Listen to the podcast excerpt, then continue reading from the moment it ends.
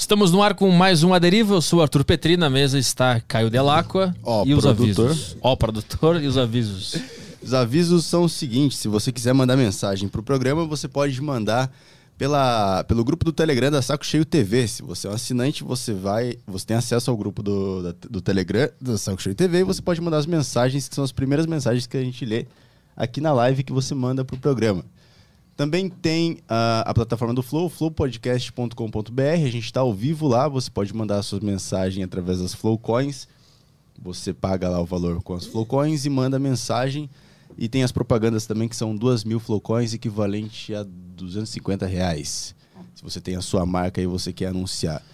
Ah, no YouTube, ah, Super Chato, valor mínimo 20 reais e propaganda 250 reais. E também. Mais, mais piadas. É, é. O valor da propaganda é 250 reais mais possíveis piadas. Só para deixar claro. aqui. mais possíveis piadas com a sua marca tão séria. É, e também estamos ao vivo na Twitch TV. Inclusive, temos um novo patrocinador aqui no, no podcast, quero anunciar agora, que é o Grande Nitrato de Miconazol, pomada para fimose, pé de atleta, micose, tudo que você tiver de problema na pele. Viu como é que é que se fala? Miconazol, que rima com... Não vou dizer, para não virar puta sacanagem aqui, mas tá aqui, ó. Compre sua pomadinha que termina com Zol, Ol, tudo que termina com Ol é pomada para algum problema que você não se cuidou. Aí você passa nas partes íntimas, porque você fez algum problema, você fez alguma sacanagem na vida e ficou com isso aí, tá? Tudo que termina com Ol é porque tu não se cuidou. Compre pomadinha. O que mais que a gente tem? É Extreme 21, né? Aham. Acesse aí arturpetri.com barra xtreme21 e veja lá os treinos do Extreme 21 para entrar em forma e... é, como é que é? Se fala? É exercitar a saúde mental e a física ao mesmo tempo, que você vai fazer a, a- a atividade, atividade física e vai ao mesmo tempo ficar bem na cabeça. Essas duas forças unidas transformam o homem num super-homem. Não era para ter falado, não é tanto assim, né? Não Mas um é quase super-homem. isso. É quase isso. Boa. É um dos maiores consensos hoje na comunidade científica é os efeitos benéficos da atividade física na saúde mental. Então acesse arturpt.com barra xtreme21 e cancele o psicólogo. O cara destrói. não era, fica nos dois.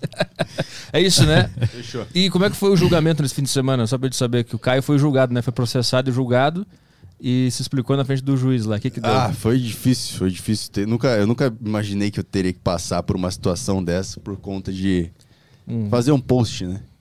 nunca imaginei que eu estaria ao lado de um, de um advogado. Tem que Juiz, explicar- Ministério Público. Nossa senhora, puta dor de cabeça que foi isso aí, explicar que foi um mal entendido. Mas tudo bem, não fui preso ao lado de um, de um pedófilo. Não tive que dividir cela com um pedófilo porque fiz um post errado. Tô livre. Pô, então tá tudo bem. Queremos paz nesse mundo. O convidado da deriva de hoje, puta, eu vou errar, eu tô sentindo que eu vou errar. Vai, vai, vai. é vai. o Eslen Boa. Delanogari. Boa, isso daí. Eu falei que eu ia errar só pra eu enganar Ele meu treinou, cérebro. tá? Ele treinou. Treinou várias vezes, várias vezes e deu certo. Petri, Caio, obrigado pelo convite. Fico muito feliz de estar aqui. Espero que a gente consiga trocar uma ideia aí e levar uma informação pra galera que tá assistindo. E obrigado ao Felipe também. Felipe, obrigado Felipe por indicar aqui. É. E vamos que vamos, vamos divulgar um pouco de neurociência, comportamento, psicologia, saúde mental, performance. Vamos conversar. Tu é psicólogo clínico, tu atende pessoas, Sou daquela, psicólogo clínico, atendo pessoas. aquela coisa clássica lá da, coisa da terapia clássica, e neurocientista e sou também. neurocientista atualmente. Eu sou formado em psicologia, fiz mestrado em neurociências na Universidade Federal de Santa Catarina e atualmente eu faço doutorado em neurociências na Universidade Federal de Santa Catarina. No mestrado eu estudei a relação entre estresse e desenvolvimento de depressão e como que o ambiente pode é, mitigar o- o- os efeitos deletérios do estresse para a depressão. Eu já explico um pouco sobre isso. Deletérios é o quê? Tem que entender que eu- a minha, Olha só. o meu nível é muito baixo. Vamos lá. Hoje, o- a gente sabe do ponto de vista neurocientífico, ou seja, como que o nosso cérebro funciona quando a pessoa está em um episódio de depressão. Tá? E a gente sabe também como que o cérebro de uma pessoa estressada funciona. E hoje a gente descobriu, isso já é muito bem caracterizado na literatura científica, nos artigos científicos, em revistas científicas, que uma pessoa com depressão, ela tem o organismo dela e o cérebro dela reage de forma quimicamente muito semelhante a uma pessoa que está em estresse crônico. Ou seja, uma pessoa. Não é aquele estresse que você surta, mas é sempre uma preocupação, é sempre um- um- uma reatividade emocional às situações do dia a dia. Então você fica muito explosivo às vezes, ou você fica muito incomodado com coisas que antes você não ficava. Esse padrão de comportamento, hoje, ah, é o principal. Isso aqui muita gente não sabe, mas o estresse hoje é o principal fator de risco para o desenvolvimento de depressão. Porque ele fica vindo, tipo, em doses pequenininhas. Exatamente. Não tão pequenas, porque em doses pequenas ele é protetor. Ah. Foi o que eu vi no meu mestrado. O que, que eu fiz? Eu induzi estresse em, em- em laboratório e, e- esses, esses organismos, eu trabalho com modelo animal, esses organismos desenvolvem depressão ou alguma coisa muito parecida com depressão, porque eles não falam, então não tem como a gente saber se é realmente depressão, Isso, mas é são, uma são ratos? São ratos, é, modelos animais. Só para deixar claro, a gente passa por todo um comitê de ética em uso animal, é tudo bem regulamentado lá pela federal. A gente vê que é, esses, esses animais desenvolvem um fenótipo de depressão, ou seja, um comportamento tipo depressivo.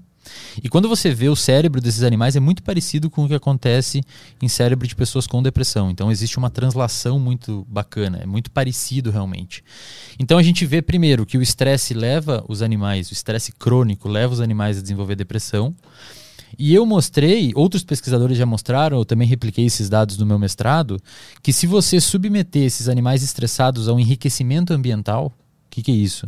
Você oferecer exercício físico para esse animal, você colocar Lego, é, caixinhas para eles fazerem casinhas, um ambiente um pouco mais enriquecido em estímulos, esse enriquecimento ambiental previne o desenvolvimento de depressão nesses animais. E aí você me pergunta, mas como que previne? O que, que, que, que acontece? É por várias vias. Mas o principal ponto que os pesquisadores argumentam é que quando você oferece um ambiente um pouco mais complexo para um organismo viver, e agora vamos pensar em humanos, tá? Quando você oferece um, um, um ambiente um pouco mais complexo para os organismos viverem, eles têm que se adaptar àquele ambiente. O nosso sistema nervoso central ele é basicamente um, um órgão, o nosso cérebro, junto com a nossa medula, é basicamente um conjunto de, de, de, de regiões que permitem com que a gente receba estímulos, codifique esses estímulos e emita um comportamento frente a esses estímulos. Então, por exemplo, quando você está fazendo uma piada, você é humorista, quando você está fazendo uma piada no stand-up, você está praticando aquilo e você está recebendo de volta um feedback se está funcionando ou não. Se está funcionando, você pode começar a investir mais naquele, naquele trajeto da sua piada, porque a galera está te dando feedback positivo. Quando você está tocando violão, você erra uma nota, o seu ouvido escuta isso, interpreta, codifica e você ajusta o controle motor do seu, da sua mão para tentar fazer uma nota certa. Uhum. Tá? Então, você submeter um organismo a um ambiente um pouco mais enriquecido é um pouco estressante, porque você tem que lidar com essas situações. E esse pequeno estresse, em pequenas doses, protege o animal para um estresse futuro. É mais ou menos aquela pessoa que se virou muito na vida, desde cedo, e na idade adulta ela é muito resiliente. Uhum. Dificilmente alguma coisa abala ela. Então, os pesquisadores chamam isso de inoculação ao estresse. Inoculação é um processo que ocorre, por exemplo, quando você faz uma vacina. Você inocula o vírus e injeta ele em você para que seu corpo não seja afetado pelo vírus. A gen- com o estresse acontece a mesma coisa. Se você se submete a situações pequenas de estresse, desde ali, depois dos, sei lá, 12, 14 anos, você consegue começar a ficar protegido para os estressores do futuro e o seu organismo meio que consegue ficar mais forte frente a eles. E foi o que eu mostrei. Eu mostrei então que se você protege os animais com pequenas doses de estresse antes, um estressor futuro é incapaz de gerar depressão nesses animais, Mesmo que seja um estresse é, muito potente. mesmo que seja um estresse muito potente. Inclusive, quando eu fui publicar meu artigo, foi uma das, uma das críticas dos revisores. Quando você vai publicar um artigo científico, você manda para uma revista científica e outros, eh, outras profissionais da área da ciência avaliam o seu artigo e descem o pau nele. Fala isso aqui porque isso, porque isso, porque isso, porque isso. E os caras falaram para mim isso. Eles falaram, por que, que você usou um estresse tão grande? E aí eu tive que responder o cara, expliquei para ele o porquê, fiz toda uma carta-resposta. Artigo foi aceito, está publicado hoje, depois eu posso deixar aí nos comentários do vídeo. E a gente mostrou então que se você submete ou você enriquece o seu ambiente, a chance de você desenvolver uma depressão por meio do estresse é menor. E isso a gente pode translacionar hoje para a pandemia. A pandemia é um estressor muito grande. Então, aquelas pessoas que, por exemplo, já, já lidaram muito antes com viver sozinhas, que nunca foram tão dependentes de contato social, hoje podem estar protegidas. Uhum. né? Então, isso eu estudei no mestrado. Aí no doutorado eu fui estudar uma outra. Estou estudando, estou fazendo doutorado, estou tô, terminando meu doutorado em neurociências. E hoje eu estudo o efeito de dietas é, é, hipercalóricas, ricas em gordura e açúcar no desenvolvimento de depressão e perda de memória. Uhum. É uma parada muito louca, assim, é, mas há algum tempo já se sabe que se você tem sobrepeso ou obesidade, e principalmente se você tem diabetes tipo 2, que é aquela diabetes que você não não, não, não é não é aquela a diabetes tipo 1 é uma diabetes que quando você é pequeno, seu sistema imune imunológico enlouquece e ataca as células do seu pâncreas, que é o lugar que secreta insulina. E aí você fica diabético. Você não secreta insulina, que é a, a o hormônio que vai lá na sua célula, abre a célula para entrar glicose. Aí a glicose, o açúcar no sangue, fica na- no sangue ali e você é diabético. A diabetes tipo 2 é uma diabetes que você adquire. Então, se você é uma pessoa muito sedentária e come muito açúcar ou gordura, gordura também aumenta a chance de desenvolvimento de, de diabetes. Mas todas as gorduras ou aquelas gorduras boas de abacate, Não, amendoim? gorduras saturadas. As ruins, É, aquelas. tá, exato, fritura e tudo mais. Uhum. E principalmente frutose, não de fruta, tá? Não de fruta. A frutose que eles chamam de xarope de milho rico em frutose, que tem em bebidas é, de refrigerante, Coca-Cola e tudo mais. Hum. É, agora a Coca-Cola vai xingar vocês aqui que a gente está falando da Coca-Cola. É, é, a gente, já se sabe há muito tempo que o consumo desse tipo de, de alimento é, leva você, aumenta a probabilidade drasticamente se associado a um sedentarismo de você desenvolver diabetes tipo 2. Então o seu corpo meio que não vai, ele não aguenta o tranco. Você vai ali, o seu pâncreas consegue secretar insulina, é um bom, é eficiente em secretar insulina no início. Você come uma bomba de açúcar doce todo dia, o pâncreas vai lá, não, vamos lidar com essa bomba de açúcar aqui, vamos, vamos botar na célula e vamos usar. Só com o tempo ele fala assim, cara, você tá de sacanagem comigo, você tá comendo isso daí todo dia, vou, vou parar de trabalhar. E aí o seu, o seu organismo não consegue responder mais à insulina ou o pâncreas diminui a secreção dela. É. Ou o seu corpo não reconhece ela mais ou o pâncreas diminui a secreção dela.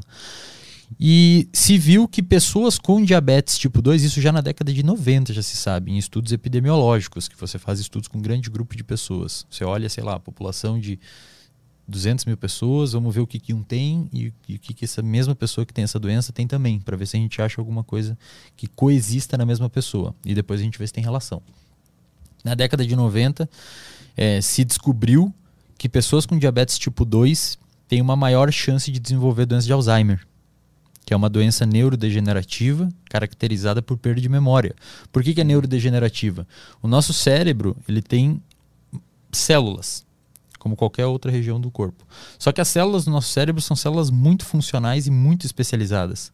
A gente chama elas de neurônios. Não são só é, neurônios que tem no cérebro, tem as células também da glia. Mas vamos focar nos neurônios que são as células funcionais, as que fazem eu esticar a mão aqui para conversar, eu fazer movimentos e tudo mais. É, essas, essas células é, do nosso cérebro, elas consomem glicose também e a insulina atua nessas células. Hum. Então, lá na década de 90 se descobriu que pessoas com diabetes tipo 2 tenham, que têm problema com secreção e ação da insulina no corpo, tem aumento da chance de desenvolver Alzheimer. O Alzheimer é uma doença que mata esses neurônios e ou, ou eles começam a perder drasticamente a sua fun funcionalidade até que eles começam a morrer. E mais, eh, mais recentemente, nos anos 2005, 2006, se descobriu que pessoas com diabetes, eh, na verdade, pessoas com aumento do açúcar no sangue, independentemente se tem diabetes ou não, tem uma chance aumentada de desenvolver Alzheimer. Uhum. E mais recentemente, uns pesquisadores, eh, o mundo todo estuda muito Alzheimer, porque é uma doença que não tem cura hoje, os tratamentos são muito limitados e o principal fator de risco é o envelhecimento populacional. Então, quanto mais velho você é, mais chance você tem. E a gente está vivendo mais. Então, é uma doença que está acarretando mais pessoas, né? Mas os pesquisadores perceberam, aqui no Brasil tem um grupo do professor Sérgio Ferreira, da Federal de, do Rio de Janeiro, que eles estudaram muito a relação da insulina no cérebro. Ou seja, se descobriu que a gente tem esse hormônio que o pâncreas secreta no cérebro. Você tem ele no cérebro. Só que os neurônios Arthur, diferente dos nossos, das nossas células musculares, eles não precisam de glicose para funcionar. Eles não precisam de insulina para entrar a glicose. Nas nossas células do corpo, a, a, glicose, o açúcar, ele só entra se a insulina estiver ligada no receptor. Uhum. Se a insulina não está, ele não entra. Que é um quadro de resistência à insulina no diabético. Se não tem insulina, o açúcar não entra. No cérebro, não precisa da insulina. É um, é um transportador que é independente de insulina. Mas a insulina está lá. Uhum. E os caras começaram a se perguntar, mas que diabos que a insulina está fazendo no cérebro? Se a célula do cérebro não precisa dela para captar glicose. Aí começou a se perceber que a insulina ela é extremamente importante para processos de neuroplasticidade, que a gente pode falar depois, que é a mudança física do nosso cérebro frente às nossas experiências, e para o armazenamento de memória. E os pesquisadores começaram a observar também que cérebro de pessoas com Alzheimer apresenta um quadro de resistência à ação da insulina. Mesma coisa que um diabético apresenta no músculo. Hum. Até tem alguns pesquisadores que cunharam o termo diabetes tipo 3, o Alzheimer. Eles chamam muito, muitos pesquisadores chamam. Alzheimer de diabetes tipo 3, que é uma diabetes do cérebro, porque a insulina não funciona direito no cérebro. E aí tem uma rede de pesquisadores que estudam, pô, então vamos dar medicamentos que protegem a pessoa contra o diabetes, como por exemplo metformina, para ver se protege a, o cérebro da pessoa também. Uhum. Eu sou um desses pesquisadores que eu, eu trabalho nessa linha hoje. Mas ainda não é nenhum tipo de tratamento oficial, não utilizam metformina para tratar nenhum tipo de demência, nem Alzheimer, nem perda de memória, não façam isso. Mas hoje se estuda a ideia do que? Se o Alzheimer é muito parecido neuroquimicamente com a diabetes tipo 2, vamos tentar tratar o Alzheimer como a gente trata a diabetes tipo 2 e ver o que acontece. Para eu entender, então, vocês, tipo assim, transformaram numa fórmula a, a diabetes e perceberam que ela, é ela, é parecida ou é igual à fórmula do Alzheimer? É, para eu entender o, o panorama. É, tipo, a, a, fotografia é a mesma, é a mesma coisa é, que está acontecendo. É, só que dois. no cérebro. Saquei. Então, inicialmente se percebeu uma, correla uma, uma coexistência. Então, o Arthur é diabético e desenvolveu Alzheimer na vida dele. Opa, Vamos dar uma olhada. Uhum. E depois começaram a perceber que a forma. Isso, isso é interessante até quimicamente, Arthur.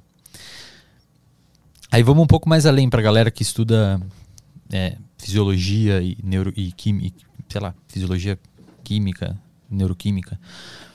Quando a insulina, a célula está aqui no músculo, no seu músculo, você come, você almoça, o seu pâncreas, quando o alimento passa ali perto do pâncreas, ele detecta um aumento de caloria ali e fala: opa, o cara comeu, tem muito açúcar aqui. Vamos liberar insulina, o seu pâncreas conversando. Esse, é, esse, é, esse que eu imitei agora é o pâncreas conversando. ah, putz, Aí o não seu, percebi. É, geralmente as pessoas não percebem, eu estou aprimorando essa imitação. imitação do pâncreas, muito boa. é, aí o pâncreas você falou, não, vamos liberar a insulina. A insulina é liberada, cai na corrente sanguínea e vai até o seu músculo. A insulina se liga na célula, na membrana celular, ela se liga num receptor. Uhum. Quando ela se liga num receptor, que é tipo uma chave dentro de uma fechadura, tá? Ela desencadeia, ela libera uma cascata, uma cachoeirinha de sinalização intracelular dentro da célula. Uma molécula começa a comunicar a outra. É como se a insulina comunicou ali, eu sou a molécula que está embaixo do receptor. Aqui é a célula, tá? Uhum. O estúdio aqui é, é uma célula agora. Aí a insulina ligou aqui em cima, e eu vi que ela ligou. Eu falei, Arthur, a insulina ligou. Vai lá e avisa o Caio. E você vai lá e avisa o Caio. O Caio avisa a Júlia. E a Júlia vai lá e avisa o, o, o, a porta de entrada de açúcar na célula para ela abrir. Hum. Então a insulina avisa aqui, a gente avisa todos os outros. A, a glicose, a, a, a, porta de entrada da glicose para a célula é aberta, a glicose entra. Uhum. No cérebro, a insulina faz a mesma cascata nos neurônios. Só que no final, ela não manda a glicose entrar, ela manda uma memória se formar, por exemplo. Hum. E aí, se a insulina não ligou lá, como é que a gente vai avisar, fazer essa cascata aqui? Aí você não consegue aprender. Ah. E aí, Caramba. dentro. Isso é uma das variáveis do Alzheimer. Aí tem vários outros problemas que ocorrem dentro da célula que o neurônio acaba não conseguindo captar energia, ele acaba não conseguindo sobreviver, ele morre com o tempo. E isso Tipo assim, um dos fatores de risco que tu disse é envelhecer. Envelhecer. Tem como? Como é que tu previne? Porque todo mundo vai envelhecer. Como é que tu previne ter isso? A, a alimentação é a chave. A alimentação é uma das chaves. E em 2019, o, o Michel Lourenço, um amigo meu da UFRJ, publicou um artigo na revista Nature, uma, uma revista científica muito prestigiada. Sempre que vocês ouvirem Nature, Science ou Cell, são revistas, é, é a tríplice fodona das revistas científicas, são artigos muito bem feitos. Muito difícil publicar. Todo pesquisador quer publicar lá, e todo pesquisador que publicar lá e não sair comemorar depois tem que ter uma conversa séria, porque a pessoa provavelmente tem algum tipo de ou desvio de caráter ou problema mental. Ou tá comendo mal. e aí, aí ele, ele publicou, o Michel Lourenço e o grupo dele, hoje professor da UFRJ, publicou um artigo mostrando que quando você faz atividade física, o seu músculo, ele libera um hormônio. Um hormônio chamado irisina. E essa irisina, então você pode entender a musculatura, a nossa musculatura, como um órgão endócrino que libera hormônio. Essa erisina, quando ocorre a contração muscular, é liberada na sua corrente sanguínea, ela sobe até o cérebro e ela impede uma proteína chamada beta-amiloide, que é uma proteína que está alta em pessoas com Alzheimer. Então hoje tem essas duas grandes vias que são estudadas por que causa Alzheimer, a via da insulina no cérebro e a via da beta-amiloide. A da beta-amiloide se estuda um pouco mais de tempo, ela é muito bem caracterizada também. Esse hormônio que a contração muscular libera sobe até o cérebro e impede que esse, essa substância beta-amiloide tem efeito tóxico sobre o neurônio. Hum. E isso foi muito bem demonstrado pelo Michel. Então, você fazer atividade física é, uma, é uma, um estímulo altamente protetor para o seu cérebro. Isso tanto do ponto de vista de evitar o desenvolvimento de doenças neurodegenerativas, como a doença de Alzheimer, né? tanto para evitar doenças é, mentais, transtornos psiquiátricos como ansiedade e depressão, tanto para aumentar a performance. Então, se você é uma pessoa que faz atividade física, a sua memória é melhor, o seu foco atencional é melhor. Você tem uma capacidade de resolver problema mais apurada e você tem uma capacidade de lidar com problemas é, que não são resolvidos melhor do que uma pessoa que não faz. Hum. Então, quem, quem, quem teve problema com a pandemia aí, imagino que tenha percebido os efeitos benéficos da atividade física e de uma dieta equilibrada e do sono, tá? Essa é a tríplice. Se você tem uma dieta equilibrada, e eu não estou falando aqui de comer frango sem sal e batata doce o dia inteiro, tô falando de comer comida. Uma comida uma comida, sei lá, comida real, de é, verdade, é, né? É. Batata, é. massa, Isso, arroz, exatamente, carne, feijão, ovo. tudo mais. Exatamente, perfeito. Porque o pessoal come muita bosta industrializada, Muito. né? E isso que fode. Fast Muito, food é cara, é horrível, né? Cara, pra, pra é um, é assim, aquilo induz um quadro inflamatório sistêmico no seu corpo. É, é assim, é, é complicado. É meio que você come uma, uma doença ali, sabe? E não é para não comer. Um patrocínio Burger King. É. não, não é para não comer. Mas também não come todo dia. É que tem gente que come Pô, todo come dia. no final né? de semana, dia. entendeu? Não precisa virar um, um, uma pessoa extremamente pirada com esses rolês. Come final de semana, não tem problema nenhum. É. Mas pratica atividade física, tenta manter um sono regular e tenta comer bem pelo menos durante a semana, ali uns 4, 5 dias. Isso é uma, uma pergunta interessante que eu, que eu tenho para te fazer. É o que, que vem primeiro? A depressão ou a, o sentimento de tristeza, de ansiedade? Ou é a. Não sei qual é a pergunta que eu quero fazer. Como é que é a pergunta? Eu quero saber o que. Se vem. Tipo assim, eu tenho essa porcaria. Eu não sei se é depressão, o que, que é. Eu tenho muita tristeza de vez em quando. Só que o meu exercício. Eu, eu faço academia, treino, como direitinho. De vez em quando vem essa merda e eu não sei da onde vem. E aí eu começo a parar de treinar. Então uhum. eu não uhum. sei o que, que vem primeiro. Se uhum. é. Eu, eu parei de treinar e aí a depressão veio. Uhum. Ou a depressão veio e eu parei de treinar. Entendeu? Eu nunca sei onde é que tá a origem do negócio que tá rolando? Você, assim, oscilações emocionais, isso é importante diferenciar, tá? Eu abro às vezes a caixinha de pergunta no meu Instagram, pra galera perguntar sobre saúde mental e tudo mais. É, e se essa pandemia afetou de alguma maneira a sua saúde mental, você não tá sozinho, você não tá sozinha, muita gente ficou mal, é porque você tirou um efeito protetor muito grande, que é o, a socialização, hum. você falar com pessoas, sociabilizar. É, mas oscilações emocionais são normais. Deixa eu diferenciar para você. Uhum. Quando a sua, a sua emoção, oscilações emocionais, elas podem ocorrer por um estímulo externo ou interno. Por exemplo, você está chegando aqui no estúdio e alguém bate no seu carro. Um estímulo externo. Você fica pistola. Aí você fica bravo, você fica irritado, fica agressivo, ocorre uma série de liberação de hormônios, uma série de liberação de neurotransmissores no seu cérebro, a gente pode falar depois, que faz você ter uma sensação de irritabilidade e acaba se tornando uma pessoa agressiva naquele momento, com você ou com a pessoa que fez isso. É... Isso é uma oscilação emocional. Ou seja, oscilação emocional, e pode ser por um estímulo interno. Você está sentado aqui agora me entrevistando e vê um pensamento, uma coisa que aconteceu na sua vida lá atrás, ou um problema que você tem futuro, uhum. e você fica triste, fica borocochô, fica para baixo. Então, uma oscilação emocional é uma oscilação pontual que ocorre devido a um estímulo interno ou externo perceptível. Esse pensamento, só para a gente não avançar ainda, esse pensamento que vem do nada, ele vem do nada? Que, ele, que porra é essa? Ele, ele, a gente chama de pensamentos automáticos ah. ou intrusivos, que são pensamentos que surgem na sua cabeça devido a crenças que você tem. A psicologia cognitiva comportamental, que é a linha teórica que eu trabalho, ela trabalha com, ela trabalha com a ideia de que o nosso comportamento e as nossas emoções são regidos por crenças centrais, não são limitantes. Crenças limitantes é um termo incorreto. São crenças centrais hum. que a gente desenvolve durante a nossa vida, e a gente não sabe direito aonde a gente desenvolveu e por que a gente desenvolveu, é devido a uma série de construções, de comportamentos que a gente teve. E essas crenças, geralmente, a gente não tem muito acesso a elas. A terapia, ela consegue acessar. Às vezes o paciente, ele, ele, não, ele não manifesta verbalmente a crença. Por exemplo, pacientes com depressão, quando você vai tratar, geralmente tem uma crença de incapacidade ou insuficiência. Uhum. Ele acredita fortemente que ele é incapaz e insuficiente. E ele acredita em relação a ele, em relação aos outros e em relação ao futuro. Essa tríplice. Essa crença que ele tem, que dificilmente ele verbaliza, eu sou uma pessoa incapaz, eu sou uma pessoa insuficiente.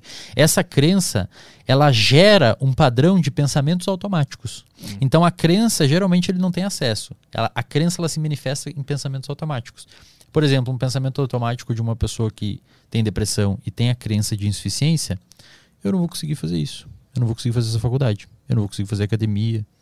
Eu sou, sou péssimo as pessoas não gostam de mim, eu não vou me dar bem para o futuro. Perceba que todos esses pensamentos de, têm a ver com a crença. Uhum.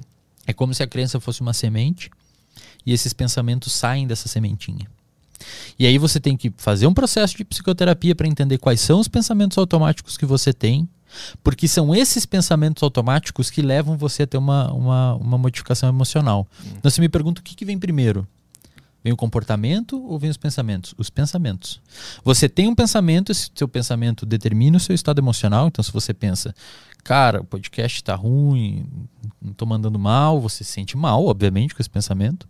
E esse pensamento leva você a ter um comportamento. Essa emoção que você uhum. teve de ter se sentido mal devido a esse fluxo de pensamento, leva você a ter um comportamento. Comportamento letárgico, de ficar mais na sua, uhum. de não fazer as coisas. Vontade de dormir para sempre. É, exatamente. Então, uhum. assim isso, Arthur, se você tem outros fatores de risco, se você é uma pessoa, é, por exemplo, sei lá, usa droga, tem, tem, tem relações interpessoais péssimas e tóxicas, uma pessoa que fica ainda mais alimentando esse tipo de crença que você tem, que você é incapaz e que você não vai conseguir. É realmente, cara, o podcast tá horrível mesmo, acho que é melhor. Cara, hum. você se afunda. Você se afunda.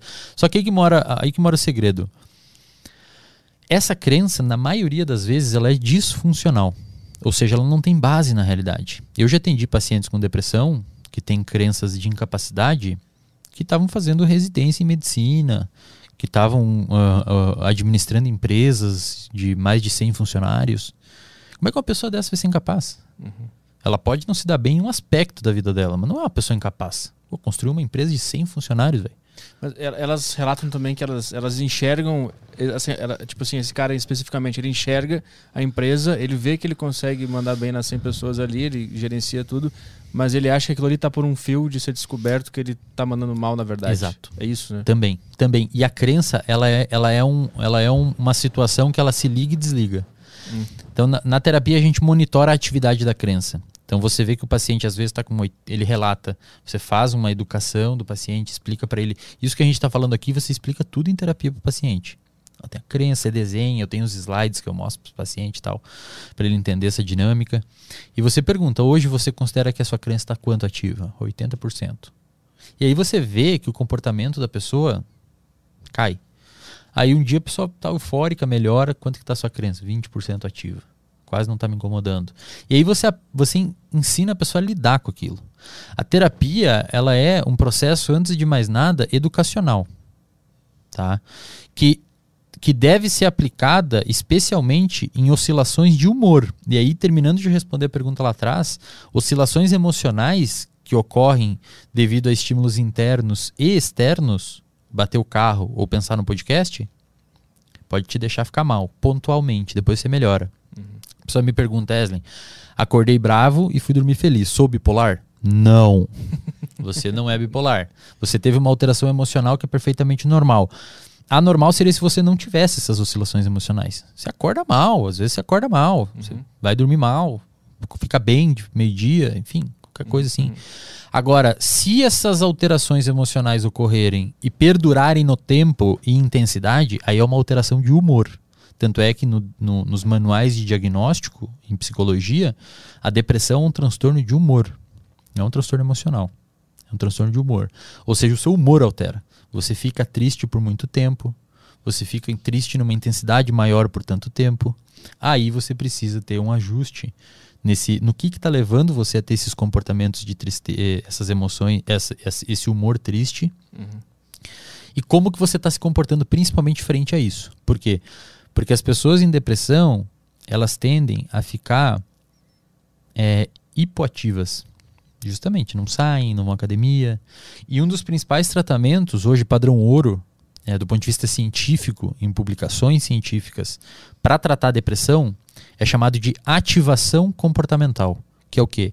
O terapeuta analisa a, a, as capacidades de enfrentamento do paciente e, à luz dessas capacidades de enfrentamento do paciente, o terapeuta bola um protocolo de ativação comportamental para aquele paciente começar a fazer as coisas. Ah, então se é um cara que fica na cama o dia inteiro no quarto escuro, então beleza, durante a próxima semana a gente vai começar a abrir a janela. Depois você vai começar a arrumar sua cama e levantar, lavar a louça, sair com o cachorro devagar. Uhum. Por quê? E isso é muito maneiro quando você entende isso. Porque nós somos sensíveis às consequências dos nossos comportamentos. E as pessoas não percebem isso. Então, se você faz alguma coisa, você é sensível ao que você fez. Você faz uma cagada, você fica mal. Uhum. Você faz uma parada da hora, você fica bem. Quando a gente consegue alcançar um objetivo e realizar uma tarefa, nós somos recompensados por isso.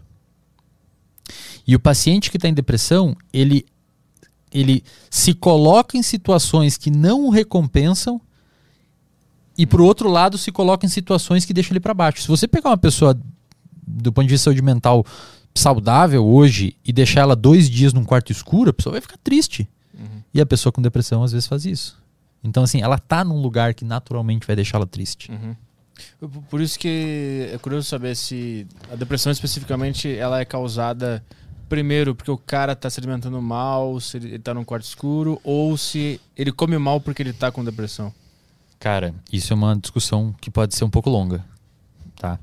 É, a depressão é uma doença multifatorial. Primeiro, antes de mais nada, se você tem um irmão gêmeo que tem depressão, um gêmeo idêntico, do ponto de vista genético, você tem algo aí na ordem de 20% de ter depressão, de desenvolver. Talvez 25. Outros transtornos são mais. Se você tem um irmão gêmeo que tem autismo, você tem 90% de chance de ter. Então você praticamente vai ter se você tem um irmão gêmeo idêntico. Se você tem um irmão gêmeo idêntico que tem transtorno é, bipolar, você tem 70% de chance de ter. Se for um irmão normal, tipo não gêmeo idêntico, um irmão uhum. normal, essa chance cai bastante. Então, primeiro, existe um fator genético na depressão. Então, se você tem familiares com depressão e tudo mais, você tem uma chance de desenvolver. A população geral, eu não sei se você tem noção desse dado, mas é muito interessante. E acho que a galera, não, às vezes, acha que, é, que depressão é, é, é, é, é aquela pessoa que não toma banho, que não ah, escova o dente, sabe? E, cara, eu postei no meu Instagram esses tempos uma foto do. do Chester. É, do ex-vocalista do Linkin Park. Uhum. 40 horas antes dele se suicidar, o cara tava rindo na praia. Ele conseguia fazer as coisas dele do dia a dia, ele conseguia ir em reuniões, ele conseguia falar com a família, ele conseguia rir, mas tinha depressão. Uhum. E aí a depressão, em algum momento, as capacidades de enfrentamento dele diminuíram e ele cometeu um suicídio. Então, depressão, muitas vezes você passa no mercado por pessoas que estão com depressão. Você está fazendo compra. Você está fazendo as coisas. Não é aquele estereótipo de filme que a pessoa fica extremamente desarrumada, mal. Essa é uma depressão severa. Então é verdade isso de você passar por pessoas com depressão, que qualquer todo mundo que está assistindo aqui tem 10% de chance de desenvolver depressão em algum momento da vida. É, uma, é, uma, é bem alta a, a, incidência de depressão no planeta. Você tem 10% de chance a qualquer momento da vida ter depressão. Independentemente do que acontecer na tua vida? Na verdade, as situações que acontecerem na tua vida podem diminuir ou aumentar essa chance. A partir desses 10%, é isso? De, por base, então, o ser humano tem 10%. É a média, a média, a média é 10%. Entendi. Se você pegar a população geral. Mas se você é um cara que se exercita, se alimenta bem, tem uma boa rede de amigos, uma, uma relação boa com alguém, uma pessoa que você confia, uma pessoa que você conversa, uma pessoa que você compartilha, tem um animal de estimação. Tem estudos que mostram que animal de estimação, pets, são extremamente antidepressivos que protegem contra a depressão, se você pratica atividade física, se você dorme bem. Então você imagina assim, imagina que a sua saúde mental é um copo d'água. E existe uma torneira em cima do copo d'água e um furinho embaixo. Uhum. O furinho embaixo são os fatores protetores. E a torneira em cima são os fatores de risco. Então, quando o copo transbordar, você desenvolve depressão. Uhum. Então você tem os fatores de risco e os fatores protetores. Se em algum momento a torneira abrir demais e o furinho continuar pequeno, vai transbordar. Uhum. Ou seja, se os fatores de risco aumentar em relação aos protetores, você pode desenvolver depressão. Uhum. A pandemia meio que quebrou o cano da torneira ali e despencou a água dentro do copo. A pandemia é um fator altamente estressor para a saúde mental. Tu teve aumento em, em casos, tipo, muita muito, gente procurando? Muito.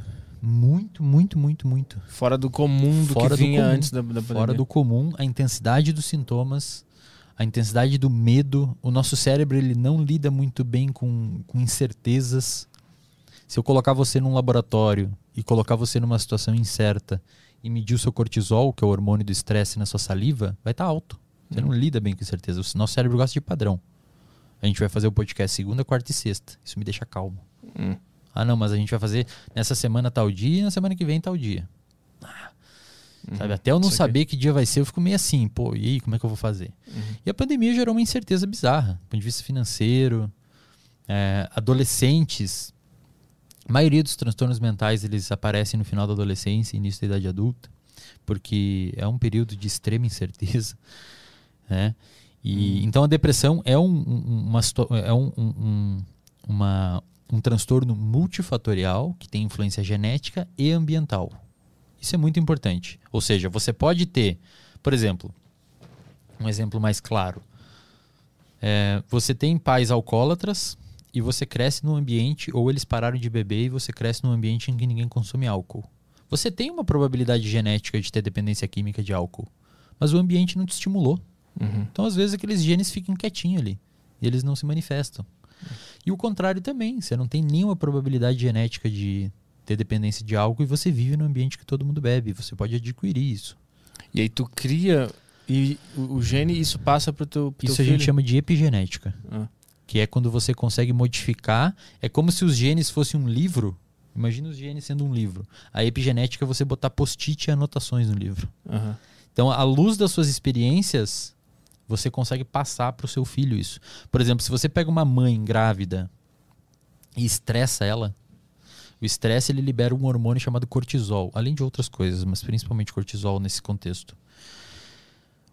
A mãe vai passar epigeneticamente esse esse esse cortisol aumentado para o filho. O filho ou a filha, né, vai vai vai nascer e quando for adolescente, principalmente, que já tem um comportamento um pouco mais complexo do ponto de vista social, vai ser uma pessoa mais reativa. Hum. Vai ser uma pessoa mais estressada. E existe uma região específica no seu cérebro que tem a ver com, com, com reatividade e estresse. E, e, e, principalmente medo. Que é uma região chamada de amígdala. O que, que vem na sua cabeça quando eu falo amígdala? Amidalite. Aqui, né? É. Aqui chama as tonsilas palatinas. Como é que é? Tonsilas palatinas. Parece nome de pastor. o Tonsilas Palastinas.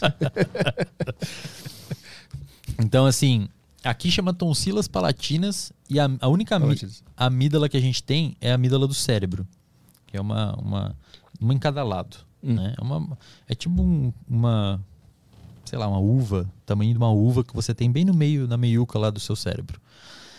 Essa região, cara, ela é sensacional de ser estudada, porque quando você está com medo de alguma coisa, essa, essa região ela aumenta a atividade. Então, se eu colocar você numa situação estressante, se eu colocar você numa situação que cause medo, a amígdala vai aumentar a atividade. A amígdala, logo embaixo dela, ela tem conexão com uma região, talvez você já tenha ouvido falar, chamada hipotálamo. Hum. E a amígdala é a região que interpreta, ou melhor, é, recebe as emoções, interpreta as emoções no meio, interpreta os estímulos do meio e te gera uma sensação emocional de medo. O hipotálamo executa no seu corpo.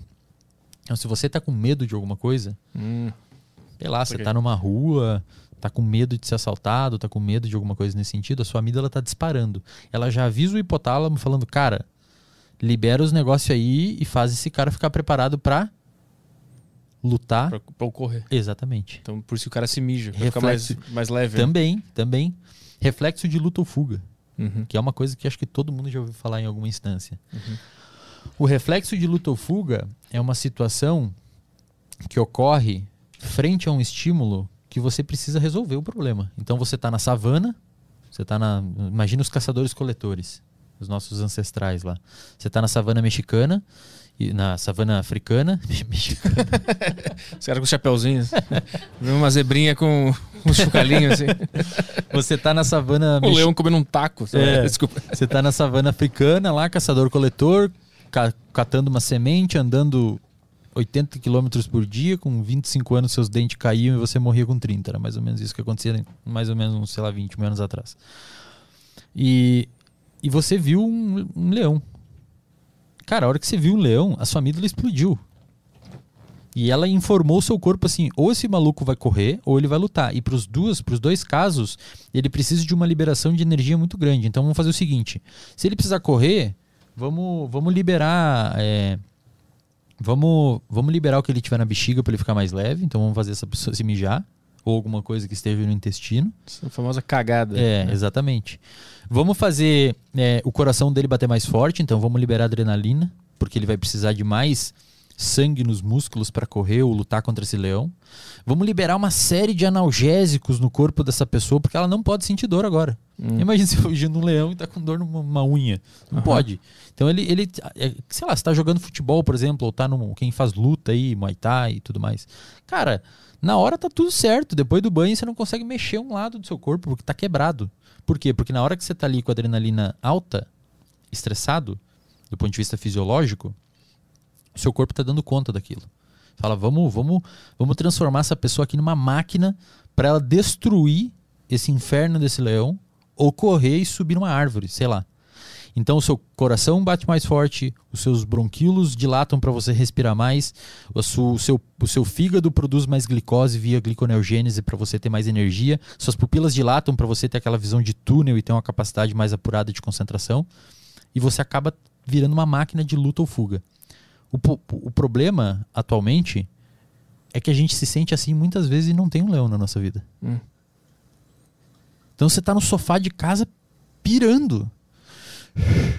Ofegante, taquicardia, sabe, sudorese, mal, e aí tá tudo bem.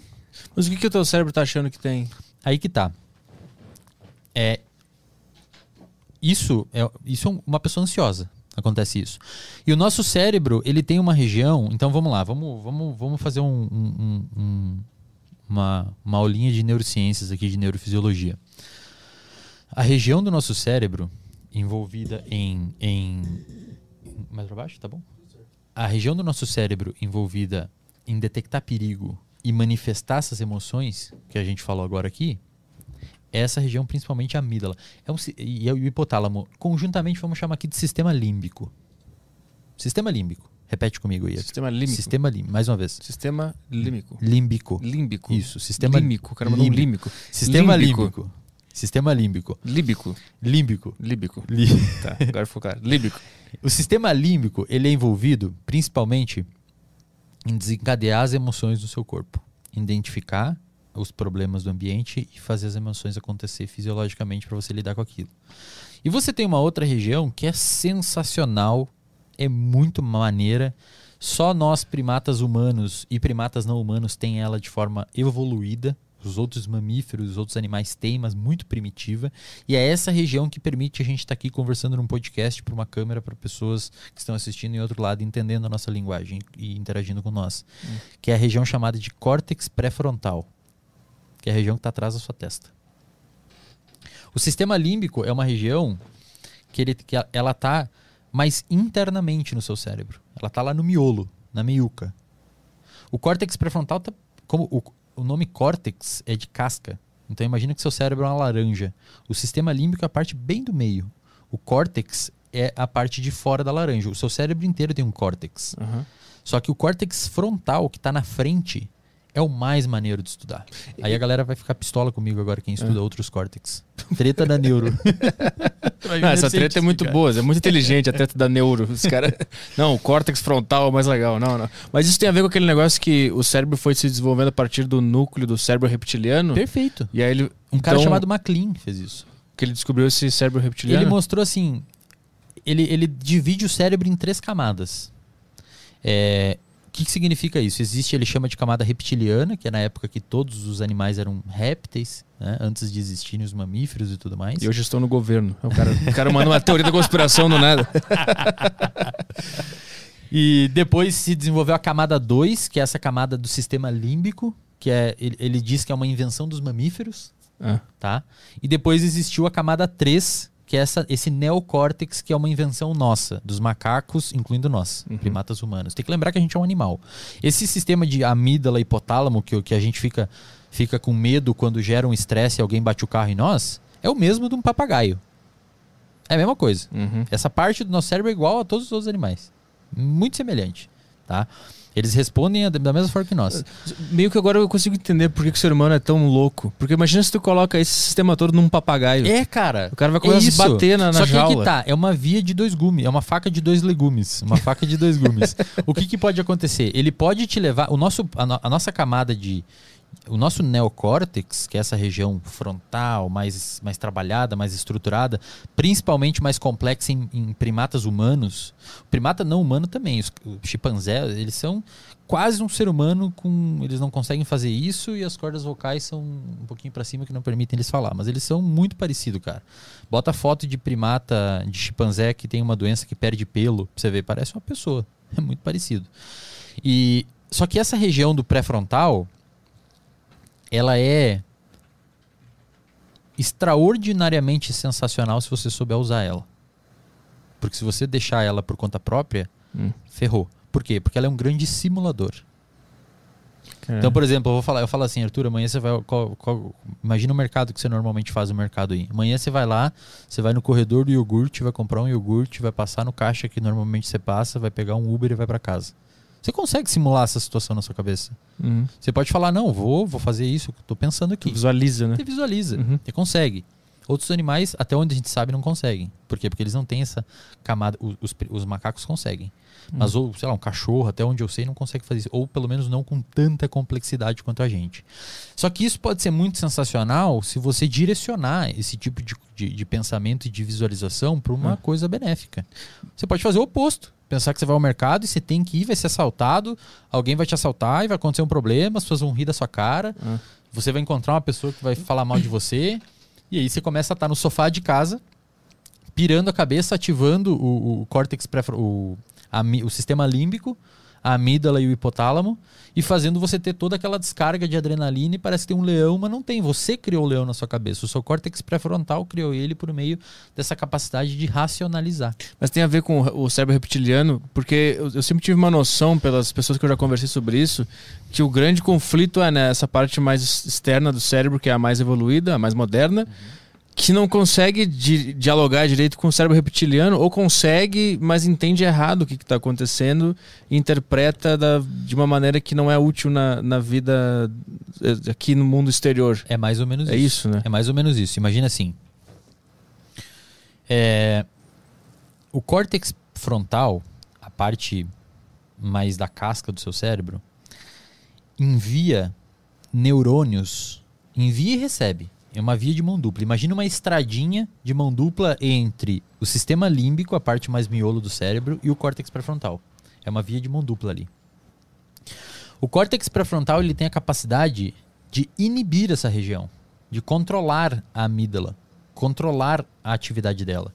E isso é mostrado em estudos de laboratório publicados em revistas sérias, Science, Nature, Cell, Current Biology, revistas de grupos científicos sérios, que eles mostram que se você pegar é, uma pessoa, por exemplo, com, com fobia de alguma de cobra, de aranha, ou uma pessoa com fobia social, e colocar ela no laboratório em uma situação onde ela precisa se expor socialmente, primeiro você vê que a atividade da amígdala dessa pessoa vai às alturas.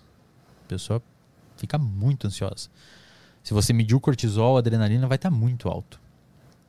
Se você pedir para essa pessoa começar a pensar que primeiro está tudo bem, que essa situação não é real, ou que se essa situação for real, ela não tem capacidade nenhuma de mudar ou te atingir de uma forma letal.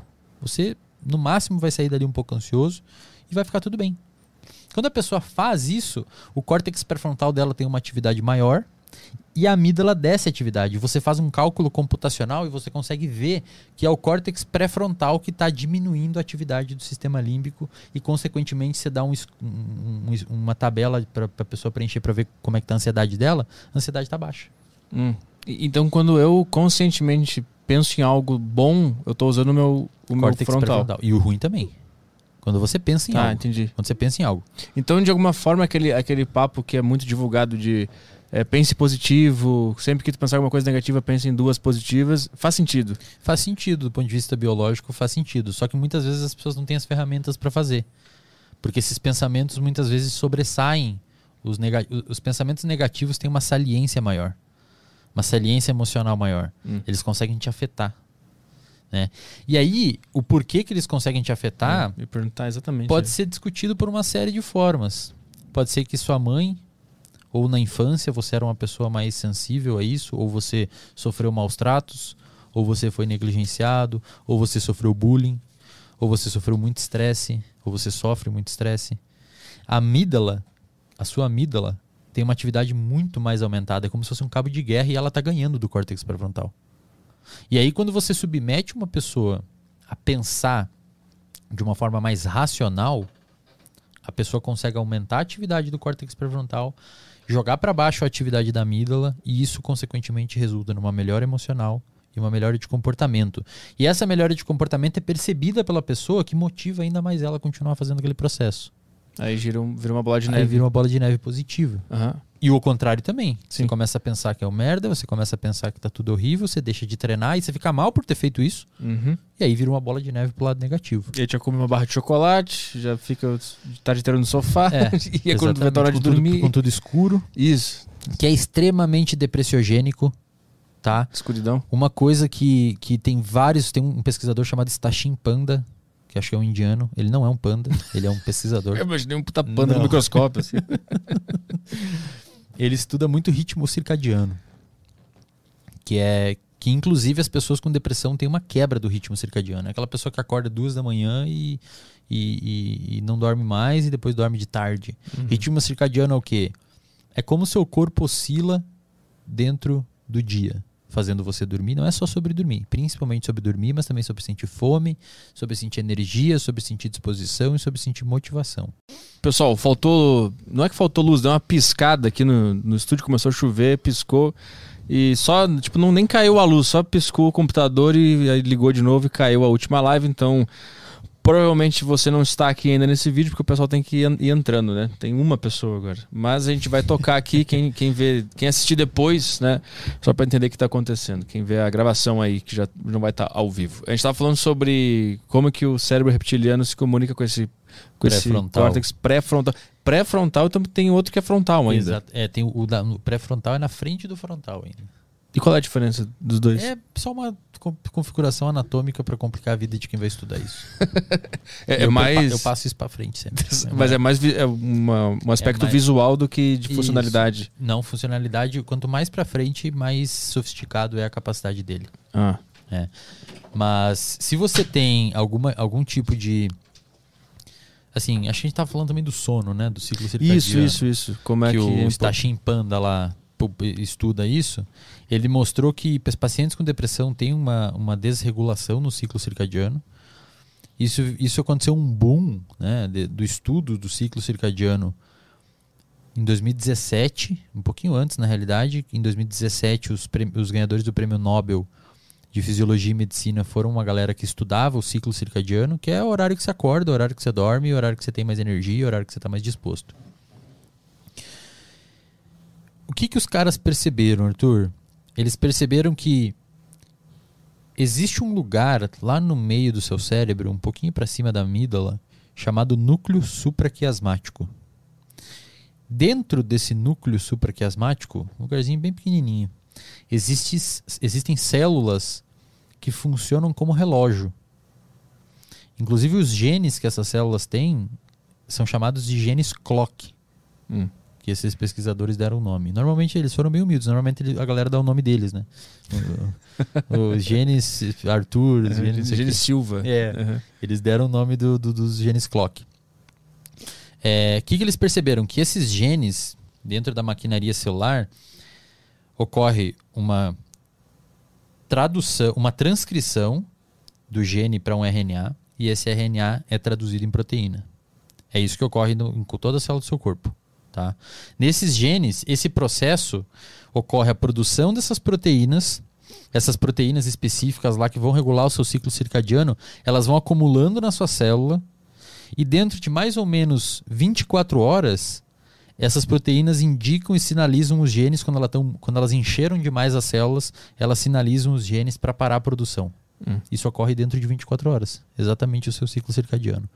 Então, é como se fosse um relógio, cara. Literalmente, um relógio que funciona num ciclo de 24 horas.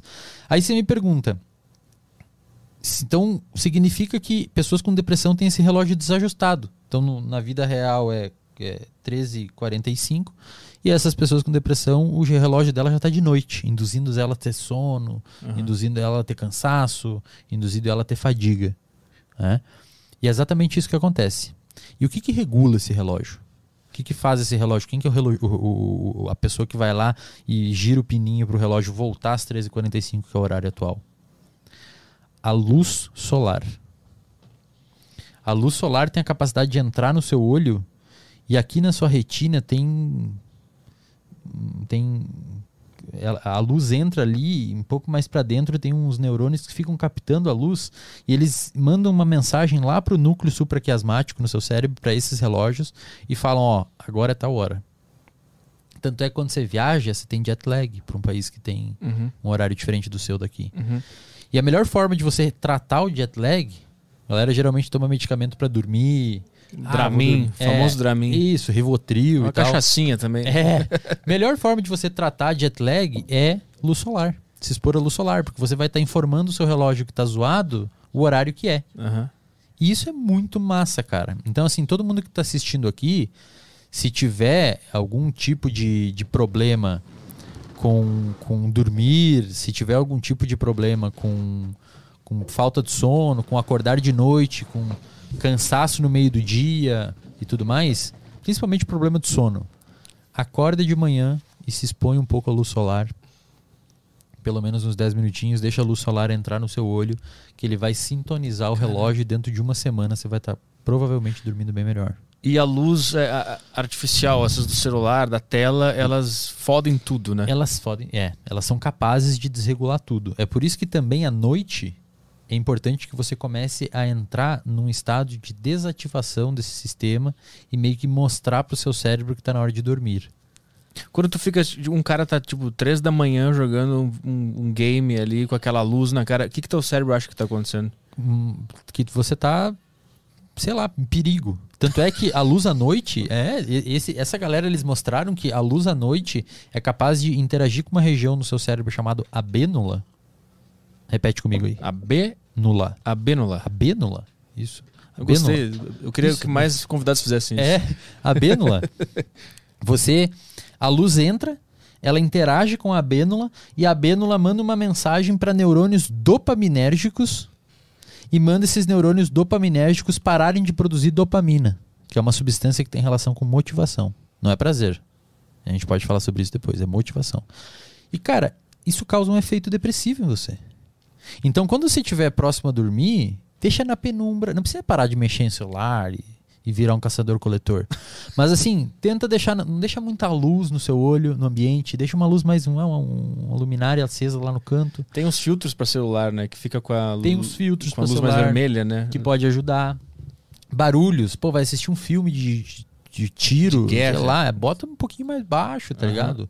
Não sei que você queira. Porque assim, o, o seu cérebro, esses estímulos, eles não são negociáveis.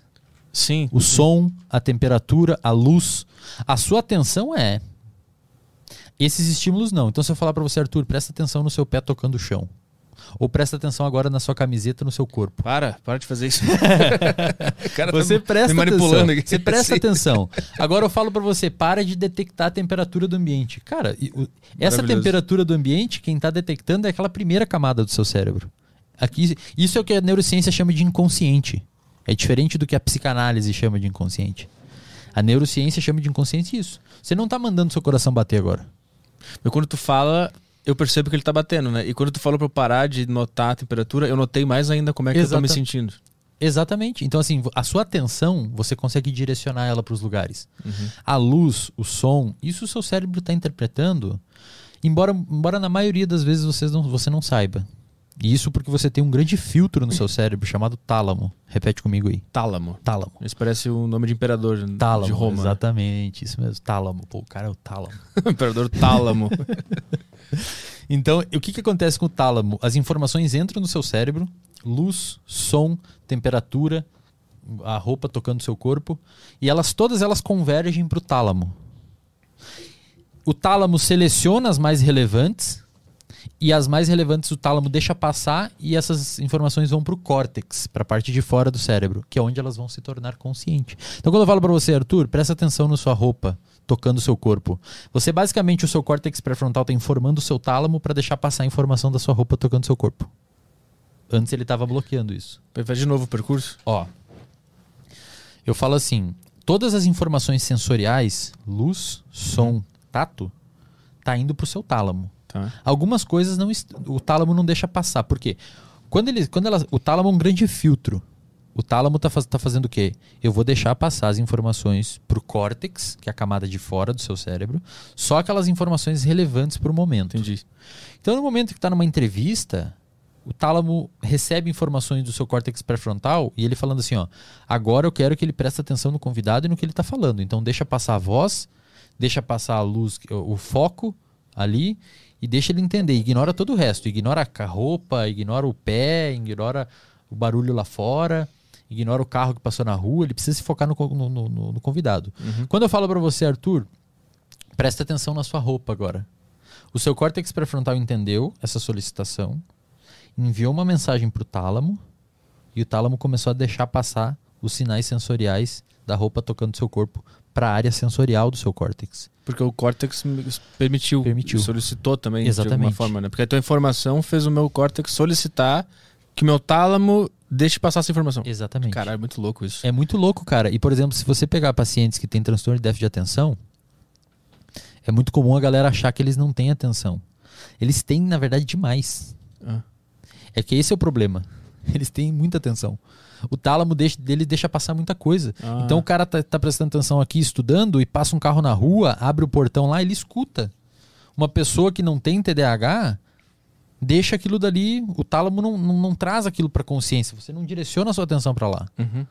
A pessoa com TDAH escuta, presta atenção em tudo. Então bateu a porta lá embaixo, a pessoa já prestou atenção.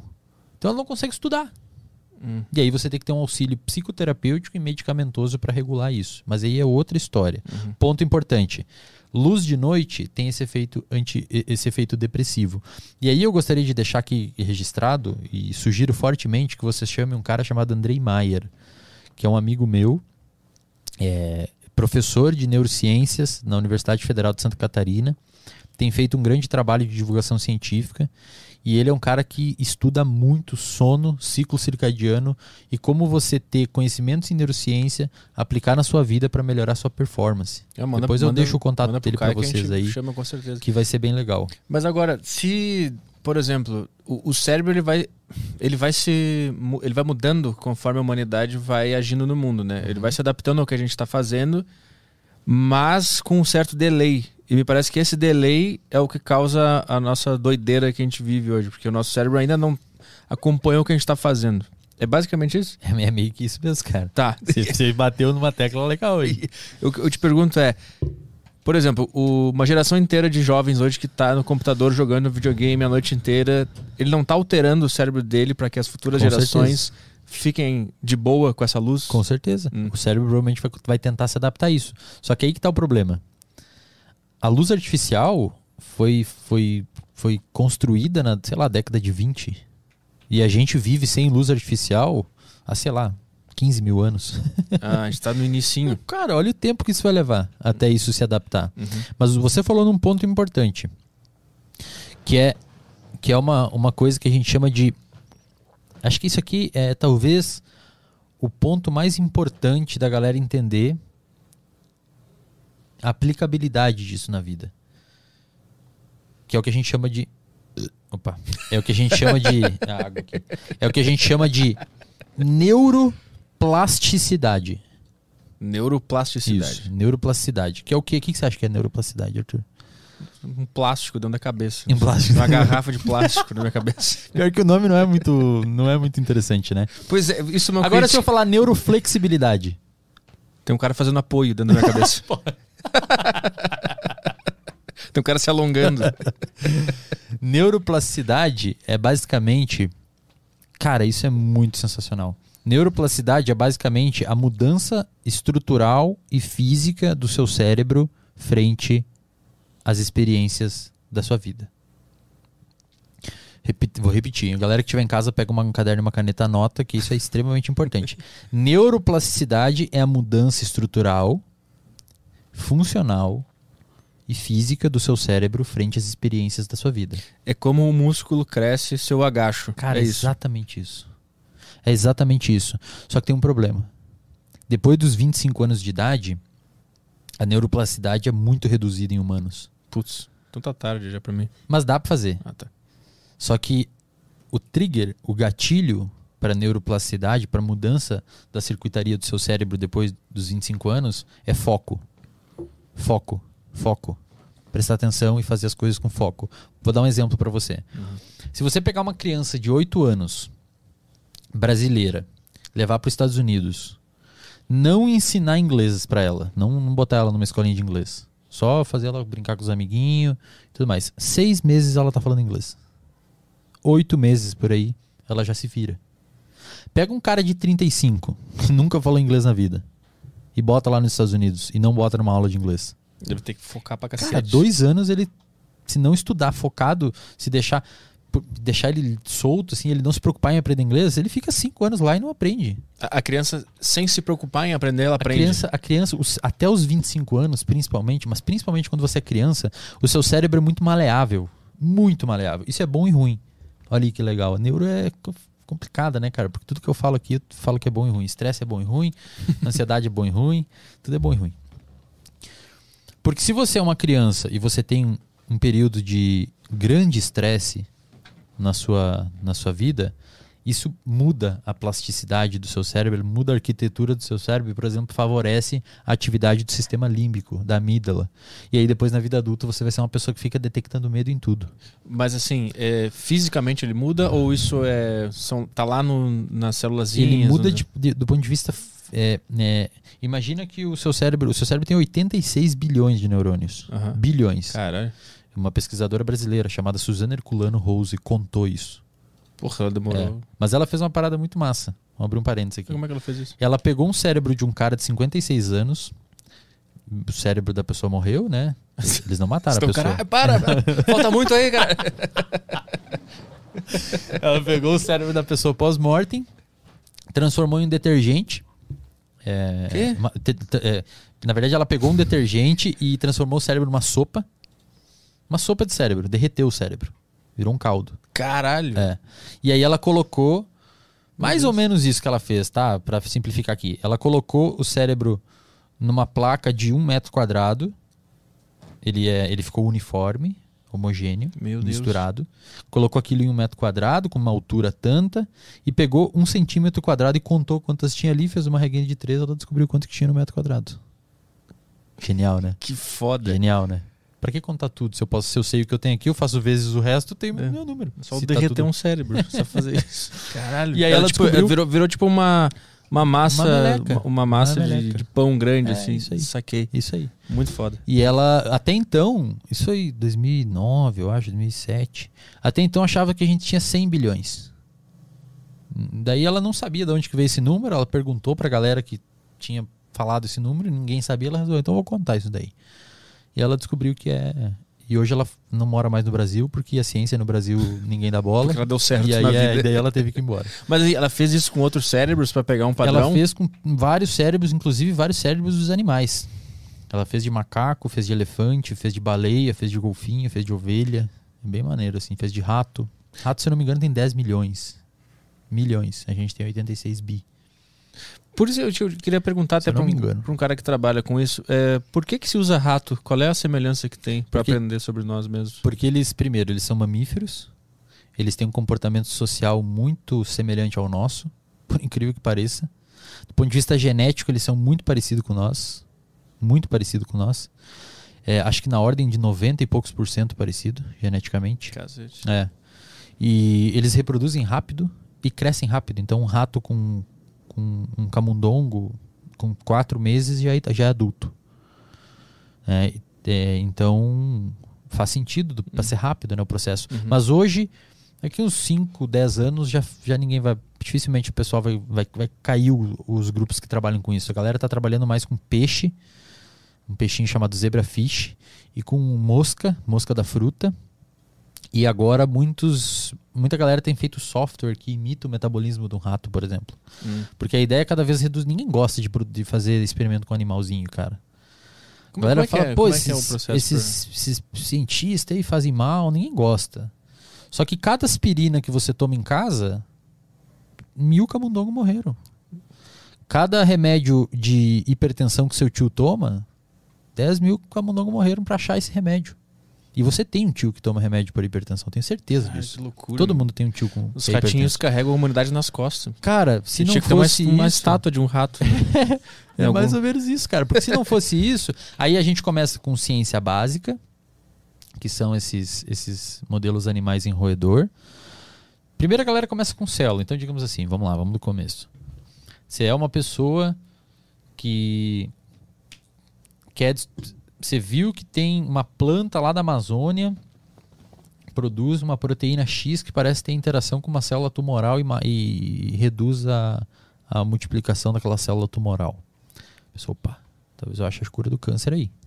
Você pega um pedaço de tecido de um roedor, é, cu- cultiva esse tecido em laboratório e faz uma cultura de células dentro de uma plaquinha, tá?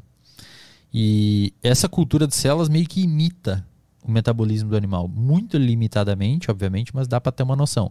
Aí você, sei lá, induz um tumor nessas células e trata com essa proteína dessa planta.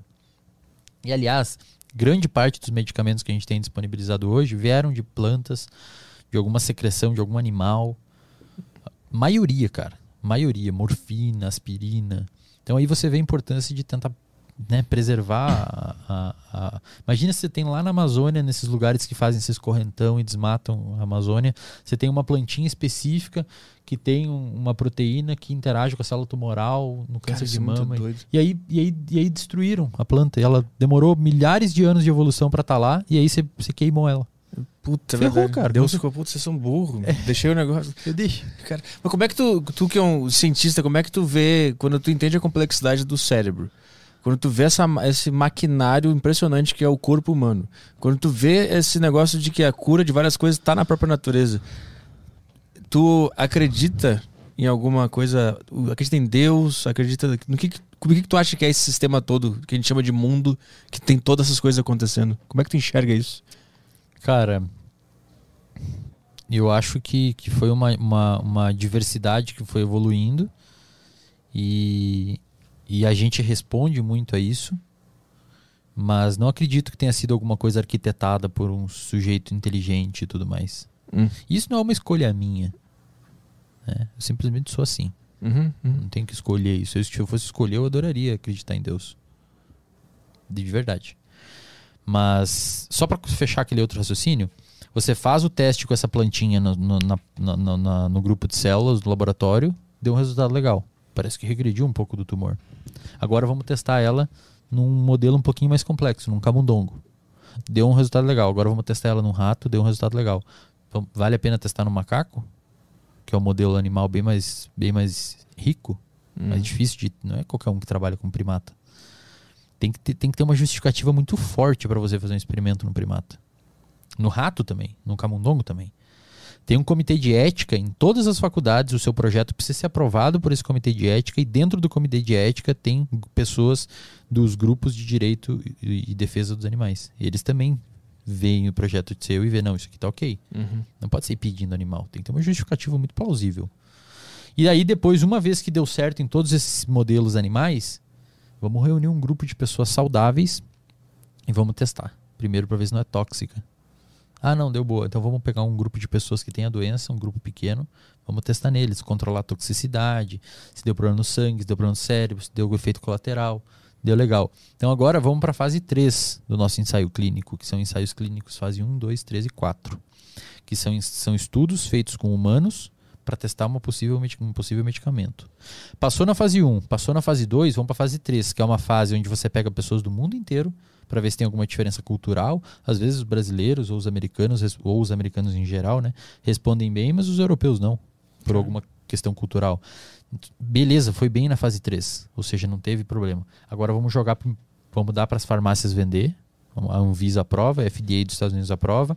Vamos dar para as farmácias vender. E vamos controlar durante dois, três anos a população para ver se ninguém manifesta nenhum sintoma. Não manifestou nenhum sintoma, nenhum efeito colateral, agora o medicamento pode ser comercializado. Isso começou lá na cultura de célula. Esse processo todo da criação de um medicamento do início até estar na farmácia da esquina aqui, demora mais ou menos 10 a 15 anos. E, cara, vai pelo menos aí, sei lá, um trilhão de dólares. É muita grana, é muita gente envolvida. E pro cérebro, cada vez mais as indústrias estão parando de produzir e testar medicamento. A Pfizer, famosa agora na época das vacinas da Pfizer, né? É, em 2018, se não me engano, fechou um departamento inteiro de estudos em neurociência. Por quê? Por quê? Porque o cérebro é muito difícil de estudar, cara. Pra você fazer uma droga pra agir no seu cérebro é um puta problema. Porque ele tem que passar. O seu cérebro ele, é- ele fica em volta de uma barreira que a gente chama de barreira hematoencefálica. Hematoencefálico. Isso, barreira hematoencefálica. Essa barreira, ela é dificílima de penetrar. E tem que ser. Porque se acontece algum pepino no seu cérebro, ferrou. Se a área motora responsável pelo movimento do seu cérebro tiver algum dano, você perde o movimento. Uhum. Se a área responsável por controlar seus impulsos tem algum dano, você vira uma pessoa impulsiva. E essa área que controla impulso é o é o córtex pré-frontal. Inclusive, estudos mostram que se você é, desligar, tem como desligar umas partes do córtex pré-frontal por estimulação magnética transcraniana, você bota um eletrodo aqui e ele manda um sinal lá para dentro da sua cabeça que diminui a atividade das células dessa região. Os caras fazem isso com pessoas e botam elas a jogar poker. Cara, as pessoas viram muito impulsivas. Começa a postar. Álcool desliga essa região. Quando você bebe, você desliga seu córtex pré-frontal. Por isso você acha que tudo é uma boa ideia, vira impulsivo. Uhum. O, o seu cérebro, Tudo uma boa ideia. sistema límbico lá, vai nas alturas, você vira basicamente um animal. Você fica Aquela agressivo, mulher com barba acha que parece tá uma boa bem. opção. É, exatamente. Então, os departamentos estão fechando os estudos com neurociência porque, cara, é muito difícil. Aí você entra no cérebro, o bagulho não pode ser tóxico. Aí eles falaram, putz, tá difícil isso daqui, cara, vamos... Não, não tá sendo desistir. rentável. O que, o que mais me impressiona sobre o estudo sobre o cérebro é que, no fim das contas, é o próprio cérebro que está se estudando. Exatamente. é Essa, você, esse é. negócio não sai da minha cabeça. É, me dá vontade de, de desligar É mesmo, tudo. cara, é mesmo. Porque é ele mesmo que tá tentando se entender. É. Tipo, como que tu tá tentando se entender se é tu mesmo É. que tá. E cara, olha, olha só, olha só que bagulho louco. 86 bilhões de neurônios dentro da sua cabeça. Tá doendo na minha cabeça. Cada conversa. um desses neurônios faz conexão com pelo menos outros 10 mil. Meu Deus. A gente nem, a gente nem tem noção disso. É uma capacidade que nossa cabeça não tem de entender quantas conexões tem ali dentro. E tem tem específico, tem alguns neurônios específicos que conseguem fazer algumas atividades específicas. Por exemplo, o seu tronco encefálico, que é a região do seu cérebro que fica aqui assim, na- bem no início ali do cérebro, que seria a parte mais reptiliana dele, nesse, nessas camadas propostas pelo MacLean. Ah, ele vem de, ele não vem do centro pra fora, ele vem de trás pra frente? O Não, ele cérebro? vem do centro para fora. Ah, tá. Eu pensei que tipo, O tronco encefálico é como você Aqui. segurar o cérebro pelo, pelo, pelo, pelo- pela parte de baixo dele. tem uma assim. tocha, uma tocha assim. É, isso mesmo, isso mesmo. Exatamente. E, e vou usar essa metáfora nas aulas. E, e o que acontece? Essa região aí, ela é basicamente a região envolvida por controlar seus batimentos cardíacos, por controlar o seu fluxo de respiração, que é uma coisa que pode ser involuntária ou voluntária. Controlar a sua respiração agora. Agora, quando tu começou a falar, eu comecei a Agora- controlar. agora Você controla a respiração. Mas na maioria das vezes ela, você tá respirando e não pensa. É, cara, eu não lembro exatamente o número, mas sei lá, 1%, 2% no máximo dos neurônios do seu cérebro dão conta de manter seu corpo vivo. 2% Um pouquinho. Desses. pouquinho. 86 bilhões. 86 É uma, bilhões. uma- uma- Tanto é que se você lesionar o seu, o seu tronco encefálico, você morre. Inclusive, teve um tempo que a galera achava que o, o cerebelo, que é a região que fica bem atrás do cérebro aqui, que é responsável muito por movimento e tal, é, por, por equilíbrio, por. Enfim, por essas situações mais de propriocepção, que é você entender onde é que está seu corpo e tudo mais. É, a galera achava que ali era meio que a parte, uma das partes mais importantes do cérebro, porque geralmente as pessoas que tinham lesão ali morriam. Uhum. Mas não é ali, é que o tronco encefálico fica atrás dele. E se você lesionar o tronco encefálico, que estão esses centros de respiração, centros de batimento cardíaco, ferrou, você morre. O córtex pré-frontal, se você lesionar, você vai caminhando até a esquina se tiver um hospital. E isso aconteceu uma vez. Um cara chamado Phineas Gage, um operário, 1800 e caralhada. O cara tava numa mina de minério. É um quadro muito maneiro descrito na literatura. Tem o crânio dele tá no museu de Harvard, se eu não me engano, é, com furo assim. Cara, O cara tava me- bate, eles estavam quebrando pedra e você tinha que também, bom, essa época também não dá para, né, tecnologia dos caras, mas eles tinham, ele tinha que bater e socar uma dinamite num buraco para depois explodir a pedra. E ele fazia isso com um pedaço de ferro. Batia numa dinamite. Maravilhoso. Isso. E ele, ficava, e ele ficou em cima, certo, olhando. E quando ele tacou, o trem explodiu e entrou aqui assim no olho dele. Entrou no esquerdo, aqui embaixo, e saiu aqui em cima da cabeça. E arregaçou o córtex pré-frontal inteiro dele. Arrancou pelo menos a metade fora. O cara foi acordado até o hospital na carrocinha lá. Se é no tronco encefálico, você morre. Por quê? Porque, essencialmente, você não precisa do seu córtex pré-frontal para viver. Mas depois, adivinha o que aconteceu com o comportamento dele? É. O cara virou um animal, basicamente. Só nos Impulsivo, impulsos. saía pelado na rua. É mesmo. Por quê? Porque você tirou a região do seu cérebro que controla as suas emoções. O córtex pré-frontal, ele faz basicamente assim, ó. Ei, cara, calma. Para. Não faz isso agora. Não, não, não baixa a calça e faz cocô no meio do shopping que vai dar ruim. Então a gente tá sempre prestes a andar pelado. A gente só Exato. não faz isso porque por tem... causa do córtex pré-frontal. Você tá prestes a ser um gato, um cachorro, você é um Esse, animal. esse diálogo tá o dia inteiro na nossa o dia cabeça. inteiro, cara. E aí o que que acontece? O córtex pré-frontal tem regiões específicas que controlam o impulso, que controlam suas emoções e que controlam a sua organização, a sua capacidade de organizar suas tarefas do dia a dia, a sua capacidade de pensar, que a gente chama de funções executivas. Memória de trabalho, que é a memória que a gente está usando agora para você, para eu me comunicar com você. Por exemplo, você não lembra da terceira, da terceira palavra que eu disse na frase anterior? Com certeza não. Pois é, mas você lembrou em algum pequeno período de tempo para conseguir entender a frase inteira. Isso é memória de trabalho. Cara. É. E Isso é feito pelo córtex pré-frontal. Se você perde essa região, você tá com dor no córtex pré-frontal. Tô. né? É muita informação. Caralho. Eu falei que eu falava demais, cara. Você, Vai, toca a ficha. Tá maravilhoso. É, se você perde as funções nessa região, cara, você vira uma pessoa extremamente desorganizada, uma pessoa extremamente impulsiva e uma pessoa incapaz de fazer as coisas difíceis. Que é o quê? Se eu quero emagrecer, eu preciso comer bem para lá na frente ter uma recompensa. Pessoas com dano no córtex pré-frontal, elas preferem a recompensa imediata. E isso é muito massa porque você pode modular isso em, laboratório. Tem um estudo que saiu no grupo Cell, na revista Cell, que é uma daquelas três revistas científicas que eu, que eu falei, que os caras estressaram pessoas, pessoas humanas, no laboratório. Eu acho que o estresse era falar para a pessoa que ela ia ter que falar em público sobre um tema difícil que ela não dominava. Sacanagem, né? E colocar a mão num balde de água gelada, de gelo. Enquanto... É um estresse fisiológico. Não, de, de, depois. É um estresse fisiológico. Ah, tá. O cortisol das pessoas subiu, eles medem na saliva, que é o seu, o seu cérebro tem um eixo de estresse que libera cortisol na sua glândula suprarrenal. E esse cortisol sobe para o seu cérebro e atua lá. O que, que eles perceberam? As pessoas que têm o cortisol mais alto, aquelas pessoas que o cortisol subiu mais, elas tendem a, a, a preferir recompensas imediatas em vez de recompensas futuras. Então a pessoa, se você fala assim, é, é, Arthur, eu vou te dar 50 reais hoje, mas se você não aceitar os 50 hoje, depois da manhã eu te dou 200. As pessoas que estavam mais estressadas, com os níveis de cortisol mais elevado, tendiam a, a tendem a, pe a, pedir, a, pegar os 50 reais hoje, Uhum. em detrimento daqueles 200. Interessante. E o estresse faz isso. Por isso que quando você está Uhum. estressado, você come bobagem.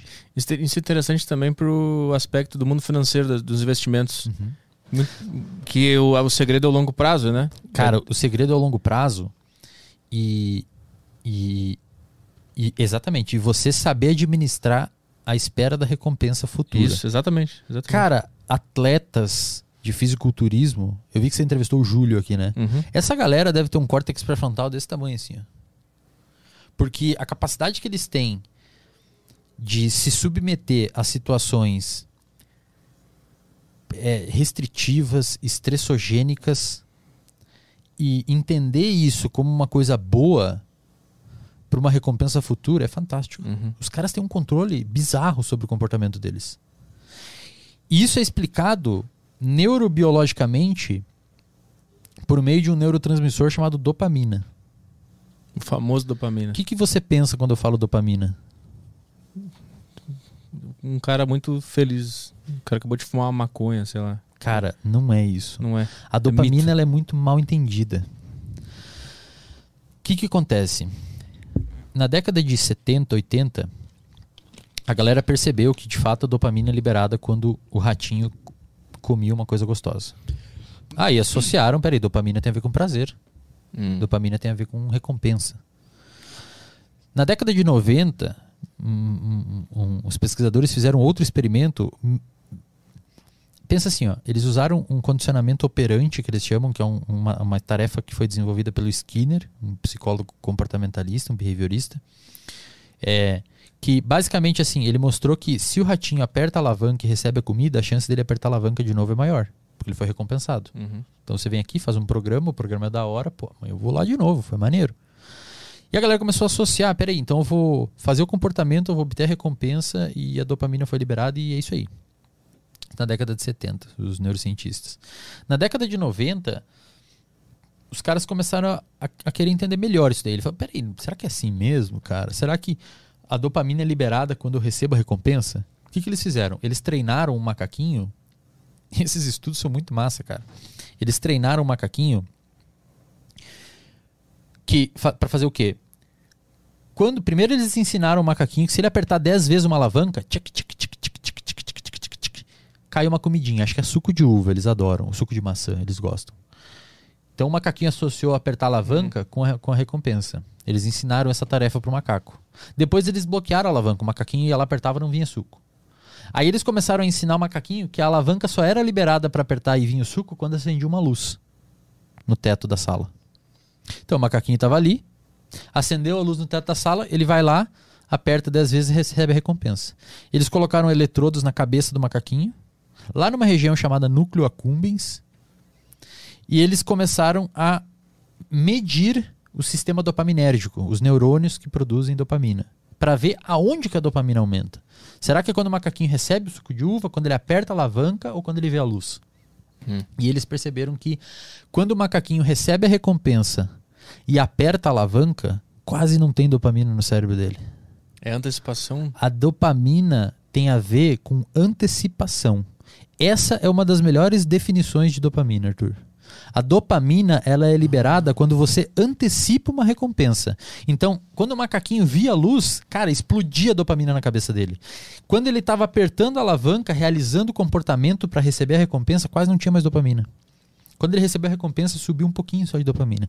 Imagina que você está assistindo um filme. Quando você vê o cara comendo a pizza no filme ou fumando um cigarro, essa é a luz para o macaquinho. Aham. A sua dopamina explode. Você pega. A dopamina leva você até o comportamento de pegar o, o celular, abrir o iFood e pedir a pizza. Quando a pizza chega, você. Às vezes você até pensa, cara, por que eu pedi isso? Uhum. Eu nem tô com fome. E, e mesmo que eu queira a pizza, eu como ela e eu, eu sinto prazer porque ela é boa. O que, que é isso? O prazer tem outras questões. Ah. Opioides, serotonina são e dop- um pouco de dopamina. Isso aqui. Mas a dopamina ela tem principalmente a ver com antecipação de uma possível recompensa. Por que possível recompensa? Porque depois que o macaquinho começa a perceber que sempre que. Isso é muito foda, cara. Depois que o macaquinho começa a perceber que sempre que acende a luz eu vou receber a recompensa, ou seja, a recompensa tem 100% de chance para vir para mim, Hum. a dopamina começa a diminuir. Em, em todos os momentos. Ou seja, o nosso cérebro ele se adapta muito fácil a recompensas. Então, se hoje eu gravei um podcast que deu 50 mil views, amanhã 50 mil views já é direito pra mim. Depois da manhã eu nem quero mais 50 mil views. Você quer mais. Isso é dopamina. E os pesquisadores mostraram isso como? Eles mostraram que se você mudar o número de vezes que o macaquinho recebe a recompensa para 50%, a dopamina do macaquinho aumenta quando a luz acende, mas quando ele está trabalhando para obter a recompensa, a dopamina aumenta mais ainda do que quando a luz acendeu. Porque talvez a recompensa vai vir. Ah, quando dá uma dúvida. Não é certo. Entendi. A dopamina é o quê?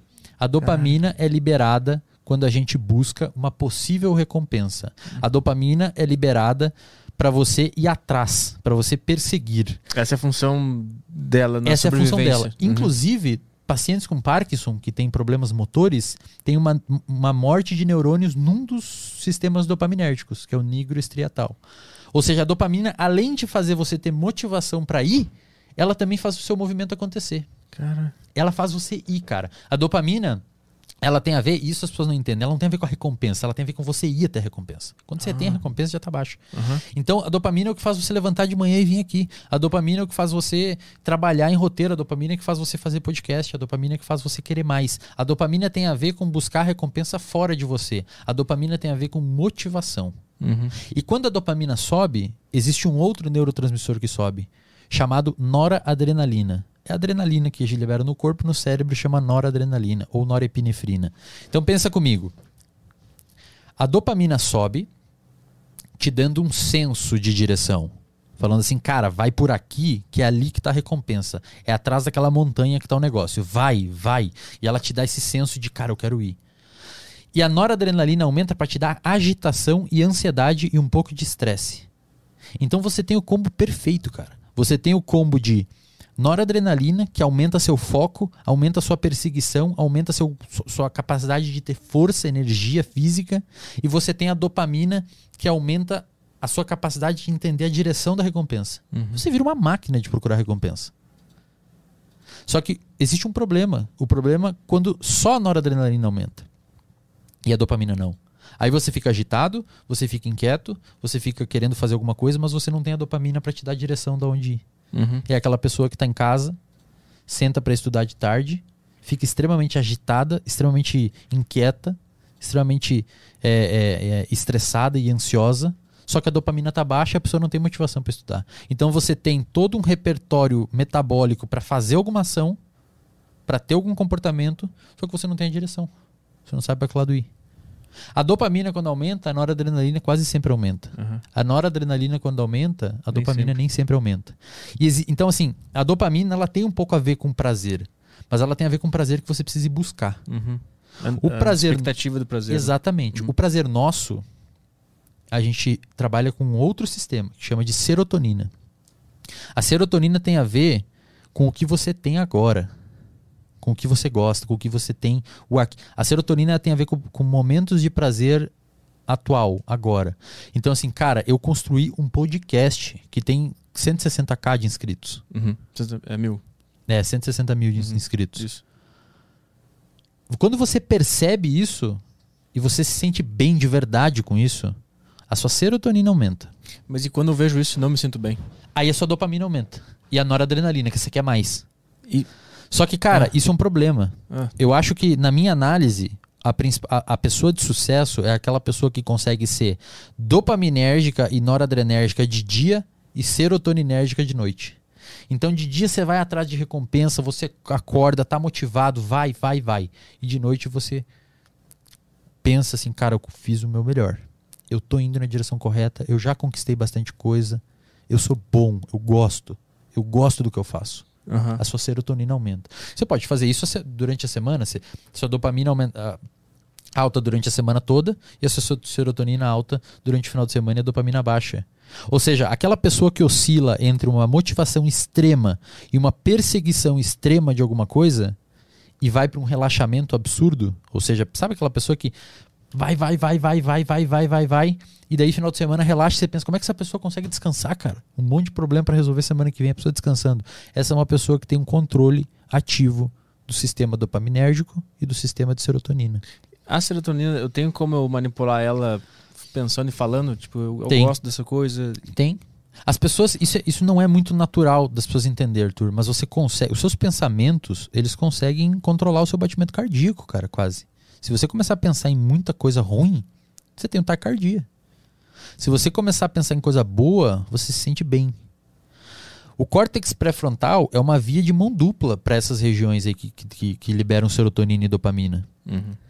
Você pode se automotivar. Ninguém injeta dopamina na sua, na sua cabeça. Ela tá lá dentro.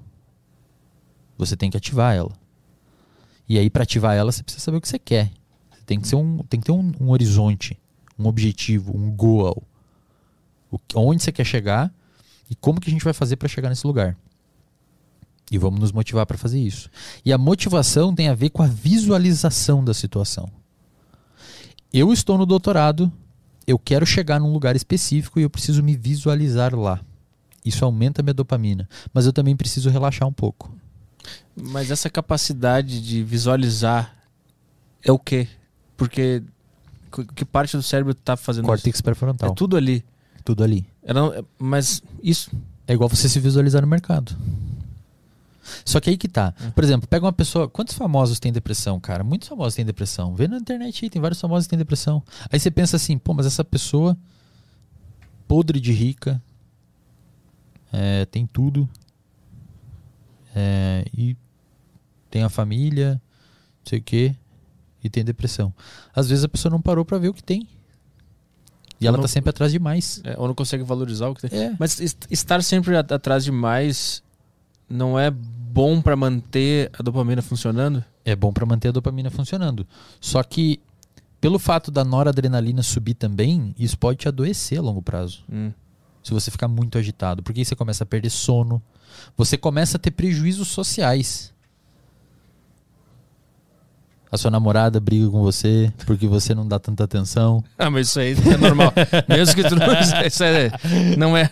Então, assim, é importante que você faça um balanço entre a sua dopamina, esse senso de buscar alguma coisa fora, e a sua serotonina de tipo, quando, quando, quando você que tá em casa, tem seus pais aí, sua mãe, sua irmã, um amigo, quando você tá perto, é uma sensação de eu tenho o suficiente aqui pra mim. E isso é mediado pela serotonina. Dopamina, noradrenalina e serotonina. Repete comigo: dopamina, Dopamina, noradrenalina noradrenalina e serotonina. serotonina. Existem antidepressivos que trabalham nessas classes de, de neurotransmissores. Você tem antidepressivo que aumenta só dopamina, tem antidepressivo que aumenta noradrenalina e tem de- antidepressivo que aumenta serotonina. E tem que ser assim. Por quê? A dopamina e a noradrenalina, por serem neurotransmissores voltados à ação, vai, faz. Se você pega um paciente com depressão e o psiquiatra dele, o médico dele, recomenda, receita para ele um antidepressivo eh, que tem que aumenta a dopamina e noradrenalina, e esse paciente tem, por exemplo, insônia, não é legal. Porque o paciente, pô, vai ficar mais alerta. Mas eu quero alguma coisa. Né? E se o paciente, por exemplo, dorme muito, não é legal dar um de serotonina, porque serotonina é mais relacionada a essa calma. Tipo, calma. Você tem as coisas que você quer, cara. Você tem um podcast de 160 mil. Não, mas eu quero mais. Então calma, vamos fazer assim. Sábado e domingo você contempla o que você tem genuinamente. E, e, final, e dia de semana vamos acordar e vamos aumentar a dopamina e a noradrenalina para correr atrás de 200 mil e um milhão. Né? E, e essa característica de dopamina ser liberada pelo sinal de você buscar o prazer é o que explica o vício. A pessoa que tem vício, por exemplo, a pessoa que usa droga, usa cocaína, muitas vezes ela não gosta de fazer aquilo. Ela te fala, ela fala para você, cara, eu odeio isso. Mas não consegue parar. Por quê? Porque a dopamina não é liberada quando ela faz aquilo. Também é. A dopamina, ela, a, a, a cocaína atua aumentando a dopamina. Ela bloqueia. Enfim, a dopamina fica mais tempo agindo. Dá vontade de seguir os sonhos depois de uma. não, não dá, não dá. Só que quando que a dopamina aumenta? Quando a pessoa vê o amigo que usou sempre. Quando a pessoa bebe, tem problema com álcool, uhum. vê o bar, ali a dopamina aumenta. Então, para tratar a dependência química, por exemplo, se você não mudar o contexto da pessoa, é muito difícil tratar. É muito. É muito... E essa parada de, de, talvez a recompensa vir é o que explica vício em jogos. Sim, Cara, sim. cassino os caras são mestre em entender Sim. o sistema dopaminérgico. É. Talvez, talvez depois de eu girar essa, esse, essa alavanca aqui, minha vida vai mudar. Uhum. E sua dopamina está explodindo. Uhum. E sua dopamina desliga tudo e você não consegue pensar direito e pensar, meu, é uma chance em mil de ganhar. Não, mas eu vou tentar, porque tem, existe. Quando tu falou do, do macaquinho ali do suco de maçã, eu lembrei que isso está no livro O Poder do Hábito. Eu li lá. Tem essa, esse experimento lá, por isso que eu lembrei quando começou ah, que a contar. Legal, cara. Eu nunca li esse livro inteiro. E tem também um capítulo só sobre uma mulher que era viciada em, em, jogatina, em cassino e tal. E ele falava sobre dopamina e como Cara, que aquilo virou um hábito e etc. É, e tal. é por isso que você nunca pode comemorar tanto. As, quem fala isso é um, um divulgador neurocientífico americano chamado Andrew Huberman. Ele, ele, ele fala que quando ele estava na graduação, ele estava ajudando nos experimentos de uma pesquisadora orientadora dele, e esse artigo que ele estava ajudando foi publicado na Science, que é uma revista que provavelmente eu nunca vou conseguir publicar. eles exigem um nível de complexidade de artigo bizarro. Assim. O Brasil hoje precisa. Só grandes grupos de fato publicam em Science, Nature e tal, porque os caras. É, é, os artigos lá são muito bons. Se você publica lá, você fez um bom trabalho. E ele explica que quando ele, quando ele publicou, cara, ele ficou extremamente feliz. E a orientadora falou para ele: a gente não vai comemorar. Não, nenhuma, nem um jantar, nenhuma festa? Não, talvez, não. Eu, não. E aí ele explica que você não pode comemorar tanto as suas vitórias, porque senão ocorre um crash de dopamina. O que, que acontece? Você você está em busca de um milhão na deriva e o seu alvo é um milhão. E sua dopamina está alta para alcançar um milhão de inscritos. Aí chega um milhão. E aí? Que, que, vai acontecer? Chegou em um milhão, e agora? Uma festa de arromba. Você faz uma festa de arromba e acabou. Dopamina. Aí acabou. Uhum, uhum. Aí você tem um, até uma sensação de dor, assim, tipo, vazio. O que, eu vou fazer Cara, agora? Isso é muito louco, porque tem, tem uma banda que eu gosto muito, que um, um dos CDs da banda se chama. É, a, como é que é? A satisfação é a morte do desejo. O nome da, de um é dos álbuns da banda. Exatamente isso, cara. Foda pra caralho. É exatamente isso. É exatamente isso. Então, assim, comemora, mas mantém em direção outra, outra, um outro ponto. E como é que o, o, o sexo ele, ele é entendido por cientistas, pessoas que trabalham e entendem como é que o cérebro funciona, porque é um dos, dos grandes motores da vida, né? Ele também pode virar um vício, ele é um grande uhum, motor que uhum. pode fuder a cabeça uhum. inteira da, da pessoa. Tem algum case, algum exemplo de como que o cérebro interpreta essa vontade de se reproduzir? Como é que muda a dopamina, a serotonina? Assim, existem alguns comportamentos inatos que a gente libera dopamina e a gente é motivado a fazer.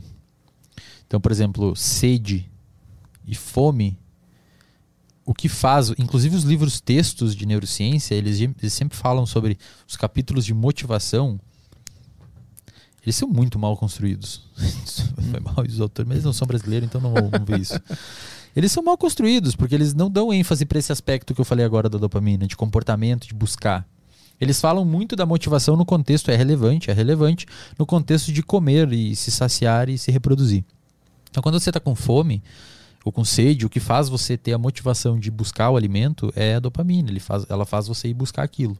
Sexo, mesma coisa. Sexo tem que ser um comportamento recompensador porque ele foi selecionado para ser. Caso contrário, a nossa espécie não, não iria evoluir, Uhum. não, iria, não iria se reproduzir.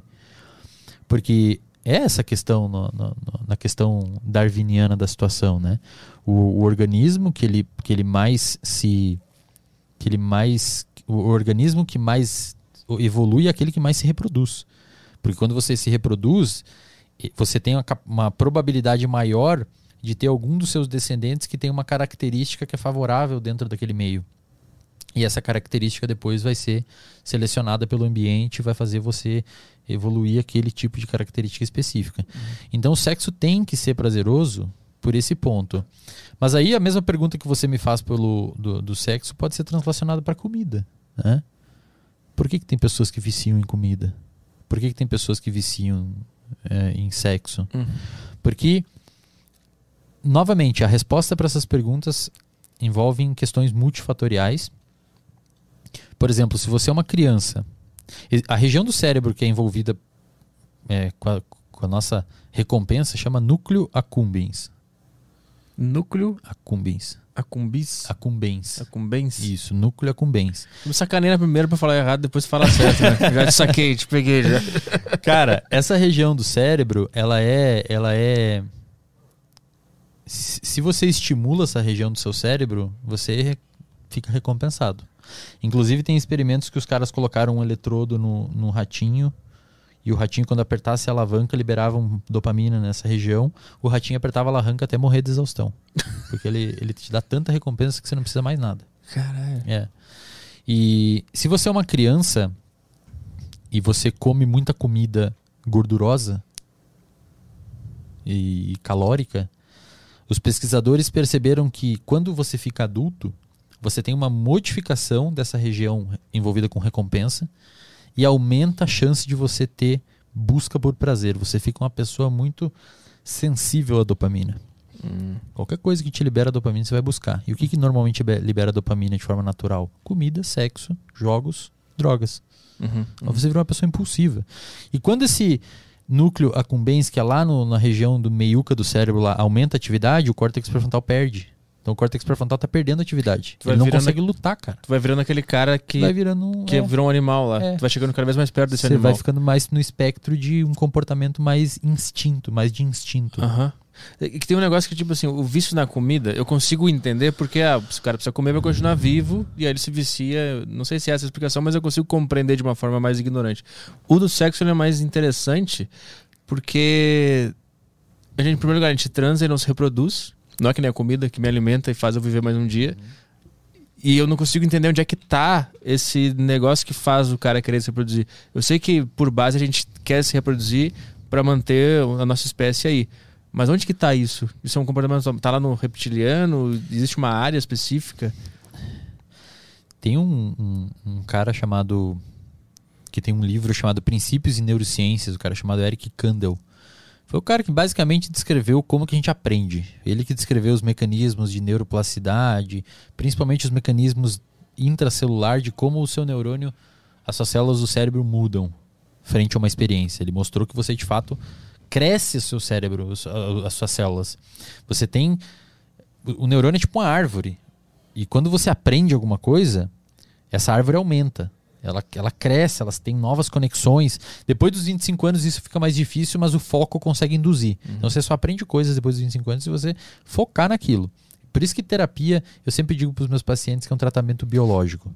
Você precisa, é um tratamento, é como aprender uma nova língua. O paciente precisa focar na terapia para resolver o problema. Para alcançar essa neuroplasticidade, para aumentar a atividade do pré-frontal e diminuir a atividade desse cérebro mais é, instintivo emocionalmente falando. Mas ele, ele tem num capítulo no livro dele que ele fala do hipotálamo. O hipotálamo é uma região do nosso cérebro que tem células que quando, quando aumentam a atividade, aumenta o nosso comportamento sexual. Hum. E esse hipotálamo tá lá naquele na meiuca lá do cérebro mesmo. Lá no meio. Então, de fato, o comportamento sexual é um comportamento mais instintivo. né? E ele percebeu também, e es- espero muito que eu não seja mal entendido aqui agora, mas ele percebeu também que esse hipotálamo tem uma população de neurônios que responde, no ladinho que responde ao sexo, à agressividade. Hum. E tem uma população no meio dos dois que responde aos dois. Por quê? Porque a gente evoluiu. Se você olhar, por exemplo, dois macacos transando, é um, é um pouco agressivo. Não só os macacos. É.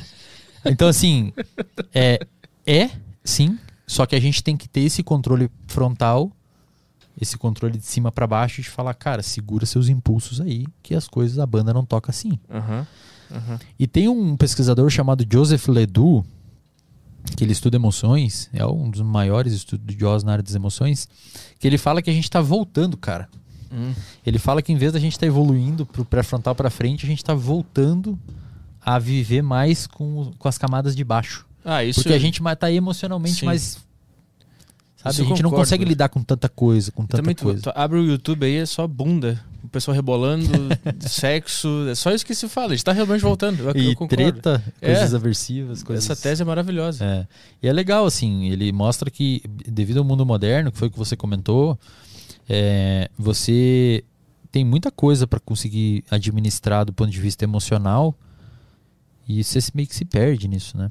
O cérebro buga e ele começa a voltar pro, É. pro, pro meio, lá pra É. meiuca do cérebro. Exatamente. E, E- e- o seu comportamento começa a ser mais regido por ali.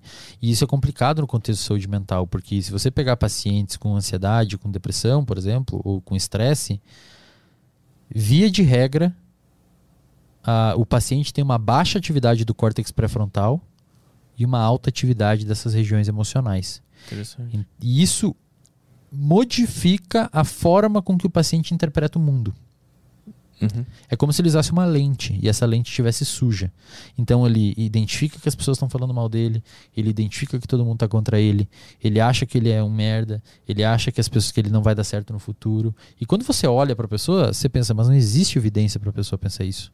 Ninguém de fato falou mal dela, ninguém falou que não gosta dela, e ela é uma pessoa inteligente, ela tem tudo para dar certo se ela se esforçar e se ela sair disso. Uhum.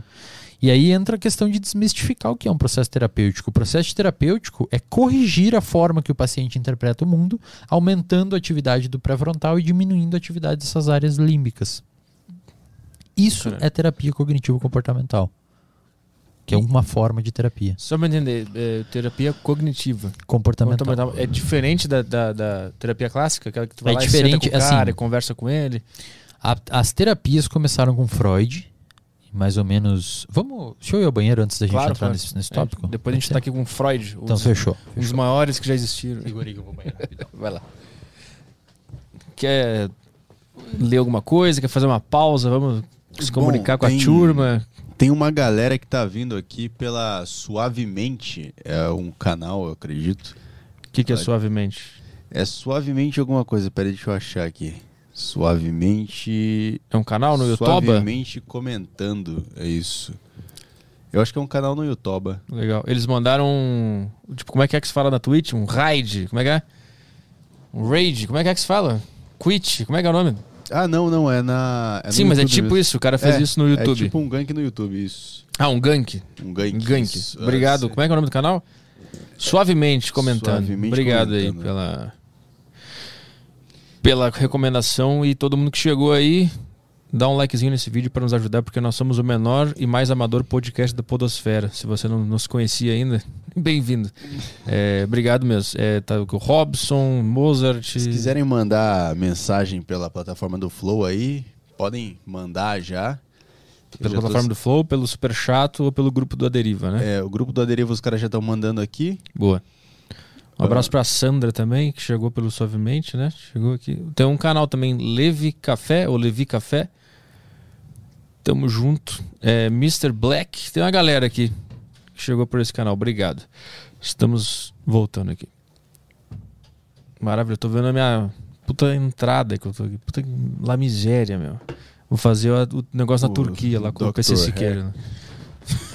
PC Siqueira. Fazer um negócio com o PC Siqueira. Coisa Então, boa. quem, quem criou a, a, a, a terapia foi Freud. Ele que foi o primeiro cara que inventou esse negócio. Antes dele tiveram alguns, mas ele foi o mais popular. Né? Ele começou a estudar mais ou menos aí, teve uma ascensão. Vamos, vamos, vamos. Agora é importante entender o aspecto temporal da coisa, Arthur. Vamos lá. Mais ou menos 1880, 1890. Freud teve uma ascensão muito grande dos estudos dele, onde ele sugeria que pacientes com depressão eles tinham uma algum tipo de, de, de visão agressiva do mundo e dos outros e eles reprimiam isso para baixo da linha do, do, do, consciente. Então eles jogavam, imagina uma, uma, fronteira. Então esse tipo de agressividade era jogada para baixo, para o inconsciente. E eles não tinham acesso a isso, só que isso ficava lá pulsante e se manifestava em forma de sintomas. Uhum. Essa é a ideia dele. Nessa época, a galera da neuro nem era entendida ainda direito como um campo de área de estudo. A primeira sociedade de neurociência americana foi em 1970, 70, 100 anos depois do Freud. Só que tinha uma galera fazendo uns estudos aí. Uns caras descobrindo o que, que nós temos dentro do cérebro. Um cara chamado Santiago Ramon e Carral o cara, e Camilo Gold. Eles descobriram como que o nosso cérebro, o que, que tem no cérebro. Então eles, o Camilo Gold. Isso é muito foda, cara. E essa história mostra que treta às vezes rende coisas muito positivas para a ciência. O Camilo Gold, ele descobriu se você pegar uma, uma fatia de cérebro e pingar nela nitrato de prata, você colore células aleatoriamente, fica bonitinho colorido. Ele mostrou isso lá em 1900. 2019 eu fiz no laboratório a mesma técnica que ele fez e consegui reproduzir exatamente a mesma imagem que ele fez. Isso é ciência, Arthur. Ciência é uma coisa que você faz da mesma forma que um chinês fez e chega ao mesmo resultado. Isso é, é consistência científica. Uhum. A ciência pauta-se nisso, falsibilidade. Se você mostrou B, se você mostrou que A mais B é C, eu vou tentar fazer A mais B também. Se não der C, a gente tem, uma, tem que ter uma conversa. Talvez você não esteja certo. E se todo mundo no mundo fizer e der C, parabéns. Você fez ciência. É, o Santiago Ramon, o, o, Camilo Gold mostrou isso. Vamos pingar nitrato de prata numa fatiazinha de cérebro e colorir um, um neurônio. Qual que era a ideia dele? A ideia dele era que nosso cérebro era composto por um único neurônio. Um neurônio grandão que circulava hum. o cérebro inteiro. Cara, uma rede. Tipo a Terra plana, assim. Tá no centro de tudo. É, um bagulhão gigante, assim, que vai em tudo. Fora pra caralho. E um cara chamado Santiago Ramon e Carral, é, é um cara só. Ele. ele é, não, era um cara só. ele, ele falava assim: não, o nosso cérebro é composto por vários neurônios separados por pequenos espaços que hoje a gente sabe que se chamam sinapse. Mas isso ele estava filosofando ou uma... Não, eles estavam olhando em microscópio, olhando em... E cada um estava chegando no resultado. cada um estava chegando no resultado. Saquei. Uhum. E eles brigavam, cara. Eles eram tipo uma treta ferrada, assim, os dois. E o Santiago Ramon e Carral no final descobriu que estava certo. Né? A gente tem várias, então que a Suzana Nicolano contou, são 86 bilhões. Uhum. Não é um só. Só que ele provou que estava certo com a técnica do Camilo Gold com a técnica que o cara desenvolveu. Uhum. Ele provou, ou seja, eu provo que você tá errado com uma técnica que você criou. Pô, ele, sacanagem, ele né? botou o nitrato. Ele descobriu que com o nitrato dava para colorir. Aí ele coloriu e o outro cara que achava que tinha um monte de neurônio pegou esse nitrato, coloriu, viu, viu, tem um monte de neurônio mesmo. É isso, Exatamente. Saquei, saquei, saquei. Diz, dizem a, a, as cartas e registros históricos que eles não conversaram. Os dois ganharam o Nobel pelas contribuições. Eu, isso tá no teu Instagram, né? Tem a foto tá no do, meu Instagram. negócio. Exatamente. O Caio consegue botar, Pô, se botar aí, turma aí. Um lado é a foto dele, que ele fez, e um lado é a foto que eu fiz no, no laboratório. Vai no Insta dele que tá ali. Ia ficar legal. E eles ganharam o prêmio Nobel, eles nem se cumprimentaram, né? Eles juntos, não se cumprimentaram né? Eles ganharam juntos o negócio. Eles não cumprimentaram, não se cumprimentaram e, e morreram inimigos. E fizeram um grande favor para a ciência mundial. Talvez se eles não estivessem tratando, Caralho. eles não iam ter dopamina para correr atrás desse negócio aí. É muito bom o fato que dois caras que estudam o cérebro. Não, um pouco mais para baixo. Eu tava, eu tava dando uma olhada aqui, eu acho aqui, eu te mando. Mas é muito bom que os caras que estavam ah, estudando o cérebro não conseguiram lidar com o próprio cérebro, uhum. o ego exatamente, e a briga. cara, exatamente. tipo, descobriu que tem 600 milhões, sei lá, bilhões Ex de neurônios exatamente. Tu sabe como funciona isso aí, não deixa a tua emoção te levar. Aquele ali do 2021 fui eu que fiz. E o cara, e o, o Carral fez o do lado ali. A turma é, tá vendo isso aí? Que ele conseguiu. Tá. Então, ele, aquele do, do, ele desenhou aquilo, tinha uma ele foto? Ele desenhou aquilo, ele desenhou aquilo à mão. Ele viu e. e desenhou. desenhou. E o do lado foi o, o, que eu fiz, aquilo ali é uma fatia do cérebro de um camundongo. Ah. E ali tem uns neurônios, ó, marcadinho em preto. Parece umas, uns girino. Maravilhoso. Tá ligado? Aham. Uhum. Uhum. Aquilo ali são células, cara. É ali que está toda a informação que a gente tem Meu armazenada Deus. no cérebro. Tem, é, o seu cérebro tem 86 bilhões daquilo dali. Meu Deus do céu. E como é que é o cérebrozinho do camundongo? O tamanho de uma unha. Bem pequenininho. É mesmo? Uhum. É só o cérebro reptiliano, não tem mais nada ali. É, ele não tem uma camada frontal. Tem até Maravilhoso. alguns neuroanatomistas que falam que eles nem têm pré-frontal. Isso é muito. E aí, nessa época, tava se descobrindo isso e o Freud escrevendo. E, cara, o Freud publicou um artigo. A galera fala que eu não gosto do Freud. Eu sou fã do Freud. Tá? Ah. Por quê? Porque nessa época ele escreveu um artigo falando assim, ó. É, o, o título do artigo é Por uma psicologia mais científica. Por- Um projeto de uma psicologia científica. Uma parada assim. Até, até então era muito místico. Muito místico, muita espiritual, coisa assim, né? aham, Ah, saquei, aham. saquei. E antes do Carral publicar isso daí, de mostrar que o cérebro é assim, no artigo o Freud desenhou uma proposta muito parecida com isso, cara. Caralho. Ele já tinha mais ou menos uma ideia. Ele era neurologista, o Aham. Freud, era médico. né? E, e depois ele, ele escreveu também um outro artigo que ele falou assim: muito provavelmente a gente aprende e associa informações por meio do fortalecimento de conexões entre as- os neurônios. Os neurônios são conectados, é como uma rede. É Uhum. como uma célula conversa com a outra e vira tipo uma, uma circuitaria. Então ali eles ficam conversando um com o outro e vira uma circuitaria. O Freud escreveu isso, cara, em 1870 e tanto, 1880 e tanto, e em 1970 se mostrou que era assim. Falou, um cara fez um experimento e falou assim, ó, quando você aprende, dou- você, você aprende uma informação, os neurônios que se conectaram para você associar aquela informação, eles se fortalecem entre si e eles ficam mais amiguinhos. Uhum. Eles se ativam mais fácil junto. É como quando você está num campo de grama e você passa sempre pelo mesmo lugar e a grama morre ali. Fica um trilho.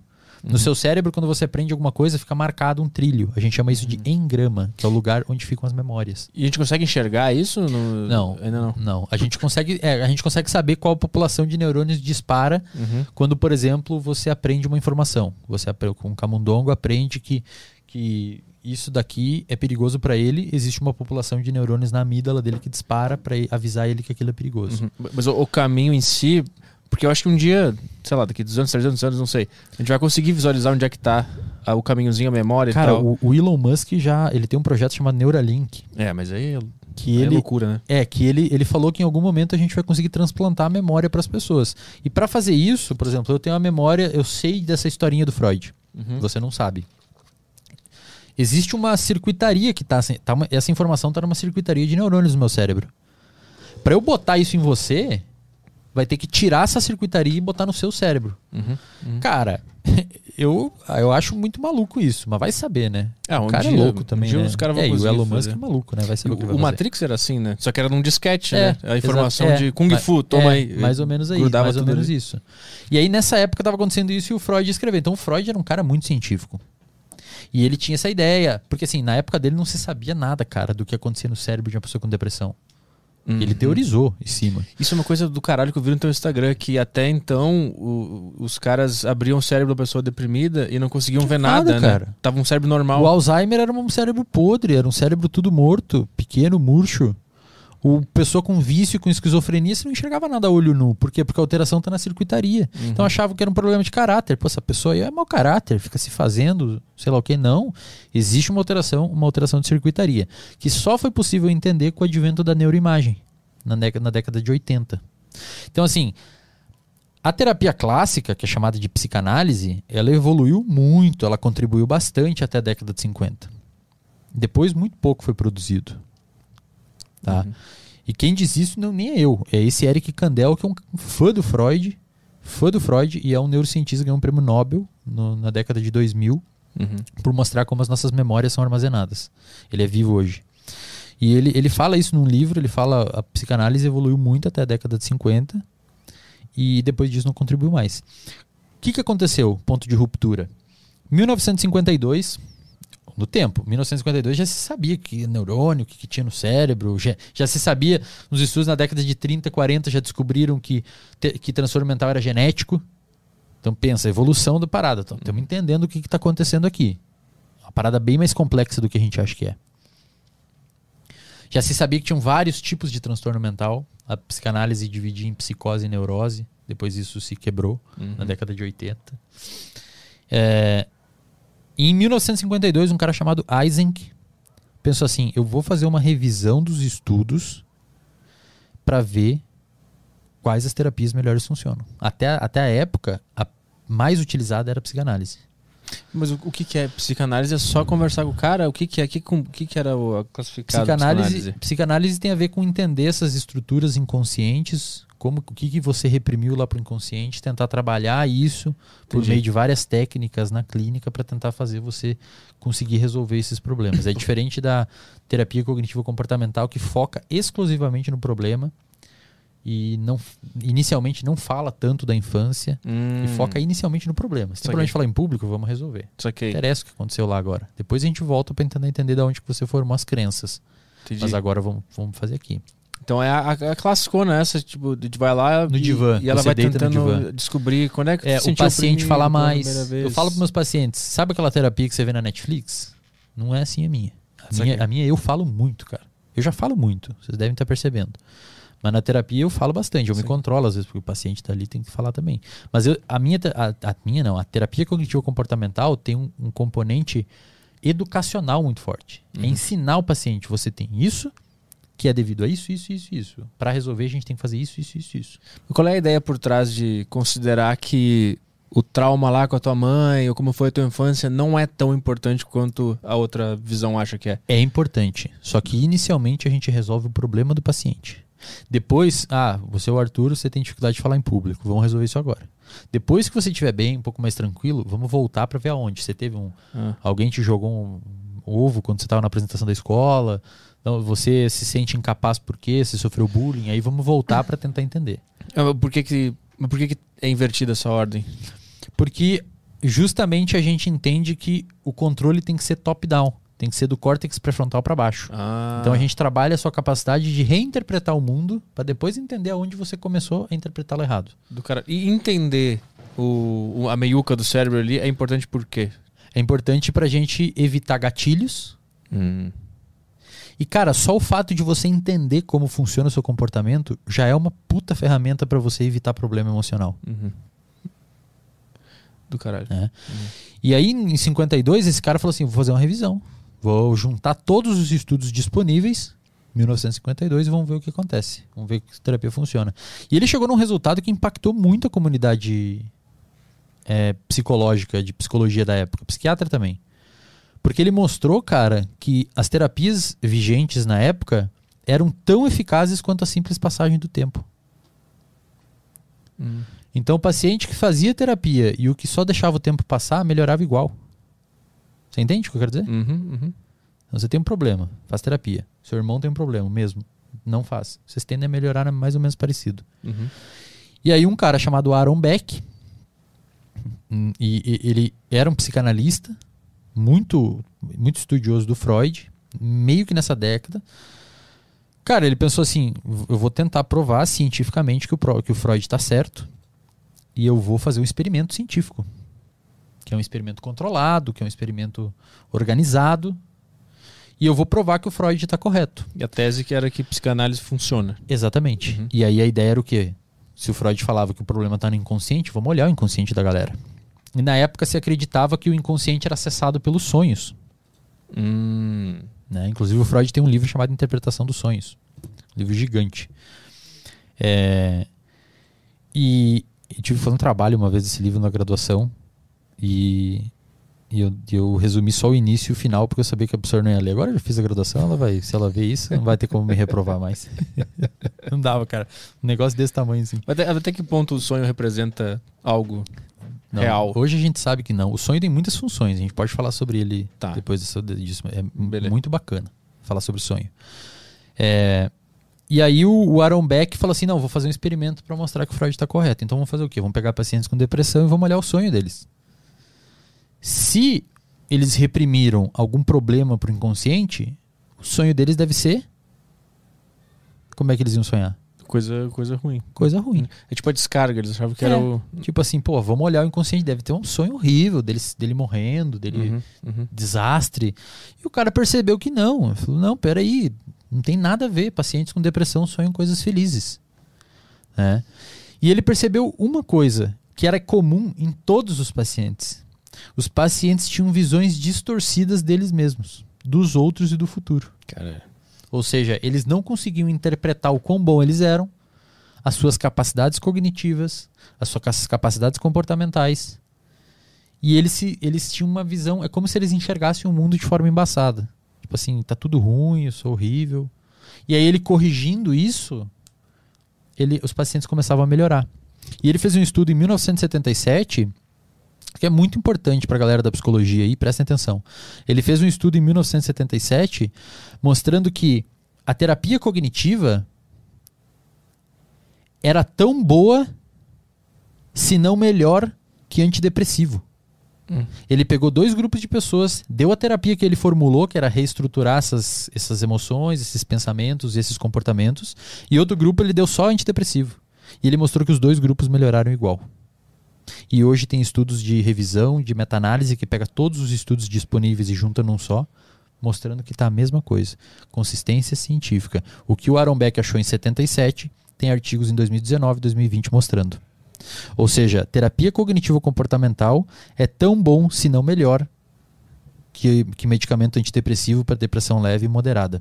Uhum. Depressão grave, os dois eles precisam andar junto.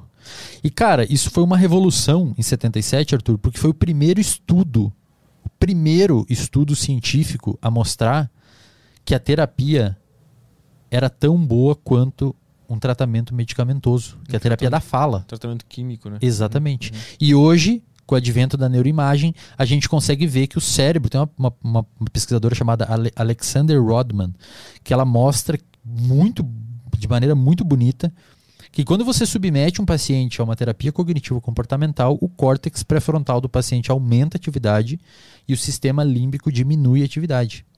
O paciente consegue ser mais racional.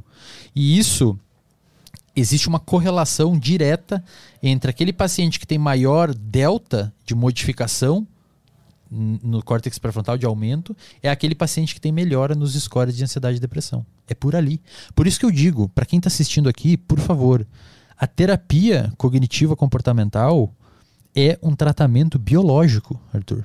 Ela muda a arquitetura do seu cérebro. Isso é muito louco, cara.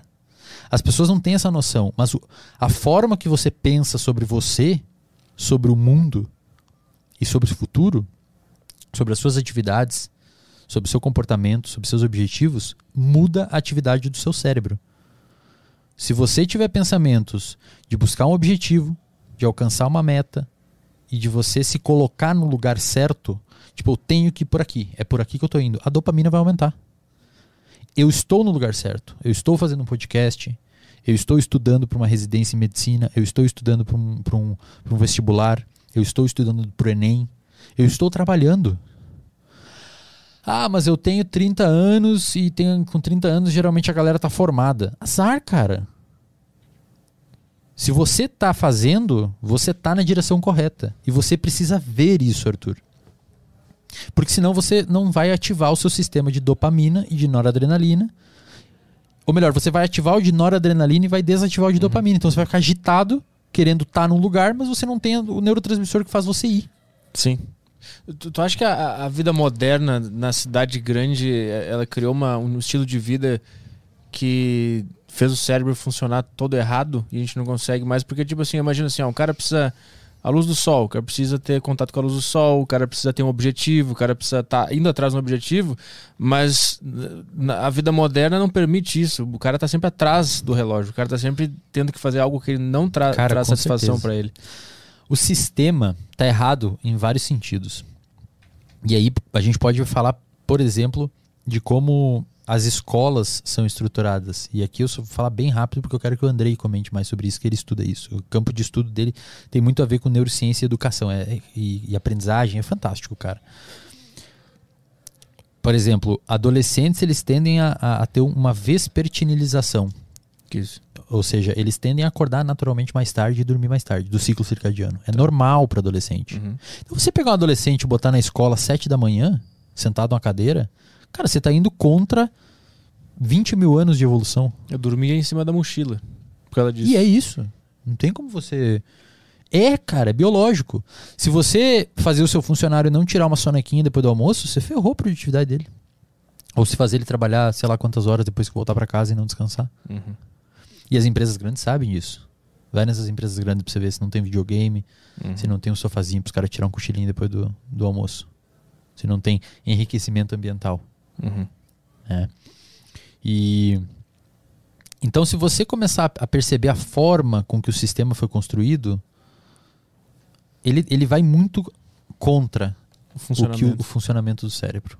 Isso é foda. Porque eu fico pensando assim, tu imagina se a gente tivesse criado um sistema que quebra a perna de todo mundo, fisicamente. Tu tá trabalhando isso e a tua mesmo, perna tá cara. sempre sendo quebrada. É a gente ia parar em um ano essa É porra de. mesmo. Não, peraí, tá todo mundo quebrando a É perna. Mas mesmo. como tá no cérebro, não dá pra enxergar Não dá e pra enxergar. a gravidade não é tão saliente, Fica né? difícil, exato, cara. Fica difícil de você imprimir causalidade. É. Tipo assim, porra, a galera tá toda doente Uhum. porque não se expõe à luz, porque a gente poluiu o negócio todo e não tem mais luz aqui, porque a gente tem que acordar 4 da manhã e voltar pra casa meia-noite e Uhum. ainda chegar em casa e trocar as crianças e dormir 3 horas, 4 por noite, que é, um- é, é uma das coisas mais patológicas que você pode fazer pro seu cérebro dormir pouco, pelo menos menos de 6 horas e meia, 7 horas. E cara, não tem como saber. Então assim, neurociências, Arthur. E aí a galera vai falar que eu tô puxando sardinha pro lado da neuro, pode falar também. Mas neurociência, esses conhecimentos, eles são concretos, são biológicos, são científicos. E eles deveriam sim ser utilizados para fundamentar políticas públicas. É. Tipo, vamos fazer uma parada que favoreça a atividade encefálica cerebral da pessoa para que ela tenha uma melhor performance e uma melhor saúde mental. Tu, tu atende quantas pessoas mais ou menos? Tu tem quantos clientes? Eu atendo, eu atendo mais ou menos de 6 a 8 pacientes por dia. Tu tem e tu faz online, né? Faço tudo online. Tu nota a diferença do cara, por exemplo, que mora em São Paulo pra um cara que mora numa cidade menor? Boa pergunta. Tu, tu vê uma diferença em comportamento? Porque eu sei que São Paulo é a cidade com o maior número de transtornos mentais Aham. do, do, do Brasil, ou do mundo, não sei, alguma das maiores. E eu entendi depois que eu comecei a morar aqui. Por que, que isso acontece? Boa pergunta. Porque aqui tá tudo ao cara. contrário, meu. Os caras demoram duas horas pra ir do trabalho pra casa, é Exato. metrô, é ônibus, e aí o chefe te É. manda um negócio pra fazer à meia-noite. Aqui é. É. uma loucura, E aí velho. você não consegue tempo pra treinar. Não consegue. Aí você tem que comer um salgadão na esquina. É, e, aí, vira uma, uma E aí vai. zona. Aí tu vê na Paulista os caras de, de terno largão, assim, com as olheiras gigantes. Exato, É cara. isso que tá acontecendo Exatamente. Então, assim, não, não vejo uma clara, uma diferença, uma muito boa, muito boa análise. Vou tentar fazer uma associação. É, mas a grande maioria dos pacientes que eu atendo hoje, é, a demanda deles é justamente frear um pouco essa sensação de urgência. E principalmente a culpa de não estar acompanhando esse processo. Cara, Arthur, isso ferra a galera, cara. Porque você tá num processo. Parece que você. Parece que o mundo tá assim e você tá assim. Uhum, O seu ritmo tá atrás. uhum. E aí você fica ansioso. E quando você tá ansioso, o seu cérebro, a sua percepção de tempo muda quando você tá ansioso. O seu cérebro, o seu cérebro literalmente vê o mundo passar mais lento. Por exemplo, você tá numa fila de banco, tá demorando. Às vezes tá demorando, você tá ansioso, demora mais ainda. Uhum. né? Então, assim, a culpa que gera essa esse não acompanhar, né, é, é devastador pra, pra galera. Se comparar com os outros é um recurso natural do cérebro? Como assim? Porque se, se- uma das fontes de, de, de dor ou de, de problemas do cara é ver que o mundo tá agindo e ele tá num passo mais lento, é porque ele tá se comparando com outras pessoas que ele vê que estão se movimentando. Com certeza. Então é, é, é, é tipo, é, tá lá também naquele cérebro reptiliano, se comparar com nossos pares. Não, eu acho que tá mais no córtex pré-frontal. É. Tá mais na parte externa. Porque você você você você vê a pessoa e você pensa assim, ela tem ta, ela tem tais características e eu poderia estar nesse lugar e não tô e tô aqui atrás. Só que na realidade ninguém é igual a ninguém. Você Uhum. tá onde o contexto levou você a estar. E não é porque você é mais velho ou mais novo que você tem que julgar estar no lugar errado. Você tá no seu tempo. Uhum, uhum. E quando você fica se comparando, você começa. Cara, esse processo das crenças que a gente conversou. Essa, essa ideia de comparação, ela pode ativar muito fortemente essas crenças de incapacidade. E Assim, meu Deus, a pessoa tem 30 anos, casada, filho, um- uma, finanças em dias, e eu tenho 30 anos e tô aqui. Eu tive Daí? muito isso na minha É, vida. é comum. E, cara, pra resolver isso, você tem que pensar você tem que ter muita calma. E aí que entra um processo de auxílio, de, até de amigo, de familiares, de terapeuta.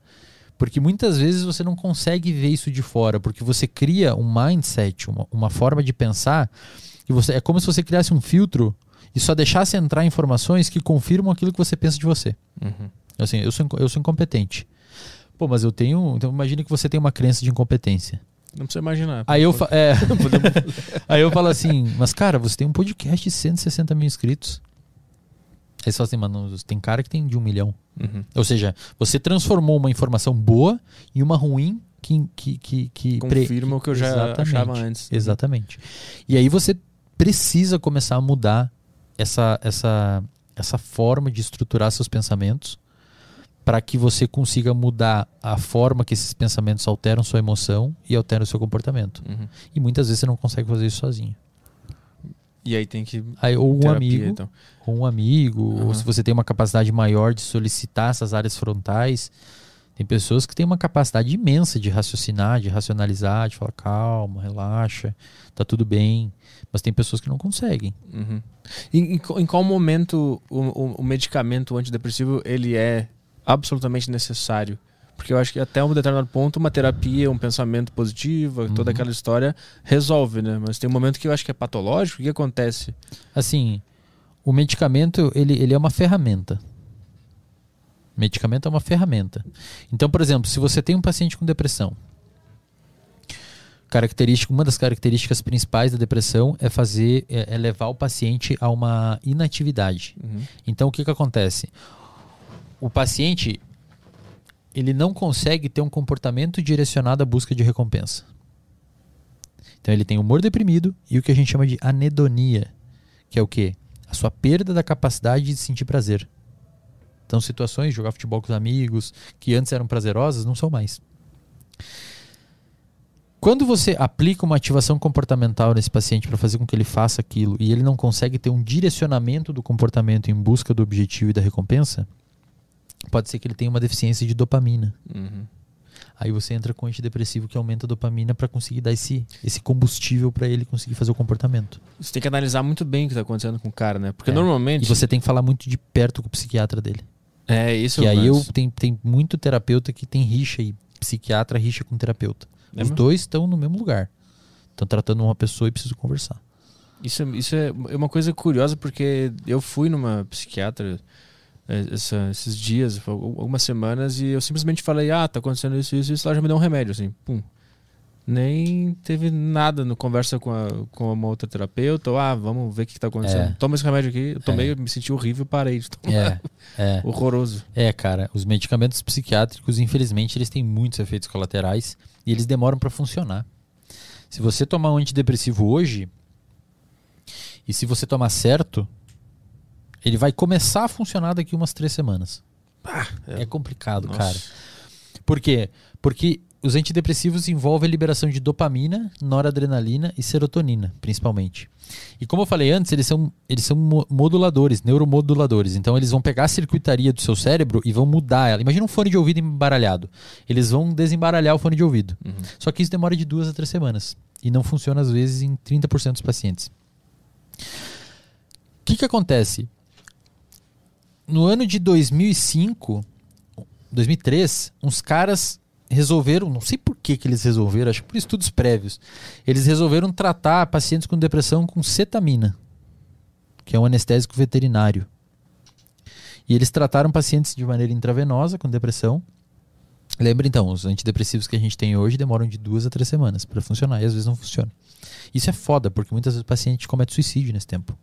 Sim. Ou abandona o tratamento, porque não tá funcionando, tô tomando isso que não funciona. Uhum. Então tem que educar o paciente, falar para ele e tal. E os caras começaram a estudar, não, mas tem uma regiãozinha do cérebro que atua assim, assado, então se talvez a gente conseguir mexer ali com um medicamento, esse aqui deve funcionar, vamos tentar. Eles deram uma dose subanestésica, ou seja, uma dose que não causava anestesia, nes- desse anestésico veterinário. E eles perceberam que depois de 10 horas, 8, 10 horas, os pacientes, o medicamento fez efeito. Hum. O anestésico veterinário. E aí tem uma circuitaria no cérebro envolvida. Que esse medicamento, em vez dele remodelar a circuitaria, ele atua direto na sinapse. É bem mais rápido. Isso em 2003. 2020, 2018, 2019, se não me engano, é 2019 ou 2020, a Anvisa aprovou aqui no Brasil o Spravato, que é um spray intranasal de cetamina para tratar a depressão. Hum. Então hoje a gente tem disponível, acho que é caro ainda, porque não houve quebra de patente, não tem todo esse caso. E prescrito também, né? Não- Oi? É prescrito também, não pode ir lá comprar. Não, não, não pode ir lá comprar não. E o, e o psiquiatra acho que é ele que administra, porque cetamina envolve é usado como droga de abuso, né? Isso aqui. E e hoje se você administra esse sprayzinho, cara, em questão de 10, 12 horas, você dorme no outro dia você acorda bem. Cara, e, E dura dura semana. E, e, e- é as, sensacional isso. e as drogas? Como é que tu enxerga as drogas? Ácido, LSD, todos esses, esses negócios que o pessoal fala que enxerga o, o mundo e cura algum trauma. Como é que vocês veem isso? Eu preciso fazer uma advertência aqui antes de entrar nesse tema, senão meu conselho vai, vai, me, vai me mandar uma carta lá Tá. me xingando. Hoje não existe nenhum tipo de tratamento regulamentado e arquitetado com nenhuma droga de abuso para nenhum transtorno mental. Ponto. Uhum. Acompanhou? Acompanharam aí, pessoal?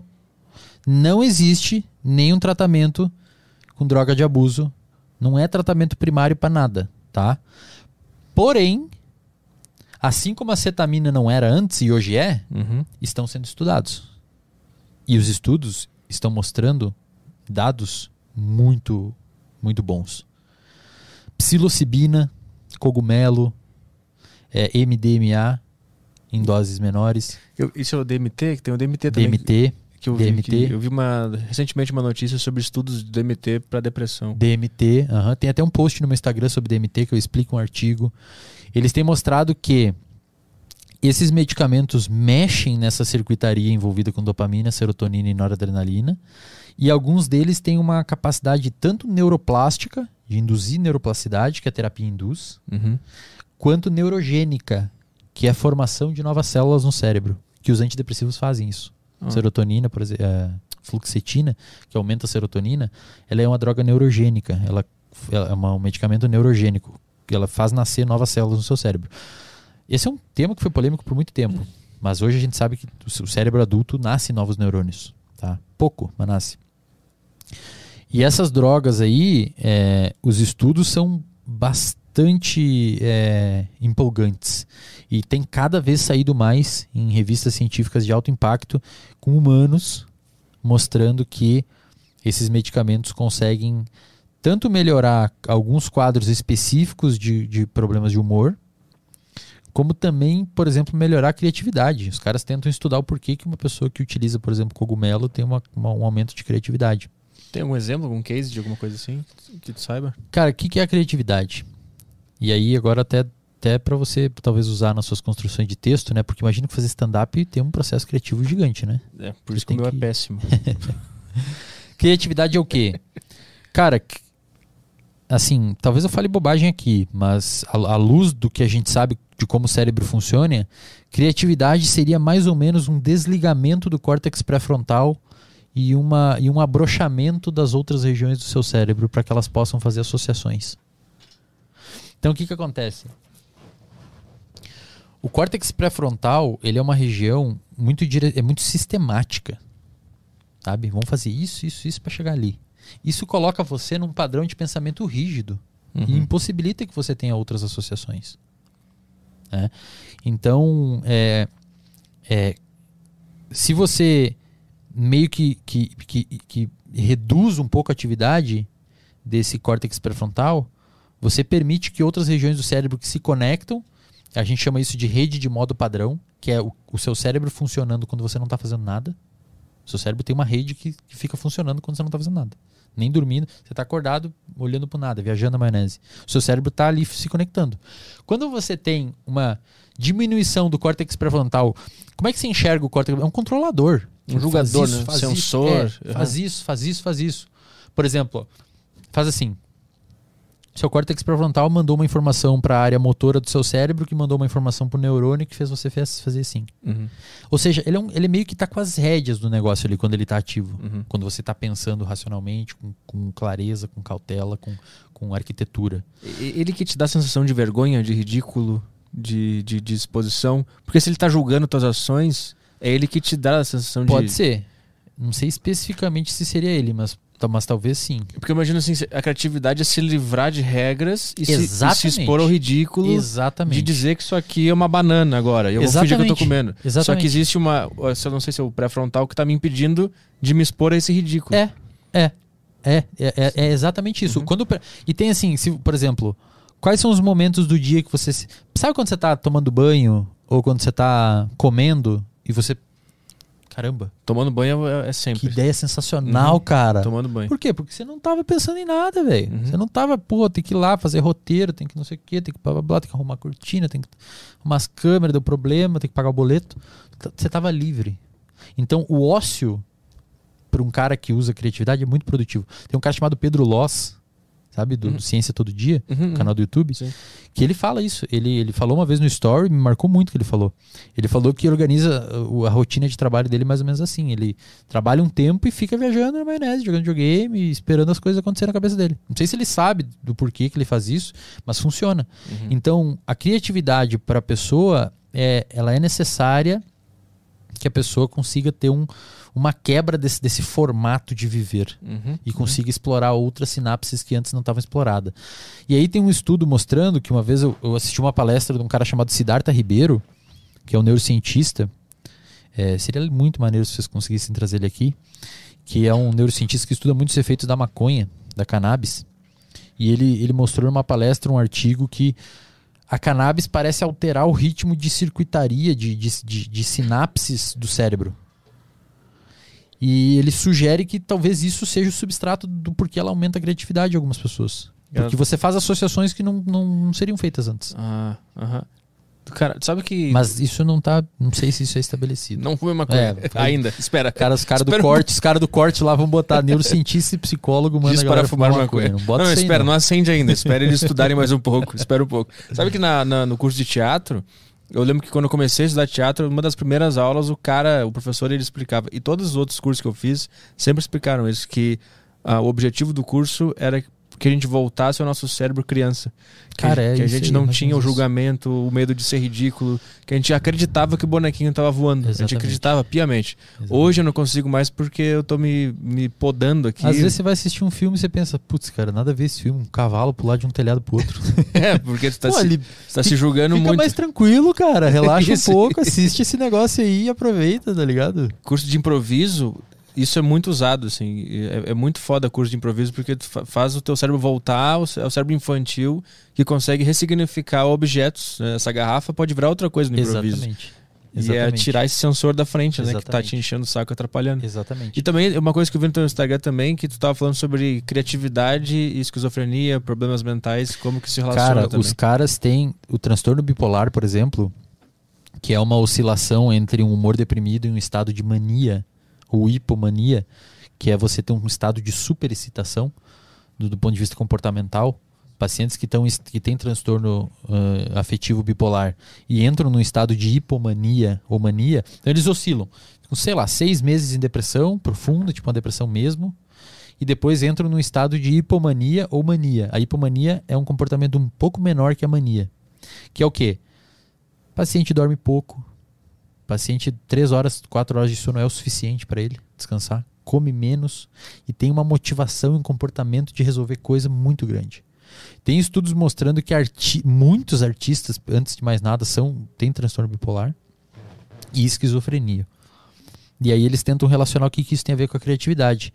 E num livro desse Eric Kandel, é, chamado Mentes Diferentes, como cérebros incomuns demonstram como o nosso funciona, uma coisa assim é o livro.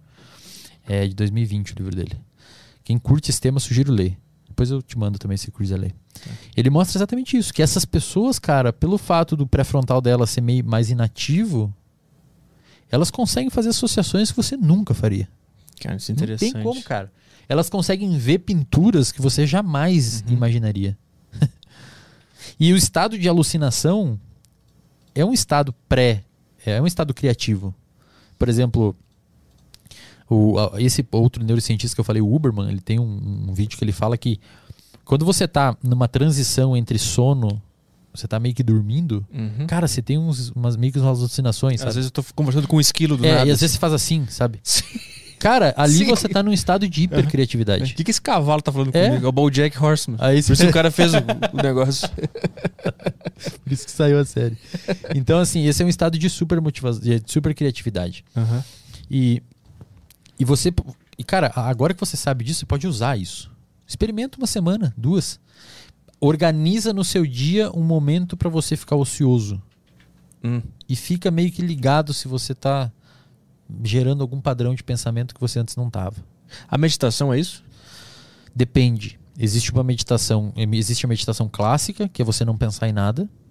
E existe uma meditação que é muito baseada em evidência, que inclusive está se transformando num processo terapêutico independente, que é chamada de mindfulness, Muita gente tá falando disso aqui, inclusive. que é uma meditação que os estudos mostram que aumenta a, a- a atividade do pré-frontal, diminui do sistema límbico. Você sabe como funciona? A, a Mindful. É. O cara me falou que ele ficou olhando pro relógio, assim. Pode ser. Olhando o relógio passar e Pode ser. até que segundo ele aguentava. E aí ele foi fazendo isso e foi e melhorando. Pode ser. A meditação mindfulness é uma meditação guiada no aqui e no agora.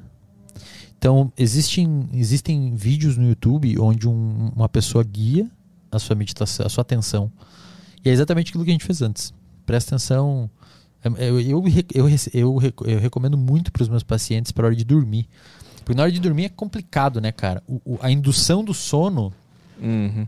é muito difícil porque os pacientes geralmente fazem o, o que não é pra fazer, que é chegar perto de dormir e pensar que não vai conseguir dormir. Não consegue dormir Sim. antes, cara. Aham. Aí, ferrou, como é que você Sim, vai dormir? Isso é foda, né? Pô, eu tenho que dormir agora. Tem que dormir. E outra coisa muito errada que os pacientes fazem é acordar de madrugada e olhar a hora. E aí, Se vocês têm insônia e vocês acordem de madrugada, não olha a hora, cara. Porque daí você faz um cálculo. Sim. E quando você tá fazendo um cálculo, o seu pré-frontal ativa e o Sim. seu sono ferrou. Sim, é verdade. Às vezes eu acordo e eu vejo, puta, três da manhã, daqui duas horas é cinco, fudeu. cara. Não, não faz mais Tá. isso. Acorda de madrugada e não olha a hora. Finge- Fala assim, eu vou voltar a dormir que é nove da fechou, noite. e fechou. Entendi. Então, o Mindfulness faz o quê? Em vez do paciente direcionar, porque a nossa atenção é negociável. A nossa atenção é negociável. Então, o Mindfulness, ele direciona a sua atenção para algum lugar específico que não vai te causar ansiedade. Hum. Então, um paciente, uma, eu faço muito Mindfulness. É, a- a- você bota um fone de ouvido, bota o áudio e a pessoa ali vai guiar a sua atenção. Vai falar, agora eu quero que você preste atenção na dobra do dedo do seu pé direito. Agora eu quero que você suba pro seu tornozelo Isso é e muito mapeia a sua canela. E, cara, e, e aí, em um momento específico, ah, eu sei que você tá tentando tirar a sua atenção pra outra coisa, mas volta pro seu joelho. Isso é muito foda. Cara, quando você vê, você tá dormindo, bicho. Por quê? Porque você não tá pensando em nada que te preocupa, você tá pensando no seu joelho. Uhum. Então, por algum momento, a sua atenção não está no passado, numa coisa que você fez e se arrepende, ou deixou de fazer e se arrepende, e não está no futuro, por uma coisa que virá acontecer e você está preocupado. A sua atenção está no aqui e no agora, no seu tornozelo. E você vai dormir, você apaga e nem percebe. E, e a meditação de não pensar em nada não é tão efetiva? Cara, é, pode até ser. Eu não li- leio muitos estudos nesse sentido dessa meditação, mas é muito difícil não pensar em nada, né? Não pensa no. é, é que, na não verdade, pensa no elefante. eu me, eu me comuniquei mal aqui, porque eu, eu, os, os caras falam que não é pra não pensar em nada porque não existe isso. É. né? É aceitar os pensamentos e aí simplesmente observar eles e ver pra onde eles vão Pode ajudar. se des- desassociar É. daquele pensamento. Existe uma técnica dentro da terapia cognitivo comportamental que a gente chama de é, desapego consciente dos pensamentos. Então, quando vem esses pensamentos automáticos que a gente conversou de que vai estar tudo errado e que o podcast está indo mal e Uhum. que sei lá o quê, se você não consegue, ou que eu sou uma pessoa péssima e não consigo fazer as coisas direito, se você não consegue buscar evidências contra esse pensamento, você pode tentar desapegar conscientemente dele. Uhum. O que, que significa isso? Eu sei que você está aqui, pensamento. Seja bem-vindo, fica na sua aí, mas eu vou fazer minhas coisas. Uhum, uhum. A supressão do pensamento não funciona. Isso Sim, é. exatamente. Você querer, eu não vou pensar nisso, não vou pensar Sim. nisso, não vai. Isso, isso é um erro que muitas pessoas fazem quando começam a meditar, né? Muitas pessoas falam isso pra mim quando começam a meditar. A minha namorada, ela, ela diz que ela não consegue meditar porque ela fala assim: ah, daqui a pouco eu tô pensando no trabalho e tô pensando em academia. e eu falo: é. não, aceita esse pensamento É. e vê pra onde ele vai É. e relaxa. Mas a Mindfulness é sensacional, cara. Uhum. Tenta começar. Depois eu posso te mandar um link do YouTube de um áudio que eu, que eu mando para meus pacientes. Uhum. Você mapeia seu corpo. E isso te dá uma. E, os estudos mostram que diminui o cortisol, diminui a adrenalina, você entra num estado de mais tranquilidade. Foda. É muito sensacional, Eu, cara. te- eu te perguntei isso por causa, porque a gente tava falando do tempo ocioso em relação à criatividade, né? E eu acho que a, a meditação deve melhorar esse aspecto da criatividade também. Mas tem uma coisa que tu falou que a gente que, a- tu disse que a meditação ela melhora o funcionamento do, do córtex pré-frontal, né? É esse o negócio. Mas ao mesmo tempo, a criatividade está ligada a desligar o córtex pré-frontal. E também a gente falou que as pessoas estão indo mais pro meio do cérebro, que é onde está o negócio mais animalesco, mais prazeroso, e a pessoa vira um animal. Eu, tipo assim, eu vi, uma meio que uma confusão aqui Aham, na- nas aham. informações, porque ao mesmo tempo que desligar o, o pré-frontal, desligar entre aspas, te deixa mais criativo, também pode te levar para o estado animalesco. Então tem um caminho muito. Deixa, eu, eu fazer uma pergunta antes. Pra você fazer essa pergunta, você provavelmente ficou prestando muita atenção no que eu falei, né? Sim. Quando você tava prestando atenção no que eu falei, o mundo em volta não parece que desapareceu um pouco? Você Sim. não ficou com foco em mim e esqueceu do em Uhum, volta? uhum. Por exemplo, você tava vendo isso daqui antes? Agora. Não, Eu- antes, antes. Porra, Antes. não sei se eu tava vendo. É exato. Não sei, Você tava eu- focado em mim. Cara. Isso é foco. Foco é você direcionar a sua atenção a um objetivo específico e tentar entendê-lo. Esse tipo de foco que você teve agora para entender esse raciocínio e elaborar essa pergunta, que é uma pergunta complexa e que demanda você ter entendido, esse tipo de foco é o gatilho para neuroplasticidade. Então, provavelmente esse raciocínio que a gente fez você não vai esquecer. Você vai lembrar daqui uma semana, daqui um mês, e se você reforçar daqui, uns, daqui umas duas semanas vai fixar mais. Isso é foco. Isso provavelmente alterou alguma circuitaria no seu cérebro para armazenar essa informação. Tá dando minha cabeça. Se Para, você né? estivesse viajando na maionese aqui, você não ia aprender isso. Caralho. Tá? Mas respondendo a sua pergunta, o córtex pré-frontal é uma faca de dois gumes. Geralmente a meditação ela é muito indicada, a, a mindfulness, para pessoas que têm muita ansiedade. Então a a- essa muita ansiedade ela pode estar ela pode estar sendo manifestada pelas, pelo sistema límbico, pela parte mais animalesca, mas pode também estar sendo a criação, por exemplo, a criação dessa ansiedade que está aumentando a atividade do sistema límbico pode ser o córtex pré-frontal. Por quê? Porque ele é um simulador.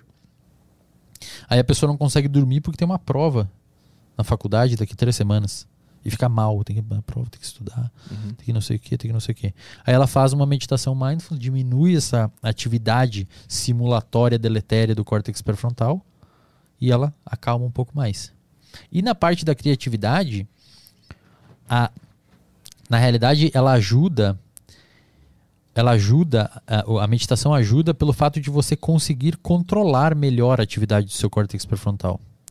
No sentido de você entender melhor como desligar e como ligar ele, ou como aumentar e como diminuir a atividade. Porque a meditação mindfulness, os protocolos mostram que você tem que treinar com o tempo. No início, você vai mapear seu corpo, você para nos joelhos, você ou já cansou ou não quer mais fazer. Uhum. Em dois minutos. E depois você fica 20 fazendo. É um treino. Então, você só pelo fato de você se submeter a essa paciência, a esse trabalho, você já consegue também modular a atividade do seu cérebro para conseguir estar ali. Uhum. Porque é isso. A grande jogada da, da performance, da motivação e da atividade humana é você conseguir. atra- Por isso que eu falei dos fisiculturistas lá, é você conseguir atrasar uma recompensa e mesmo assim continuar lutando por ela no aqui e no agora. Uhum. É muito doido, né? Como que até o momento. A minha cabeça tá doendo. Tá doendo mesmo. É muito doido como a, a humanidade, de alguma, olhando para o aspecto mais eh, sociológico do- de como a sociedade se comporta, a gente está sempre, parece, correndo pro lado errado. Porque gente, por muito tempo a gente, acreditou, a gente acreditou que tem que produzir, produzir, produzir, vamos trabalhar, produzir revolução. blá. E agora a gente está percebendo que, na verdade, não, a gente tem que ficar um pouco ocioso. A gente tem que mapear Aham, o nosso corpo e, e aprender a ter essa paciência, que eu acho que em algum momento da humanidade isso devia ser muito presente, de, de ter muito tempo ocioso.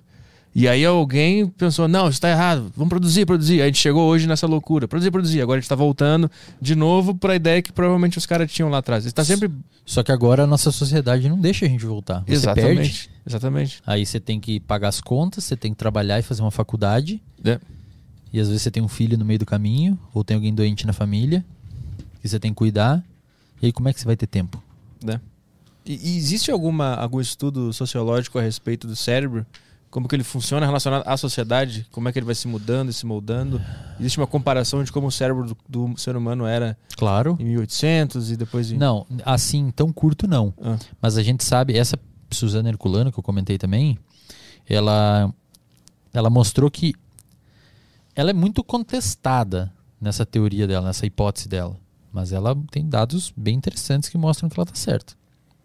que ela mostrou? Há mais ou menos 12 mil anos atrás, a gente inventou a agricultura. O ser humano inventou a agricultura. Antes disso, a gente era caçador-coletor. Então, há mais ou menos 12 mil anos atrás, a última era glacial desceu, o gelo derreteu no mundo, começou a ficar um clima mais quente, e o, o- o- o homem já estava já, já tinha povoado muitos lugares, e, o, e, o, e isso permitiu que povoasse ainda mais. E, o, e os, os caçadores-coletores perceberam assim: não, em vez da gente correr atrás daquele animal, a gente pode construir uma cerquinha aqui deixar ele aqui. E, e essa semente, em vez da gente comer, a gente planta, vai nascer uma árvorezinha. E a gente começou a inventar agricultura. E nesse período a gente começou a viver mais em sociedade. Por quê? Porque dentro de uma. Você começou a viver mais perto do local que te dava a sua alimentação e te dava o seu sustento. E você começou a ter divisões de tarefas. Começou a ter uma complexidade social maior. Né? É, Aí é muito louco, cara, porque antes disso a gente era meio que a gente era caçador-coletor, andava 80 km por dia. E, e se você parar para pensar, o ser humano é, um, é, é o animal que mais consegue percorrer é, é, sem ficar exausto longas distâncias comparado a outros animais da natureza, principalmente terrestres. Então, inclusive, tem técnicas de caça que você persegue um leão ou persegue um animal até ele cair de exaustão. Você vai lá e vai perseguindo ele, você vai comendo, porque você tem inteligência para Uhum. organizar a sua energia. É Por isso que o ser humano faz triatlon, essas coisas. Também. A origem do crossfit. E aí eles perceberam, o que, que é? Antes disso eles viviam em, em poucos grupos, então, sei lá, 20, 50, 80 pessoas, e andavam por aí, caçando e coletando. Depois a gente começou a viver em sociedade, devido ao advento da agricultura. A Suzana Herculano, ela sustenta, nos estudos dela, que quando o homem dominou principalmente o fogo e conseguiu começar a cozinhar os alimentos e conseguiu começar a ter um aporte calórico maior, o cérebro humano começou a evoluir. Cara. Então, mais ou menos 200 mil anos atrás, o nosso cérebro começou. Ou seja, a ideia dela é que a, a capacidade de obter mais calorias melhorou a nossa capacidade cerebral, aumentou, permitiu que o nosso cérebro expandisse e permitiu que os nossos comportamentos ficassem mais complexos. Uhum. Então, isso algo na ordem de 200 mil anos. Não sei, hoje. Eu nunca, antes eu acompanhava muito esses estudos, hoje eu não acompanho mais os estudos de qual foi o primeiro Homo sapiens, o esqueleto descoberto e tudo mais. E isso tem alguma coisa a ver com o fato de que o cérebro antes tinha que usar toda a energia para sobreviver?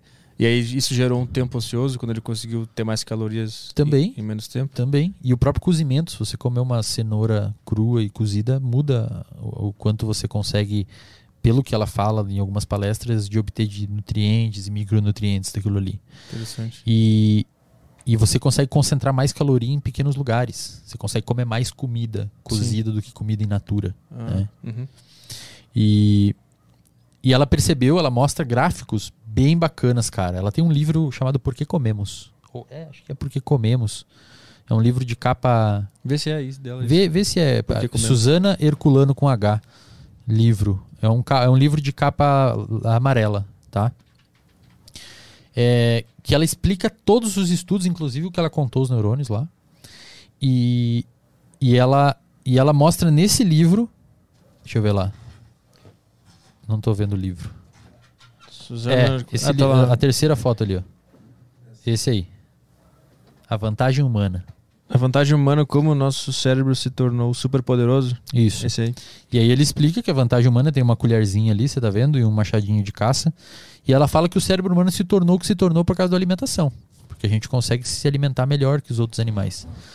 E, e aporte calórico. E ela mostra nesse gráfico, nesse livro, um gráfico que mostra que o aumento da massa cortical do cérebro, que é essa parte de fora mais complexa, coincide com o aumento de aporte calórico dos animais humanos. Isso permitiu que a gente começasse a viver, não sei se foi uma consequência ou um causador, Uhum, uhum. a viver mais em sociedade. E aí existe, existe alguns hormônios que, que permitem que a gente tenha uma atitude mais pró-social. Um deles é chamado de ocitocina. Ocitocina, ele é originalmente foi originalmente descrito por, por ter envolvimento com lactação e com, com parto, na hora do parto e tudo mais, é, em mulheres. Mas hoje a gente sabe que homens têm e mulheres têm e também está envolvido com comportamento pró-social. Por exemplo, imagina que tem, eu até botei no Instagram isso, imagina que tem cinco pessoas num trilho de trem e uma pessoa no outro trilho e o trem está indo em direção a cinco pessoas. Se você puxar uma alavanca, o trem se direciona para uma pessoa e você mata uma pessoa e salva cinco. O que, que você faz? Se você puxar uma alavanca, você está longe. Você puxa uma alavanca, o, trilho muda e o trem vai para mata uma pessoa e você salva cinco. Eu acho que eu olho para trás e faço assim. não, não pode. Tem que escolher. Não, um. eu, tá, mato uma pessoa só. Tá, né? ok. É, agora imagine que para salvar essas cinco pessoas você tem que pegar essa uma pessoa e jogar na frente do trem. Você pegar ela, leva ela e joga na frente do trem. Pra salvar cinco pessoas? É. Pessoas boas. Não é Hitler. Não, Isso você não eu conhece as pessoas.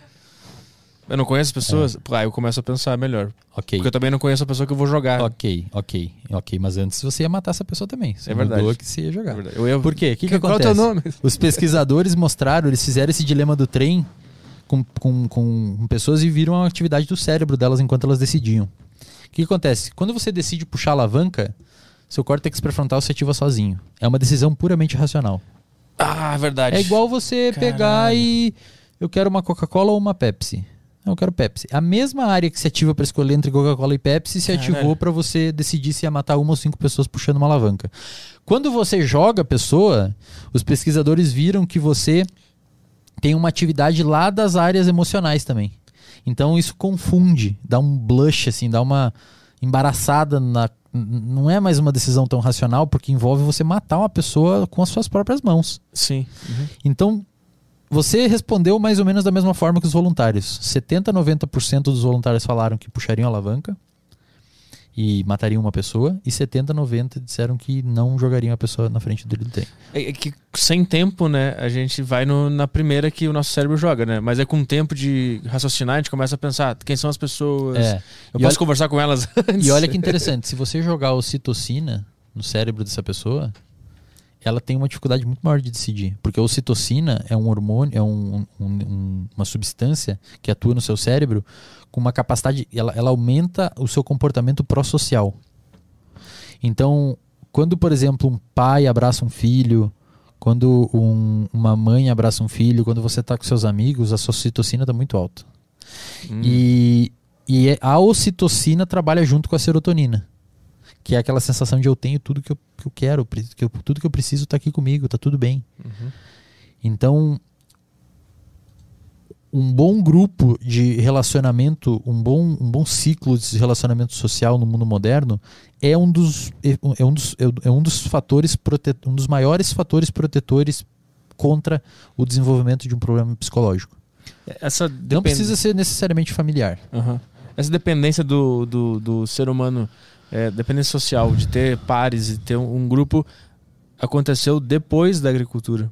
Não sei. Quando os caras antes eles deviam ser mais individuali- individualistas, não tem nenhum dado sobre isso? Não sei, cara. Eu não sei. Eu sei que o advento da agricultura aumentou a capacidade de cooperação, né? Porque Uhum. antes eu acredito que os caçadores-coletores até encontravam outros grupos, mas eles nunca se reuniram para estruturar alguma coisa. Não sei porque se o cérebro não tinha essa capacidade de pensamento Uhum, ou alguma coisa assim. Mas hoje a gente depende socialmente de outras pessoas. E se você é rejeitado socialmente, isso é um estímulo extremamente nocivo para você. É. Muito, cara. Muito. Duas coisas que são muito nocivas para crianças e adolescentes. Alô, papais e mamães de plantão aqui para dar uma olhada se tá tudo bem na escola, tentar ter um- uma linha aberta de conversa com o filho e com a filha, porque às vezes não fala, né? Uhum. papai e mamãe meio rígido, o filho passando por um puta problema social e os caras, não, isso é bobagem, vai lá, faz lá, esquece isso daí. Duas coisas. Abuso sexual, físico, moral e, e rejeição social, que até às vezes andam junto. Uhum. Cara, uma pesquisadora, essa Alexander Rodman que eu falei antes, ela mostrou num artigo que crianças que sofreram abuso, elas perdem muito a conexão entre o pré-frontal e as áreas lá embaixo. Uhum. E ela sugeriu que é esse é o mecanismo neurobiológico para resiliência. Essas pessoas se tornam menos resilientes, elas não conseguem lidar tanto com os problemas futuros. Hum. Então, estressores que elas deveriam. Resiliência é um termo da, da, da física que É uma substância que, quando submetida a um grau de deformação, ela volta ao estado original o mais rápido possível. Uhum. Isso é uma coisa resiliente. Então, você pega um, um, um lápis, por exemplo, quebra ele, ele não é resiliente, ele vai ficar quebrado. Você pega um, uma régua, você dobra, ela volta para o mesmo lugar. Uhum. Isso é uma, uma, uma substância resiliente na física. No ser humano, é aquela pessoa que sofreu um problemão e ela passa um tempinho, ela tá, já resolveu o problema. As pessoas que sofrem abuso ou rejeição social na infância perdem muito a capacidade de resiliência. E o marcador neurobiológico da resiliência é essa conexão pré-frontal é, sistema límbico. Se você quebra isso, você tem uma dificuldade de ser resiliente no futuro. Uhum. E, a, e ela submeteu essa galera um estudo muito bonito, saiu na, na Biological Psychiatry, uma revista muito ferrada, assim, na, de boa na, na área psiquiátrica. Foda. Foda. Ela, ela mostrou que se você. Ela, primeiro, ela, ela pegou essas crianças que sofreram mal, ela pegou crianças que sofreram mal, maus tratos e ela viu que a atividade da amígdala dessas crianças está muito maior. Então as crianças são mais reativas. Só normal, assim. Sem dar nenhum tipo de exposição. A criança, ela é mais. Ela, ela tende a ter uma detecção de perigo. Ela, ela vê mais saliências emocionais no ambiente. Então, às vezes, você está num lugar, acontece um problema que para você passou, a pessoa já fica, opa, que aquilo ali? A pessoa vai me fazer mal. Porque ela tem essa. Ela sofreu ou abuso ou uma rejeição muito grande. E. Rejeição, inclusive, de pais, né? E ela. E aí ela pegou e mostrou fotos de uma criança chorando para essas crianças. E para um grupo, ela pediu simplesmente para a pessoa, para as crianças pensar assim: eu quero que você imagine que, que essa criança que vai aparecer na foto, as, as crianças já adolescentes, né? Adolescentes adultos, as que sofreram abuso. Mostrou para elas: eu quero que você imagine que a criança que vai aparecer nessa foto agora, chorando, é, um, é uma criança de um filme. Não é real. Ou eu quero que você se, se imagine distante fisicamente dessa criança. Imagina que você está longe. Joga ela lá pro fundo. Sabe? Uhum. Olha para mim agora e tenta me jogar pro fundo. Joga, me joga lá para trás. Você consegue fazer isso. Você Uhum. consegue imaginar você longe assim. E ela viu que quando essas crianças faziam isso, que sofre, esses adolescentes faziam isso, que sofreram abuso na infância, aumentava a atividade do córtex pré-frontal e diminuía a atividade da amígdala. E quando você perguntava o quão mal ela se sentiu olhando aquela imagem, a pontuação era menor. Hum. Só você mudar o seu pensamento mudou o quanto a forma daquilo ali te impactar. Te afetou. É. Uhum. Isso, quando você aprende isso e treina isso, é muito fantástico. Então, é, é, se você hoje. é, é, esse tipo de, de, de, de, de modificação por meio de estressores na infância ou na adolescência, até mesmo na idade adulta, que tem mais relação com o estresse pós-traumático daí, é, isso muda a forma que a gente tem de sociabilizar e geralmente levam essas pessoas a perder sociabilidade. Porque daí as pessoas começam a não confiar mais nos outros. Uhum. A criança que sofreu abuso e sofreu rejeição tende a fazer o quê? Se isolar. E aí essa criança perde um fator protetor. Sim. Entende o que eu quero dizer? Sim, aí ela não, ela não confia mais em ninguém, consequentemente ela não consegue mais viver num grupo sociável Exatamente. e isso prejudica porque é necessário para o ser humano estar num grupo. Exatamente. Entendi. Por que que tem um negócio que é, que é estranho assim, é, do ponto de vista do, do, do cérebro funcionando automaticamente? Quando o, cara é uma criança e ele é abusado, ele conscientemente ele não sabe que ele está sendo abusado. Até sexualmente, né? Muitos, muitas... Muitos, inclusive, nem lembram direito. É, e eu já vi algumas pesquisas de, ou, ou de, de delegados falando, não sei o que que era, que a criança não faz a menor ideia do que aconteceu. E ela acha que foi uma coisa boa naquela época, lá, quando ela é uma criança. Ela tá, ah, tá brincando com o papai, com o tio, sei lá. Ela acha que é uma coisa legal. Mas tem uma coisa no cérebro que não tá lidando bem com aquilo lá. Principalmente depois que você se torna consciente daquilo. Isso. E aí, então lá na época o cérebro já tá funcionando dizendo isso é um trauma, isso é uma Uhum, coisa errada, uhum. mas o cérebro consciente não tá vendo que é uma coisa errada, que vai te dar um trauma, né? Uhum. Esse, esse cérebro que tá funcionando automaticamente ali, sendo abusado e criando os traumas. Ele ali. marca aquilo ali. E ele é o reptiliano, esse, tá lá no, no É, é o límbico, os, O límbico. os mais do meio ali. Com E- certeza. E aí depois quando o, o, o, da, o da frente aqui se desenvolve, essas, essas duas informações se comunicam e, E aí vem o trauma. Exatamente. É mais ou menos isso. Mais ou menos isso. E, e uma parada assim que, que, é, que, é, que é importante saber é que o nosso cérebro ele termina de amadurecer mais ou menos por volta dos 25 anos. Na verdade, um pouquinho menos os estudos indicam. Mulheres tendem a terminar de amadurecer o, o cérebro todo um pouco antes que homens. Tá? Uhum. Por isso que a gente fica se jogando em árvore até os Exato, 23, fazendo jackass. é. Jackass, acho que é o. É, é, É o estudo científico que prova o que tu acabou de falar. Jackass, acho que é o- é, os caras não tinham pré-frontal. Tiraram deles ali. Por isso que tu Tipo tinha assim, jackass de mulher, né, Os jogando caras de se miravam eles pra um, pra um lado e falavam assim, vai, cara, ele ia, vou me jogar nesse, nesse espeto aqui, tá ligado? Isso, isso, maravilhoso. O pré-frontal deles não existia. e aí, aí, imagina só. Isso é muito da hora também, cara. O seu cérebro tem áreas do seu cérebro que já nascem prontas. O tronco encefálico nos centros de respiração, ali a genética dá conta, você nasce com isso daí. Então, o meio ambiente influencia muito pouco, muito pouco. A última região, a, a- a região motora do seu cérebro, ela, ela começa a amadurecer, mas dois anos, três anos, que é o momento que você começa a caminhar, começa a fazer coisas, né? Nenezinho, como criança, começa a explorar ambiente e tudo mais. O sistema de recompensa, ele amadurece na adolescência, ele já olha, olha o, o- a adolescência é, tinha que ser assim, é, é, é, sei lá, um, enfim, não vou falar aqui que vão falar que eu falei merda daí. Uma merda de Tinha adolescente? que ter- não, tinha que ser assim, tipo, a adolescência, ela, ela é, é, é um- um- uma limitação neurológica, tá ligado? Mas é Porque- mesmo. porque olha, olha o Twitter só. como é que é. Porque olha só, olha só, presta atenção aqui. O, o, o- aí, isso daí vai dar problema. Tô vendo que os caras vão falar que eu falei da, da adolescência. Mas, eu vou explicar. Mas tem problema falar mal de adolescente? Eu eu vou explicar. Tem um Não, sindicato lá. dos adolescentes. A ONG dos adolescentes aqui. Olha só. Vamos lá. Eu vou, eu vou, eu vou tentar explicar o porquê que eu falei isso. O córtex pré-frontal, a última região que termina de amadurecer, de amadurecer é o córtex pré-frontal, no seu cérebro, a parte da frente, que é controle de impulso, organização de tarefas, freio de impulsividade, tudo aquilo que a gente conversou. O sistema, é, o sistema de recompensa, ele tende a ser, ele já, já é mais ou menos maduro na adolescência. Na dopamina, as vias de dopamina, uma, uma via de dopamina que a gente chama de via mesolímbica, que ela tá, vou, vou- fazer aqui para a câmera. Imagina que ela tá daqui até aqui.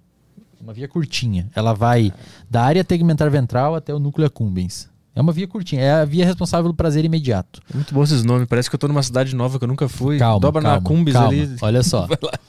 E existe uma outra via de dopamina que vem até o córtex pré-frontal. Tá. Essa via demora um pouquinho mais para amadurecer. E aí que mora o problema na adolescência. É por isso que em lugares adolescente não pode dirigir até tal idade. Também não tô falando tanta bobagem aqui. Isso, as políticas públicas são embasadas nisso também. É, e não pode beber também, né? Porque tem consequências, porque se entende que a pessoa não tem capacidade de lidar com aquilo. E é verdade.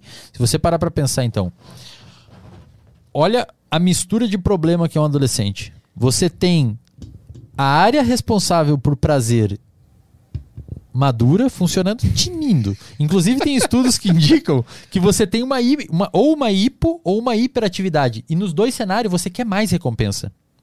E aí tem até uns pesquisadores que falam que é isso que faz o adolescente sair de casa. E é legal. O adolescente buscar para a escola, morar longe dos pais, passar trabalho. Por quê? Porque você quer. Você quer motivação. Mas pode enviesar para outro lado também. E você tem a região do seu cérebro que controla os impulsos para adiar a recompensa lá na frente e matura. Uhum. Então, o adolescente, ele tem a região que dá a recompensa para ele funcionando belezinha, uma 0 km, e a região responsável por controlar os impulsos para buscar essas recompensas é recém começando a amadurecer direito. Então, é uma máquina de problemas, porque você vai buscar a recompensa onde não deveria. Aham. Então, você acha legal pegar o carro do pai escondido, você acha legal beber e dirigir, aí tem, tem está, sei lá, fazer coisas que te dão recompensa imediata, mesmo aquilo podendo dar um problemão gigante. Por isso que a, a- a droga é muito. é, a- É. O, o jovem se encanta muito com a droga. Principalmente, droga. acredito que por essa hipo ou hiperatividade do sistema de recompensa. O adolescente ele chega num momento que não é mais suficiente para ele o que ele tem. Então, até tal idade, tá em casa, meu computador, minha mesa de jogos, pô, que da hora. Uhum. Depois ele começa a achar aquilo porre. Falou, quero sair, quero morar sozinho, quero, sei lá, morar com os brother. Às vezes é bom. Sim. Isso vai direcionar o seu comportamento à busca por objetivo. Mas se você tiver um objetivo, Uhum. É, esse, é- esse é o lance. tá? Então, assim, é, é, por volta dos 23, 24 anos, 25 ali para ser mais exato, o córtex pré-frontal termina de amadurecer, principalmente áreas envolvidas com empatia. Então você começa a pensar assim, cara, eu não vou fazer isso porque eu posso fazer um problema para alguém, Uhum. posso causar um problema para alguém. E aí você começa a ter um controle melhor. É como se, como se o seu cérebro terminasse de se con- o concreto secasse com 25 anos. Aí você me pergunta, pô, mas você não falou que tinha neuroplasticidade, o cérebro não mudava depois? Muda. Só que aí muda com foco. que é o que Ah. você estava tendo quando você fez aquela pergunta sensacional antes. Isso que você tá falando é interessante porque o Twitter ele é conhecido por ter muito adolescente. E lá é um lugar de muita impulsividade, de muita gente se xingando, raiva, minha opinião tá certa, é, É. isso, eu quero a sensação de estar certo É. agora, rápido, É. um merda, filha da puta. É. É por isso que o, o jovem. fa- Às vezes eu recebo uns comentários que eu penso, caralho, o que, que esse cara. Que tá acontecendo com esse cara?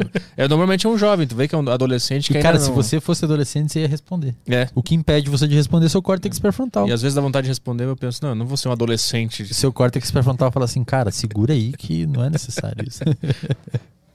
Do caralho. E os sonhos, vamos falar dos sonhos. Sonhos. Sonhos é, é um, um- um- Todo mundo tem. Tá? Muita gente fala assim, pô. Até esses dias me mandaram uma pergunta no Instagram lá falando assim: quando eu sonho, eu, o meu dia é mais produtivo. Eu falei, não. Você sonha toda noite. Você só não lembra às vezes. E isso é um sintoma de alguma coisa que tá errada? É de boa. Tudo tranquilo. O nosso sono tem várias fases. Você tem a fase que está acordado, começa a entrar e você cai no sono profundo. Depois você sobe, depois você desce, você faz ciclos de fase. Tem uma fase chamada de REM, que é uma fase que você está meio que acordado, quase acordado. Seu olho fica é de movimentos rápidos dos olhos, na sigla em inglês. E isso, se você pegar alguém dormindo, agora você vai fazer isso, né? Com sua namorada, vai ficar olhando assim. Ela vai acordar e vai estar o cara olhando assim. que isso, cara? Não, Wesley falou pra olhar lá os olhos.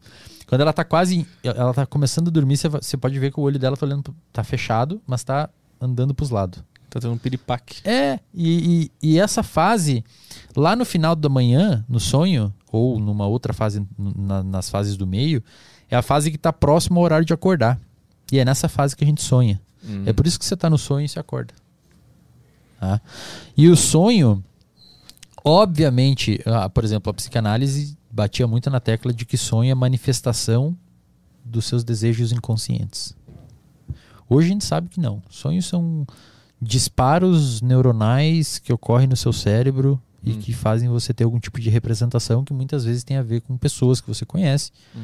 mas às vezes em situações absurdas. Mas, tá- tá é essa possibilidade de ser uma representação de coisas que tu quer é zero? Zero, zero. Só porque eu te pergunto isso, porque eu- quando eu era adolescente tinha uma banda que eu gostava muito. Pode ser, entendeu? Eu sonhava muito que eu tava no show da mas banda. pode ser, pode ser, porque você pensava que queria estar no show da banda, mas não é porque não é porque você a galera fala que é que é uma manifestação do que você nem sabe que você quer. Hum, Então, entendi, sei lá, entendi. sonha que você tá Sei o cara é gay, mas o cara tran- não é gay. você tá transando com um carro.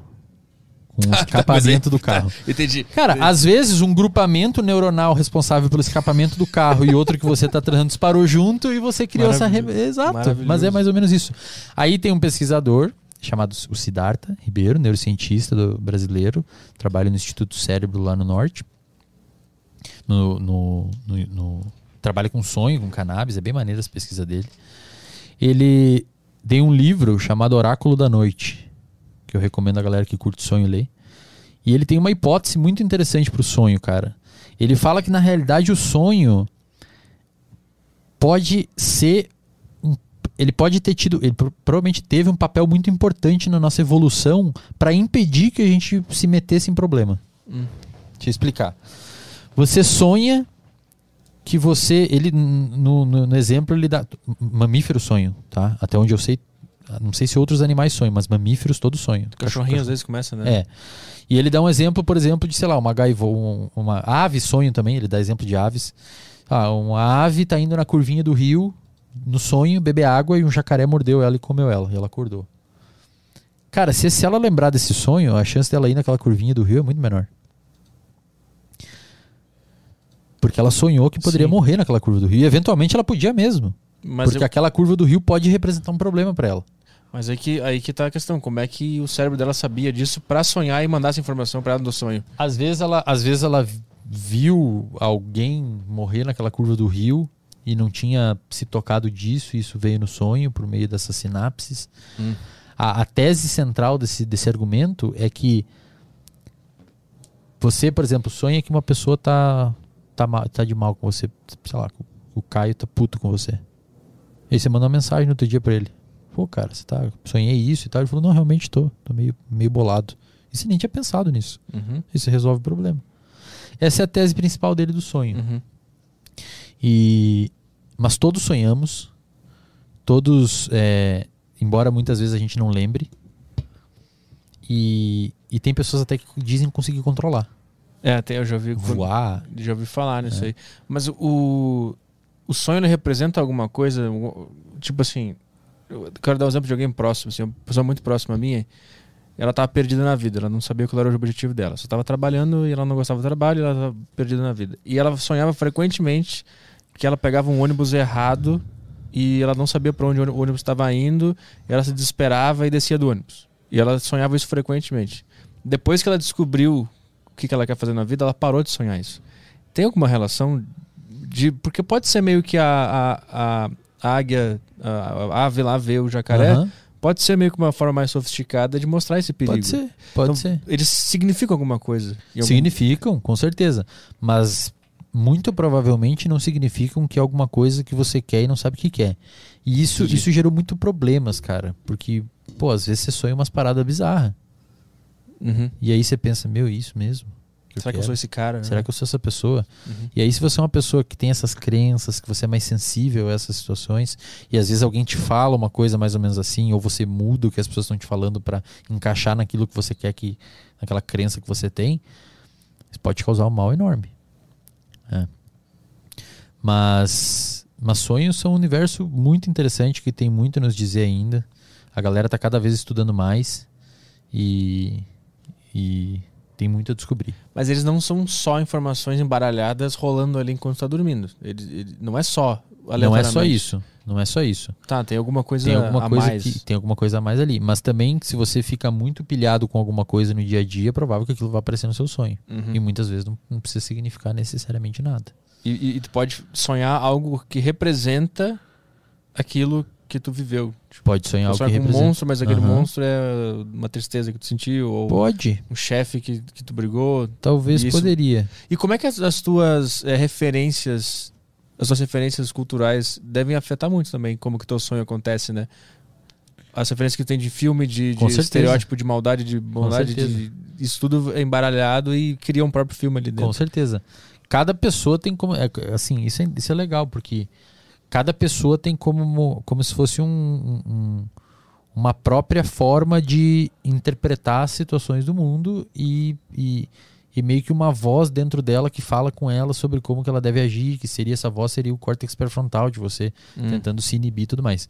E isso com certeza tem uma influência direta de seu grupo de amigos, da forma que você cresceu, da forma que você foi tratado, das suas inspirações, das pessoas que te inspiram. Uhum. Então você você meio que absorve um pouco de tudo que você consome e isso de certa forma constitui quem você é.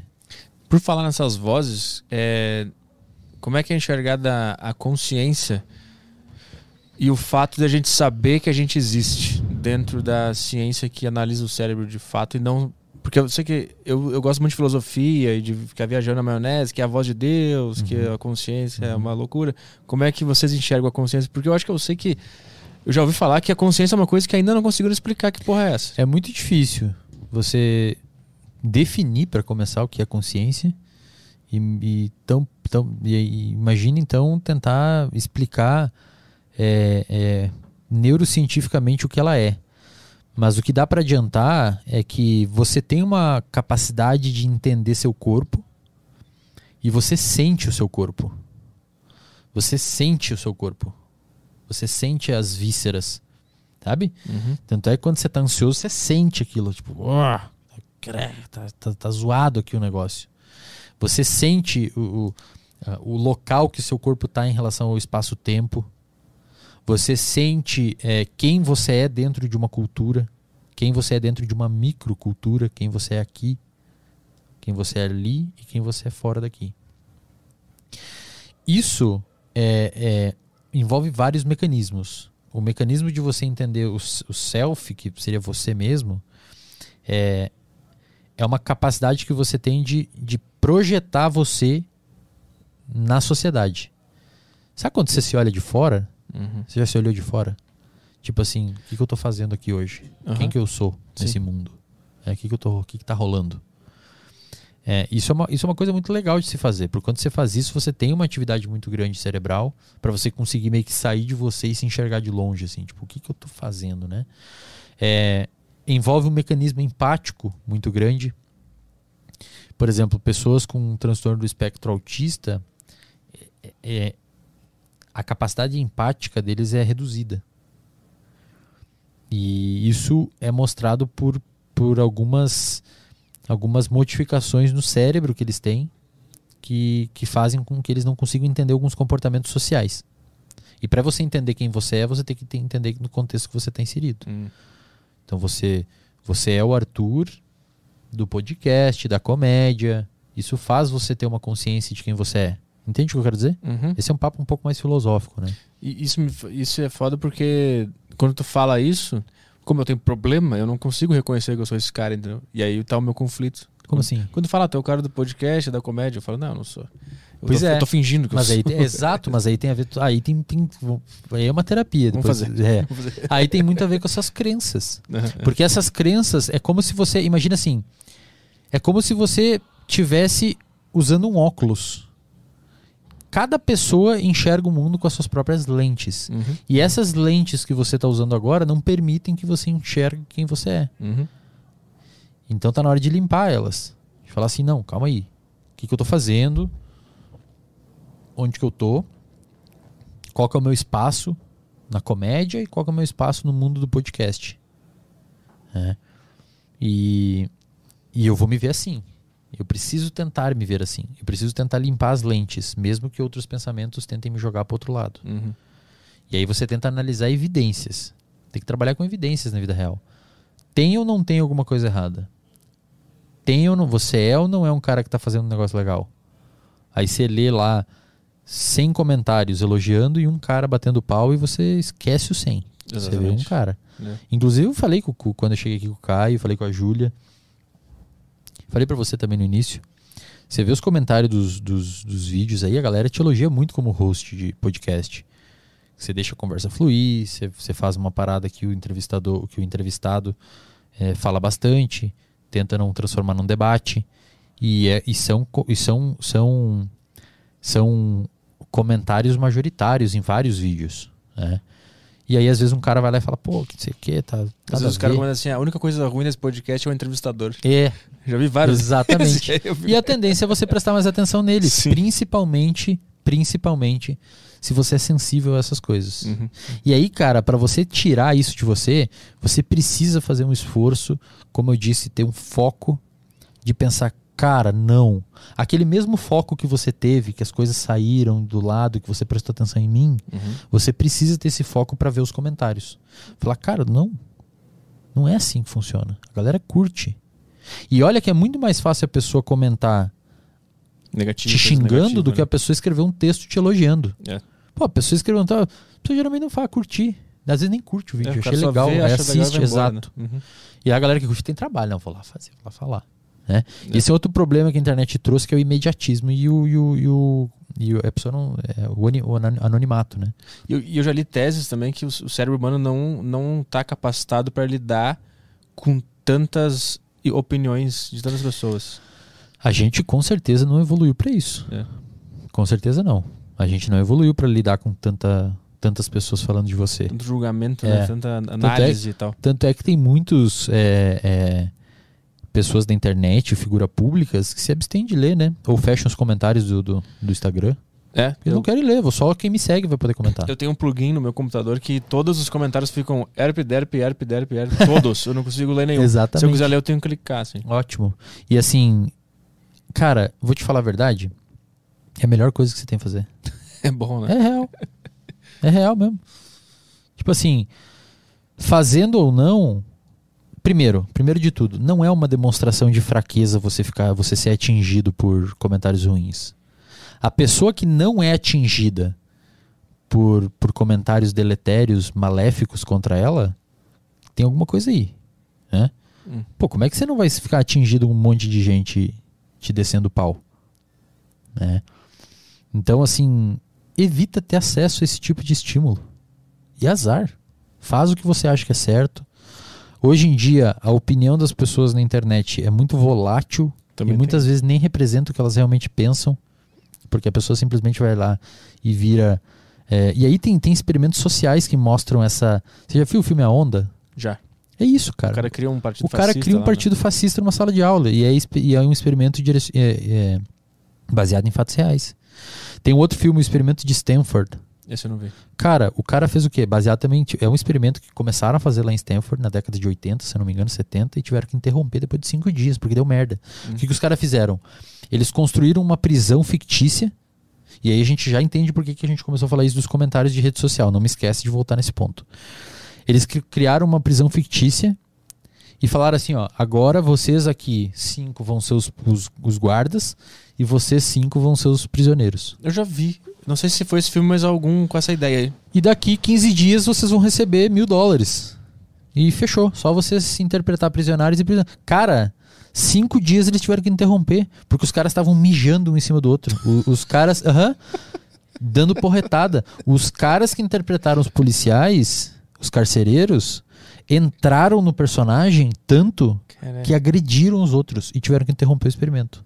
Mas interessante, Experimento de Stanford. isso é interessante pensar. O cara, ele encarnou esse personagem por causa das referências de policiais que ele tinha? Ou porque, naturalmente, quando o ser humano tem autoridade sobre o outro, ele tende a fazer isso num ambiente Cara, assim? Isso é foda, né? Eu acho que eu acho que porque ele tinha uma predisposição a ser mais agressivo e ter um comportamento mais autoritário e teve poder pra isso. Por quê? Porque teve outros policiais que não concordavam com o comportamento dele. Ah, ah, sacou? tá. Sacou? Ah, lá nesse grupo É, nem todo mundo tinha uma que concordou. falou, não, vamos fazer isso não, Entendi, cara, vai dar merda. É. E tem um outro experimento também, não foi publicado artigo, mas é um experimento social, que os caras fazem um- uma, uma, numa sala de consultório do- de um dentista, que tem uns, uns cinco atores e, e chega uma pessoa que não é ator, uma pessoa da rua, e sempre que soa um bip eles levantam. Os atores levantam. É bip! Os atores vão lá e levantam. E o cara ficou olhando, pergunta o que, que é. Ele falou: não, tem que levantar quando dá o bip. E o, o cara da rua começou a levantar também. Porque todo mundo estava levantando. a maravilhoso. sociedade levou você a acreditar que levantar é necessário, é o correto a fazer. Depois rodou todos os atores, ficou só a galera da rua, cara. Todo mundo levantando quando soava o bip. E isso foi demonstrado aí sim num artigo científico, onde um cara fez a mesma coisa, jogou oito personagens e dois, duas pessoas que não sabiam do experimento, desenhou três riscos num quadro e um risco referência, riscos de giz, de tamanhos diferentes. E falou assim: A, B e C, qual, qual desses aqui é igual ao D? E cara, um era igual e os outros eram nitidamente errados. Entendeu o experimento? Sim. aham. Tinha um risco de Sim. tamanho 10 centímetros, Uhum. tinha um de 6, um de 4 e um de 10. Qual que é o igual ao de 10? Todos os oito votavam num errado. Cara, nitidamente errado. Aham. É metade do tamanho. E a maioria das pessoas iam com o cara, com, com o grupo. Só porque todo mundo tinha votado Efeito manada. Aham. A galera ia com o grupo. Por quê? Depois você perguntava, não, porque todo mundo respondeu, achei que eu estava errado, achei que eles estavam certo. Ou seja, as pessoas perderam na internet hoje o senso de individualidade. Você não. Me diz, me diz uma coisa, você, você vê coisas construtivas nos comentários? Um ou dois? De vez em quando. De vez em quando tem um maluco lá que comenta, pô, legal, leva o cara tal, acho que dá uma dinâmica Sim. legal com, com o Arthur. E normalmente ele manda direto na DM do Instagram. É. Não é nem um comentário público. É um comentário que só eu Então. vou ver. E o resto é mais o mesmo. É um Hum. Ctrl-C, Ctrl-V, não é? É. A informação Então, é assim, sempre a mesma. Por né? quê? Porque é assim que é feito. Então deve se- A galera entra na internet achando que é assim que deve ser feito. Uhum. Me- E, e aí que mora o problema, porque muitas vezes elas nem têm referência do que deveria ser o certo. E isso associado a, a, a, a uma polarização e, e, e como treta vende Uhum. e, uma, e um anonimato é um terreno fértil para você receber crítica. O problema é que espero que até agora já tenha ficado claro que rejeição social, incluindo digital, que hoje a rede social, né, rede social, se você rejeita alguém na rede social é uma rejeição social também, Uhum. é extremamente maléfica para as pessoas. Então assim, eu faço um apelo, eu, eu sou um cara que eu sempre digo isso, né? Eu sempre falo isso. Eu, eu, eu, eu, eu, eu- as pessoas deveriam tomar muito cuidado quando elas cancelam alguém, Sim, pra caralho. muito cuidado. E muito cuidado quando elas xingam alguém na internet. quando elas rejeitam alguém socialmente, quando elas falam que a pessoa é um merda, que a pior coisa do, do podcast é o entrevistador. Porque, cara, ninguém sabe o que a outra pessoa tá passando. Como e é, como isso vai impactar ela. como, é, como é que tu lida com a outra ideia também de que o cara tem que saber lidar com essa porra aí, tem que ler, mandar o cara pra puta que pariu e seguir a vida dele. Porque também não dá pra blindar o cara de estímulos negativos, né? Que nem a gente tá falando no início do papo de pequenos estresses. São bons pra criar uma resiliência e tal. Mas aí tem jeito de fazer. Não, não é? é verdade. Você não vai fazer assim, pô, Arthur, é puta pau no cu, seu babaca. né? Pô, fala então, ó, Arthur, tá zoado, cara. Você tem que participar mais. Acho que ia ficar uma dinâmica mais legal. A gente gosta da sua opinião. Acho que isso é um ponto fraco. É diferente de falar a pior coisa do, do negócio. É, eu tava ouvindo, me fui me irritando com essa opinião mesmo assim. eu fiquei imaginando o cara escrevendo desse. Eu fui me irritando também. Às vezes vocês, pô, um cara mó da hora, parece esse maluco aí me criticando. Deve, deve ser realmente um cara muito feio, muito horrível. É, mas assim, eu acho que num ambiente como a internet, a melhor forma que você tem de se proteger é se prevenir de ver. É. Cara, Por isso que eu não entendo o cara que se inscreve no Big Brother. então, Tu, tu tá doido? Cara, tu vai é. se jogar na jaula É. do- do- das hienas lá é, pra, cara, morrer? É. E agora eu nem sei como é que tá a saúde mental dessa galera que sofreu uma rejeição bizarra lá dentro, né? E o Big Brother é um experimento social, cara, Uhum. que não passa por comitê de ética. Vamos falar de Verdade. Big Brother agora. É verdade. Quando eu vou fazer experimento, se eu quero estressar alguém aqui, eu não sei se tem que terminar. Não, não, como não. é que tá? um- Pode fazer? Infinito aqui. Quando a gente fala. Tem um refrigerante aí, se tiver para eu tomar, por favor. É, quando a gente fala de, de estudos com humanos, você. Você tem que submeter com humanos. Obrigado. Tem que submeter com humanos e com animais para um comitê. Avaliar se você pode fazer. Não posso falar que eu vou abrir a cabeça de alguém. O, o comitê de ética vai falar, tá louco? Uhum. Tá louco? Mas, mas isso é recente, né? Porque eu lembro, sei lá, antigamente. Isso, isso aconteceu com o naz... no- nazismo, iniciou no nazismo. Que a galera injetava tinta no olho da galera e, Pra ver o que, que rolava. é, né? e tentava ensinar cachorro a falar. Era uma Ah, eles loucura. botavam a cabeça no. Eles tiraram a cabeça de um cachorro. Isso foi os russos, acho que Eu fizeram. não sei se. É, não sei, cara. eles mas deixaram eles... um cachorro funcionando é. só com um fiozinho Ah, aqui. cara, é, é nojento, assim. e isso também mostra como o ser humano. Né, é, é muito contextual. Naquela época, muita gente achava certo fazer aquilo. É. Né? É verdade. E você tem regiões no cérebro que, que, que, que, protegem você de coisas assim. Uma região específica chamada ínsula. Ela sente no, é uma região envolvida por interpretar nojo. Ah. Ela que impede você de comer uma comida estragada. E ela que também impede você de achar agradável um homossexual apanhando na rua. Ah. Né? Aham. E se você tem uma baixa atividade dessa região, provavelmente você é um cara menos, menos nojento com questões morais também, não só físicas. Mas vamos voltar ao Big Brother. Quando você faz um experimento, você tem que passar o seu experimento por um comitê. E, cara, com humanos é muito difícil, tem que ser mesmo, você fazer alguma coisa. Esse dia eu li um artigo que os caras injetaram uma toxina em humanos Hum. para mostrar que, que a ativação do sistema nervoso simpático, eles jogaram uma galera. Olha, eu vou falando, depois a gente volta pro Big Brother. Eles jogaram uma galera para nadar no gelo e para ficar em sauna quente e Isso correr. É a vida do pela- russo, normalmente. Né? Cara, e eles viram que aumenta muito a adrenalina dessa galera. O sistema imunológico deles aumenta pra caramba devido a, esse- a essa ativação do sistema nervoso simpático, que é um sistema nervoso de luta ou fuga, desse, desse maior estresse. Uhum. De maneira aguda, assim, aumenta o sistema imunológico e quando eles injetaram uma toxina, a pessoa lidou melhor com essa toxina. Eles injetaram, cara. Pegaram uma toxina e injetaram no maluco. No exper- experimento científico.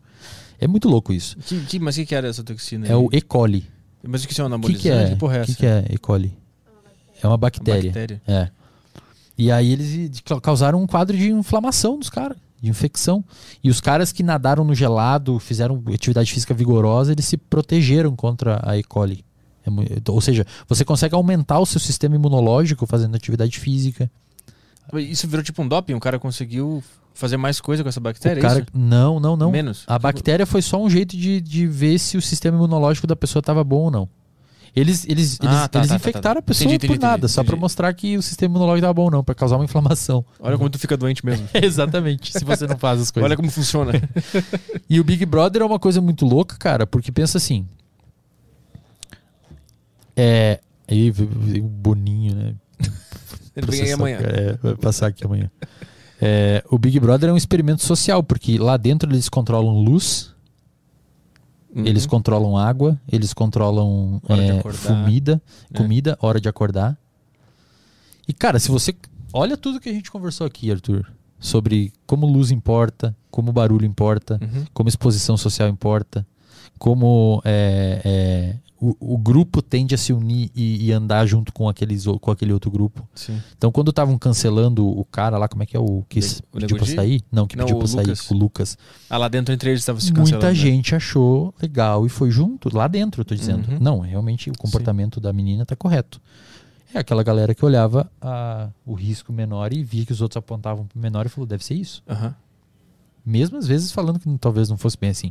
O grupo levou ela a acreditar naquilo. Uhum.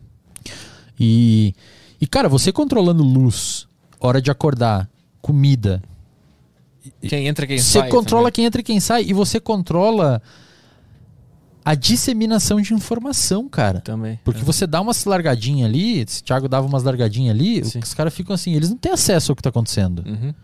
né? E você pode fazer o que você quer com o ser humano, assim. Você pode causar um estresse bizarro no ser humano, cara. Deixa a luz, deixa a luz do seu quarto, deixa a luz do seu quarto ligada pra sempre. É. Cola lá o negócio, você não pode desligar e dorme com a luz acesa. Meu, dois dias você tá puto. Lembra do quarto Fala branco? Assim, velho, eu não vou. Lembra que tinha o quarto branco no Big Brother antigamente? E, e aí? Mas aí, tipo, o cara aceitou, né? Não precisa. O cara, o cara botou. Mas eu acho que ele não sabia o pepino que tava na frente dele. Ah, o cara que vai pro Big Brother sabe, pô. É, Já temos sabe. 20 edições, o É cara, verdade, o cara sabe o que tá acontecendo lá. Teve quarto se ele- branco, teve É. briga. Os caras. É, E O- ainda tem umas provas de resistência, né? É, que estressam fisicamente você. Mas é um, é um- é um experimento não regulamentado, mas interessante de, Interessante. de analisar como a sociedade funciona. E o que eu analisei nesse último Big Brother é como a sociedade simplesmente copia o que ela diz odiar. Porque lá dentro cancelaram o cara lá, trataram ele mal pra cacete, e a sociedade fez a mesma coisa Com a menina com que a pessoa cancelando. que cancelou. Aham. Então virou uma cascata de cancelamento. E a Exatamente. sociedade achando que tava fazendo justiça. Ah, essa filha da Exatamente. puta, sai daí, Exatamente. xingando, ameaçando. Tu fez a mesma coisa que ela fez que tu achou ruim antes. Exatamente. É E- muito louco. E aí não. Mas, mas daí por que que fez? Por que que você acha? Mas nada. Cara, é é a moda. Vamos fazer. Então, assim. Eu, eu sou um cara muito receoso com essas paradas. É, acho que a galera deveria tomar muito cuidado com esses. Tudo que envolve alteração social e influência social no, no, no ser humano. E. E ter um comportamento mais pró-social em algum nível. É. A gente tá. Cara, aí entra uma questão que é, que é curiosa, né? Você, você considera a ignorância uma benção ou não? Sim. Eu sou um cara que eu estudei por muito tempo aquecimento global. É. E aquecimento global. E aí, né? Tem um monte de negacionista que falam que não, mas é um fenômeno que é por A mais B demonstrado que está acontecendo. O mundo está aquecendo. Puta, agora os caras do Bolsonaro vão ficar bravos. É. Vai, as que bandeirinhas de Israel já estão já tão vindo aí. É, o aquecimento global tá, dedinhos aqui, tá? é, o aquecimento global tá acontecendo, isso é provado por A mais B. E as estimativas é que, por exemplo, em 2040 o cacau já seja uma coisa bem rara. O cacau. É. Por conta de a gente não, não vai ter clima para ele crescer direito. Ah. Uvas, alguns vinhos. Eu moro lá em Santa Catarina. Tem lugares lá que, que a gente visitou vinícolas e a galera fala.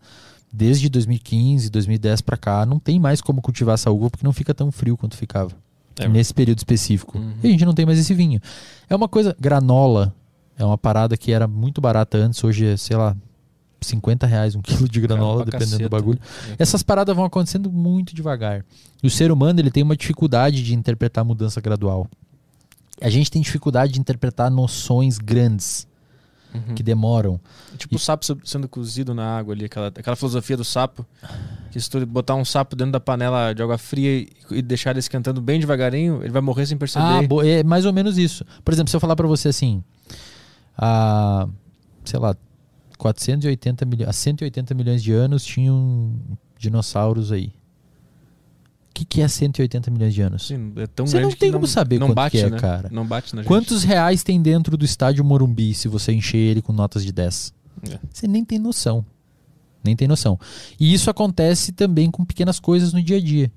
Então a gente, vai, a gente não consegue perceber, por exemplo, que o aquecimento global é uma parada que eventualmente vai resultar num problemão.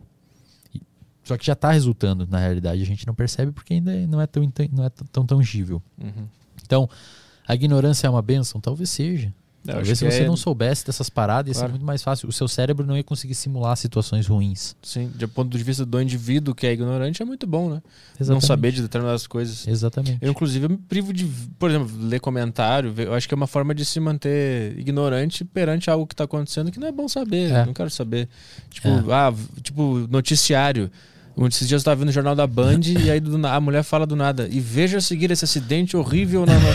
pra que eu quero ver isso? A sua amígdala deve explodir, É, cara, quando você é, vê essas paradas. Nesse sentido, a ignorância é uma benção. Inclusive, eu parei de, Cara, de acompanhar a política. Eu não assisto porque mais, não serve pra nada essa também, porra, só serve pra ficar brabo. mais. Não acompanho mais. Pô, mas daí você é um cara que, que, que é, como é que é, egoísta, que só tá olhando pro seu rabo. Cara, em algum momento, às vezes é importante você se fechar um pouco pra si e pro seu grupo e preservar sua saúde mental, principalmente no momento que a gente tá agora. É muito. Sabe aquela metáfora que a gente fez no início lá de copo d'água? Uhum, A torneira tá muito ligada agora. sim. E às vezes você alargar um pouco o buraquinho no fundo é você parar de consumir coisa. Ou você fechar um pouquinho a torneira. É Uhum. parar de ler notícia ruim, é Uhum. parar de consumir conteúdo ruim e começar a consumir mais o A Deriva. Mas tem um, tem um, um aspecto da ignorância ser uma benção ou não que é, que é interessante que, tipo, esse papo que a gente teve hoje me abriu o conhecimento que antes eu era ignorante, né? Aham. E esse papo me traz dor, porque me traz muito conhecimento sobre o meu próprio cérebro e eu vou voltar pra casa, que porra é essa? Isso me traz... Na verdade, isso foi uma ideia que eu tive pra você procurar terapia e a gente. eu foi um marketing reverso. lá.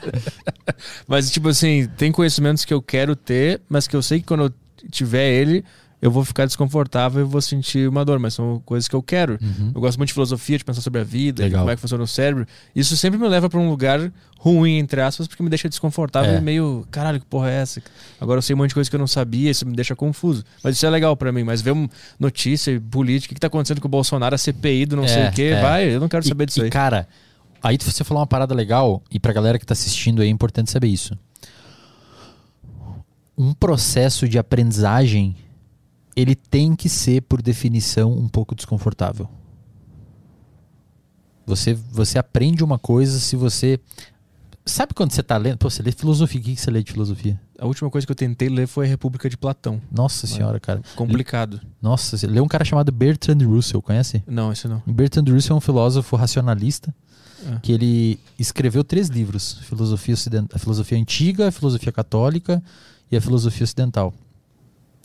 Que estão três livros que são absolutamente fáceis de compreender e ele passa por todos os filósofos de todas essas épocas. Tem um capítulo Ah, legal, do Platão. E cara, ele escreve para pro, pro cara que tá no bar assim tomando uma cerveja entender. Foda. Mas não é meio tipo o mundo de Sofia, assim? Não, é um pouco mais é, é en- é entre o, o- entre o complexo e o mundo de Sofia. Saquei. É uma parada assim séria, mas descomplicada. Uhum. E ele é um filósofo fantástico, assim, Bertrand Russell é o nome dele.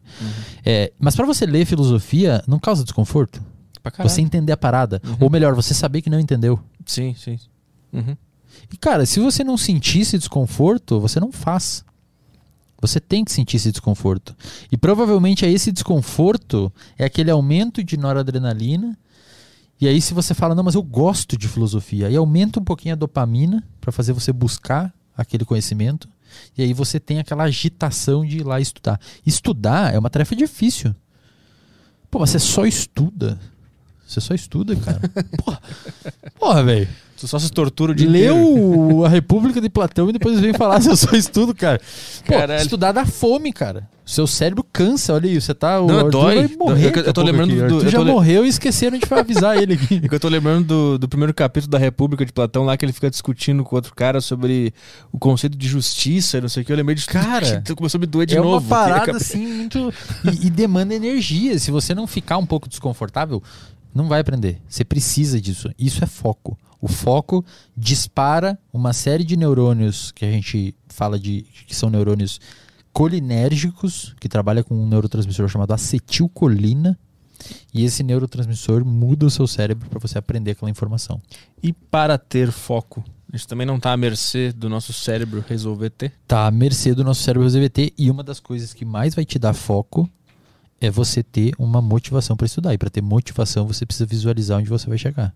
A visualização, tipo, fantasiar o lugar que tu quer estar. Fantasiar o lugar que você É quer ótimo estar. isso. Exatamente, é ótimo isso. E assim, é, você precisa. Então imagina o macaquinho do experimento. Quando Uhum. ele vê a luzinha, O apertar a alavanca, imagina que tem que apertar 100 vezes a alavanca para receber a recompensa.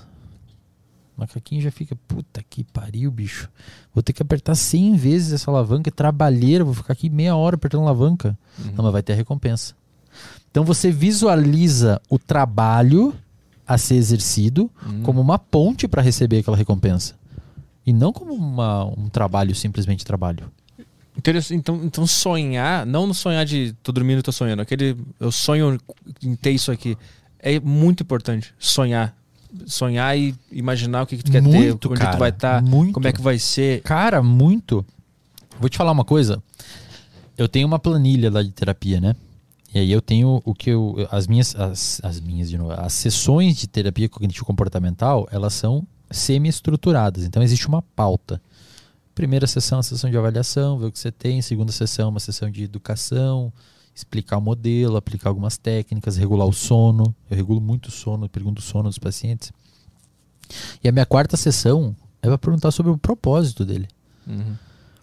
Não tem estudos, pelo menos até onde eu sei, cara, mostrando de maneira clara. Talvez tenha, mas eu não lembro. Que pessoas que não têm propósito tendem a ter mais problema mental. Mas à luz do que a gente sabe do sistema cerebral, do sistema dopaminérgico e da motivação, e à luz do que eu vejo na clínica, isso é um- uma coisa que eu fiz. Até eu, eu penso às vezes em escrever um relato de casa e publicar isso para que outras pessoas tenham acesso.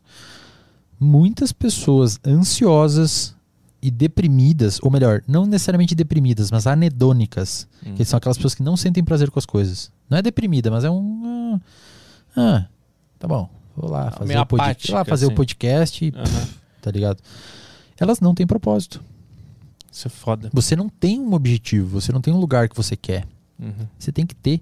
Porque o córtex pré-frontal, ele direciona neurônios lá para os corpos, para os neurônios que produzem dopamina. O seu córtex pré-frontal, ele consegue estimular esses neurônios que produzem dopamina a produzir dopamina. E você encontrar uma motivação e um comportamento direcionado a fazer alguma coisa. Uhum. E o que, que o córtex pré-frontal faz? É um simulador. Ele sonha com alguma coisa. tem que ter, cara. Você tem que ter um objetivo. Eu vou chegar lá e para chegar lá eu preciso fazer isso, isso e isso eu vou fazer. E ter propósito. Também estamos à mercê do nosso cérebro inventar um propósito. Eu acredito com certeza. Com certeza. Você é o produto do seu cérebro. Muita gente. Essa é uma distinção importante de fazer. Pô, mente, né? Até muito tempo atrás, a galera falava que o psiquiatra trata o cérebro e o psicólogo trata a mente. Hum. Mas é a mesma É coisa? a mesma coisa. Imagina que o cérebro é uma laranja, né? Que a gente fez a metáfora ali. Uhum. A mente é o suco. É o que sai, é o produto dele. Hum. O produto do seu cérebro é a sua mente. Então, quando se fala em mente, fala em cérebro. E a terapia, como a gente conversou, de tratar o cérebro, que por consequência muda o que chamam de mente. Melhor o suco. Deixa de, deixa de É, exatamente, isso mesmo. Entendi. E, cara, você consegue visualizar as suas atividades, do que você quer fazer, e isso te causa um estado de excitação.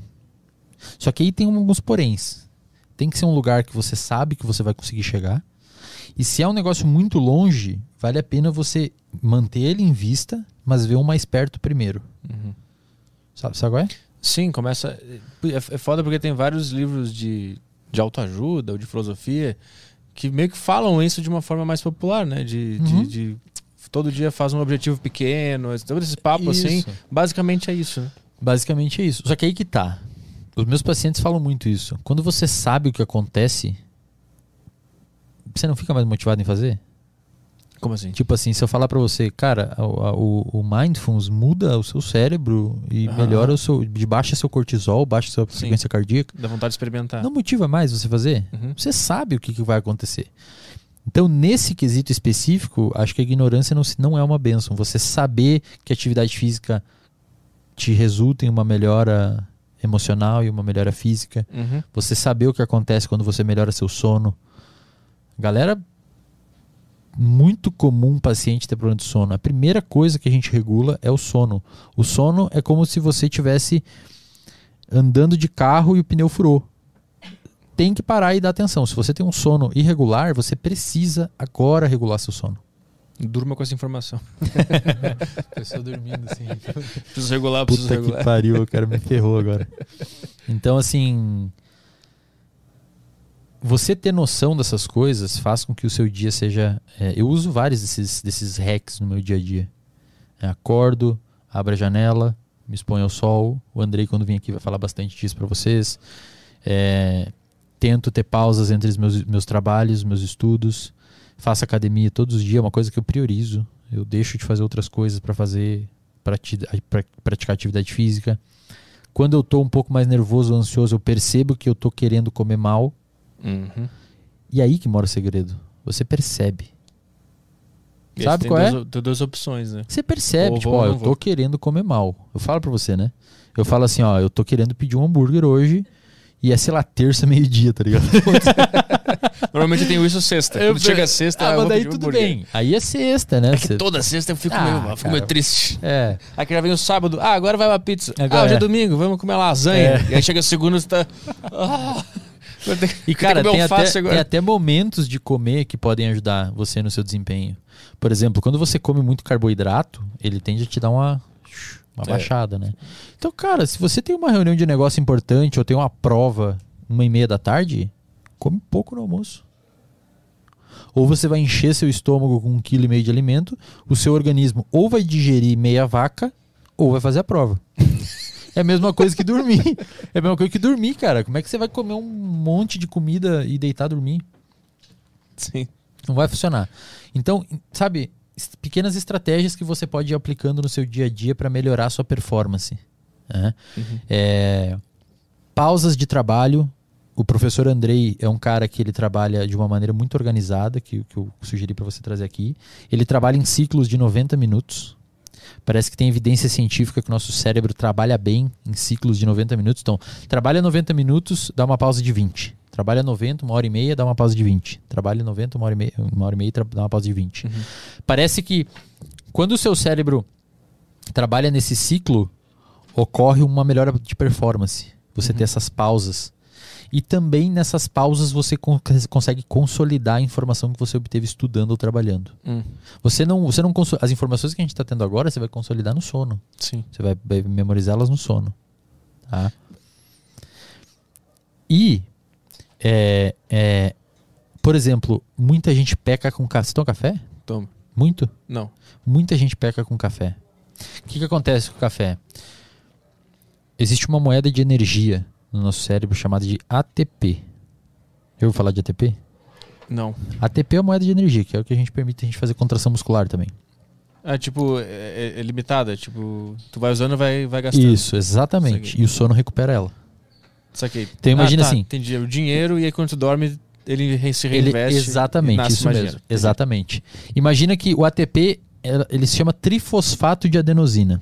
ATP, mas não. Ele tem três fosfato. Ah, Quando você faz, você trabalha, essas, esse ATP do seu cérebro se transforma em difosfato de adenosina. Ou seja, para você manter uma carga cognitiva ativa, você precisa gastar isso. Então forma em difosfato. aham. Quando você trabalha mais, se transforma em monofosfato de adenosina. Uhum. Esse monofosfato de adenosina interage com receptores no seu cérebro, dando sono e cansaço em você. É por isso que quando eu vou embora do deriva, eu chego cansado É, em casa. Demais. Porque você, o seu cérebro está saturado de adenosina. Ah, O que, que a cafeína faz? A cafeína liga no receptor que a adenosina ia ligar. E ela meio que esconde do seu cérebro o É. quanto de adenosina tem. entendi. E você diminui a sua percepção de fadiga Uhum. intelectual e cognitiva. Qual que é o problema? Cara, a galera exagera no café. Tomou uma garrafa Muito. térmica. Já atendi paciente 8 da noite que tava tomando café e tinha problema de sono, juro. O cara não sabe. E aí você tem que. É uma orientação urgente. Né? E aí o paciente faz o quê? O, o café aumenta a noradrenalina. Que é aquele. Se você não tem dopamina alta, ele te deixa ansioso. Café é ansiogênico, ele te agita. Porém, em doses corretas, ele é protetor. O que, que seria isso? Eu sempre vejo que funciona bem. Conversei com nutricionistas e tudo mais, com endocrinologistas parece que é algo em torno aí de duas a três xícaras por dia e tentar não passar, não tomar, se você tem problema de sono ou muita sensibilidade à cafeína, depois das quatro da tarde. Três da tarde ele já não toma mais. É, eu tomo de manhã só. É, E é isso. Aí eu tomei uma hoje também. É. Não costumo. Eu tomo uma de manhã antes de ir pra academia. Eu vou pra academia Ótimo. com café no sangue. ótimo, E é isso aí. ótimo. E. Mas, pô, tem gente que exagera demais. Principalmente cápsula. Né? Toma cápsula de café, sei lá, 500mg de cafeína. Meu Ah, Deus. os termogênicos aqueles? Tá louco, cara. 500 milhões de Esse cara café. Vira um fica- pincher. Vira um cara fica- pincher. Bravo e tremelico. tremendo aqui. Vira um pincher. Bravo e tremelico. Por falar em pincher, eu lembrei da minha, minha namorada. é, eu queria. Pequena e brava. eu queria te perguntar se existe diferença nos cérebros de homens e mulheres. Se existe uma diferença saliente, que são duas espécies diferentes, é igual, tem alguma coisa? Do ponto de vista intelectual, cognitivo, não. Hum. Tinha muita gente que falava que, que sustentava a ideia, ou até falam hoje, que o homem tem melhor inteligência espacial, Ah, e por isso que falam que mulher dirige mal. Isso é balela. Seu cérebro é plástico.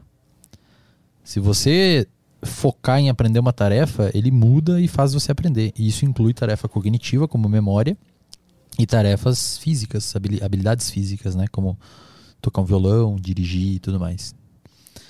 É, Então, até onde. Tem, tem diferença hormonal. Né? O cérebro do homem acho que responde mais à testosterona. Tem estudos bem legais, inclusive, que se você administra testosterona, os homens tendem a comprar mais, gostar de coisas mais caras, mais status.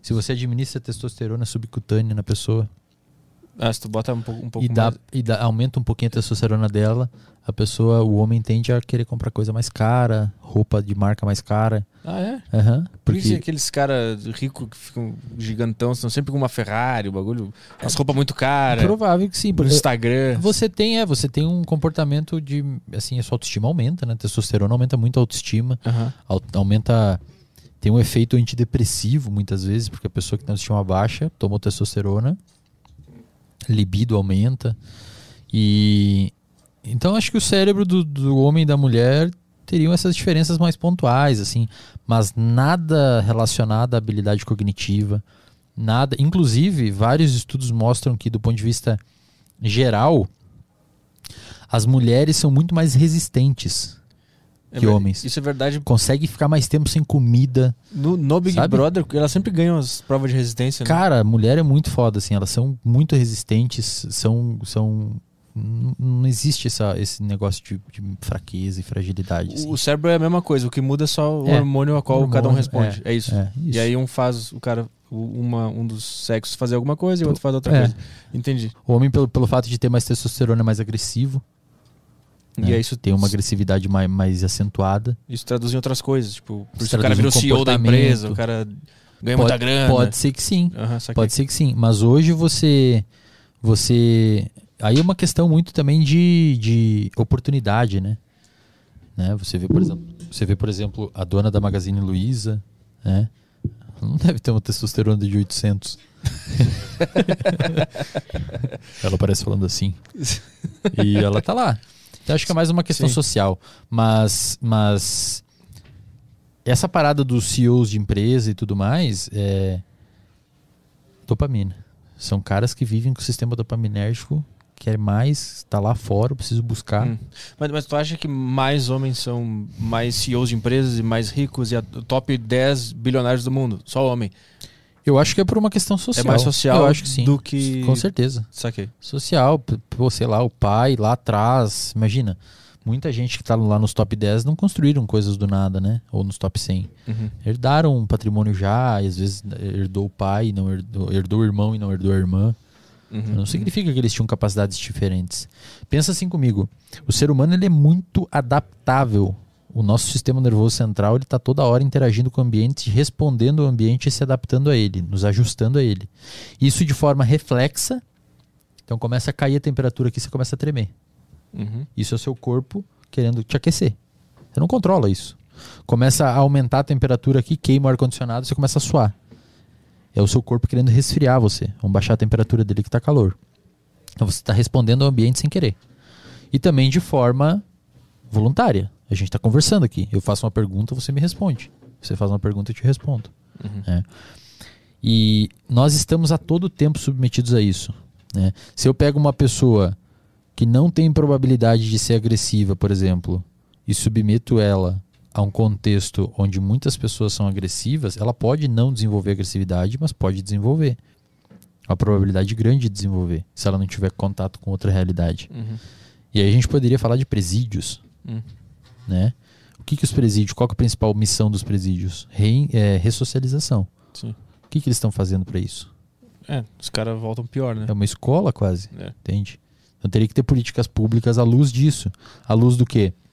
Seu cérebro está recebendo estímulos que são inegociáveis, a sua atenção é negociável, você tem um cérebro altamente plástico e, portanto, você deveria direcioná-lo ao lugar que vai desabrochar essas suas capacidades intelectuais. Você estimular esse cérebro. Uhum. né? Que é que muitas escolas de tempo integral fazem. O moleque treina, estuda, faz música, faz teatro para ter um uma coisa social mais, mais evoluída e tudo mais, né? Desinibir.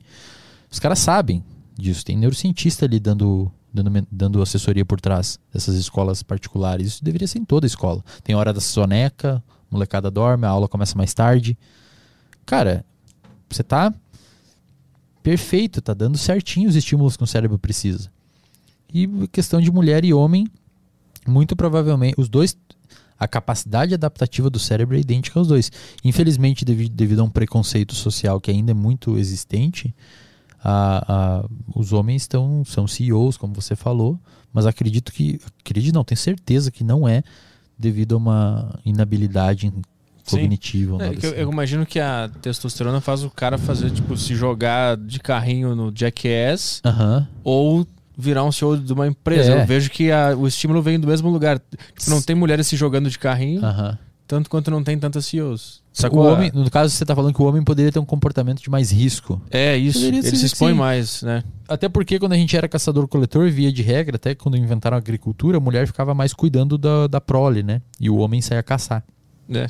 Então, às vezes, de fato, pode ser que isso tenha um pouco de. de tem, tem alguma relação. Mas tem a ver com o hormônio, não com, com o, o material do cérebro, Não, é, o exato, formato, exato. o tamanho, nada E disso. também o seu cérebro tem outros neuromoduladores, como a dopamina, que podem ser ativados e Uhum.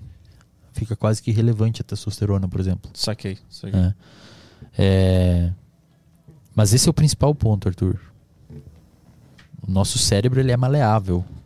E você que está assistindo, se submeta a situações que vão direcionar o seu cérebro a, uma, a um comportamento adaptativo.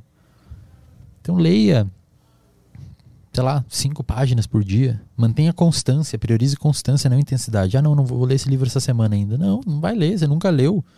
Você nunca leu o livro, pô. Vai ler um livro de 200 páginas em uma semana. Sim. É igual você nunca ter corrido e querer correr um- Uhum. meia maratona. Tá louco? Então comece devagar. Eu vou setar aqui um objetivo de ler cinco páginas por dia. Cara, daqui, sei lá, um mês e meio, você tá quase terminando o livro. É. O que, que é um mês e meio? E daqui a pouco nada. cinco páginas já não é mais nada, tá lendo Exatamente, 15, porque o seu 20. cérebro vai se É. adaptando. Então, assim, tirem um tempo, isso tá no controle de vocês. Procurem informações. É, é uma coisa que ninguém vai tirar Uhum. de você. Seja E- o seu próprio mestre, né? É, Já exato. diriam os filósofos, Exatamente. lá, orientar, não sei. Alguém falou isso em algum momento da, da história. exatamente. Vê- Vamos ver as perguntas da turma aqui? Bora, bora. Tem as perguntas no Telegram. Quer, quer ir no banheiro de novo, alguma coisa? Vou, peraí. Vai lá, que eu também, também Você vou. não vai ao banheiro, não, cara? Eu vou, Não eu vou também. ao banheiro? Eu vou O agora. cara não tem, não tem rim, tá ligado? O meu, o meu córtex pré-frontal tá controlando aqui. Como é que tá a participação aí? Tá da hora. Galera mandando mensagem. O Foda. Telegram tá cheio de mensagens aqui. Minha cabeça está explodindo com tantas informações. Você quer fazer uma pausa? Vai ler? Como é que vai ser? Vamos esperar ele voltar, aí quando ele voltar tu faz a primeira pergunta aí, Beleza. e aí eu me vou. Deixa eu ver como é que tá a galera aqui. Ah, ainda ainda estão falando, né? Vim pelo Suavemente. A audiência inteira veio pelo Suavemente. É, porque a nossa audiência é zero, né? É, de sábado à tarde ainda. é, do final de Champions League, inclusive. Quanto foi, Chelsea? Alguém manda nos comentários Tamo quanto foi a final aí. com a final, pô. Manda aí. Também tem uma coisa, acho que o cara que tá vendo esse podcast, ele se preocupa com futebol? Óbvio que não. Foi 1x0 o Chelsea. Foi? Caralho, o, o- o Guardiola se fudeu. Se fudeu. O cara tá bilionário. Se fudeu nada, só perdeu uma final. Mas interessante. O Chelsea é meio. É, tá voltando de jatinho pra casa dele. É, Fudido bem, bem fudido. né? Vai tomar É. um vinho agora. Numa mansão em Madrid, sei lá onde é que ele mora. Tomar um banho na, na jacuzzi dele. Com pétalas de rosa e mel. tá mal. É, tá bem mal. Se fudeu pra caralho. Eu que tô bem. Morando aqui em São Paulo. Com a moto que passa, né? Não, hoje eu acordei sábado, 8 da manhã, eu acordei com uma britadeira na esquina da minha casa. Cara, que ideia é essa? De acordar o, as pessoas às 8 da manhã de um sábado, num bairro que só mora velho e velho dorme mais. Não, velho acorda cedo. Tá certo, Sabesp, tá certo. Eu que sou jovem tô errado. Vamos fazer a, a, as perguntas, eu vou no banheiro e vai tocar lá, as lá, perguntas aí. Beleza, vou começar aqui. A primeira pergunta é do Felipe Nascimento. Ele mandou aqui questão. Uh, você acha que a forma como agimos é apenas consequência de fatores biológicos e do meio em que vivemos? Ou existe algo além que, independentemente desses fatores, determina o que somos? A forma com que agimos é uma interação entre fatores biológicos e o meio em que vivemos. Se você é uma pessoa impulsiva e, e, não, e, não, não, e não percebe essa impulsividade e vive num ambiente que oferece para você situações onde você pode fazer acontecer essa impulsividade, você vai se transformar uma pessoa muito mais impulsiva do que você poderia ser ou seria num ambiente em que não tivesse coisas que aumentariam essa impulsividade. Então, é uma interação entre aspectos biológicos e, e, e ambientais. Beleza, tem a próxima aqui que é do Fabiano. Boa tarde, Arthur. Boa tarde, Eslin. Uh, eu queria saber se fizessem um teste com VR, colocando uma pessoa de frente para um leão dentro de um jogo. Aconteceria a mesma coisa da amígdala soltar esses hormônios? Um teste com o quê? Com, com VR, com óculos. Ah, tá. É... Com certeza, com certeza. Inclusive, os videogames fazem isso, né? Os videogames, eles, eles criam um contexto onde você tem uma liberação desses hormônios e isso faz com que você fique ali motivado para tentar resolver aquilo ou viver aquilo. Embora, obviamente, você saiba que aquilo não é perigoso, eventualmente aquilo pode te dar um susto ou pode disparar um senso maior de alerta que faz você ficar ali naquele jogo. Mas você, você tem o controle que aquilo não é real e isso não faz você ficar com tanto medo assim. Né? Tem o Léo aqui, ele mandou. Uh, você acha que os antidepressivos e medicamentos psiquiátricos são obrigatórios para o tratamento dessas doenças? É, eu não sei se era alguma hora. Ah, não. É viável tratar depressão, ansiedade, etc., pela mente por si só ou medicamentos são, são necessários? Pelas minhas experiências, o risco e o uso têm efeitos colaterais que fazem não valer a pena para mim. Os medicamentos são necessários em casos um pouco mais graves das doenças psiquiátricas.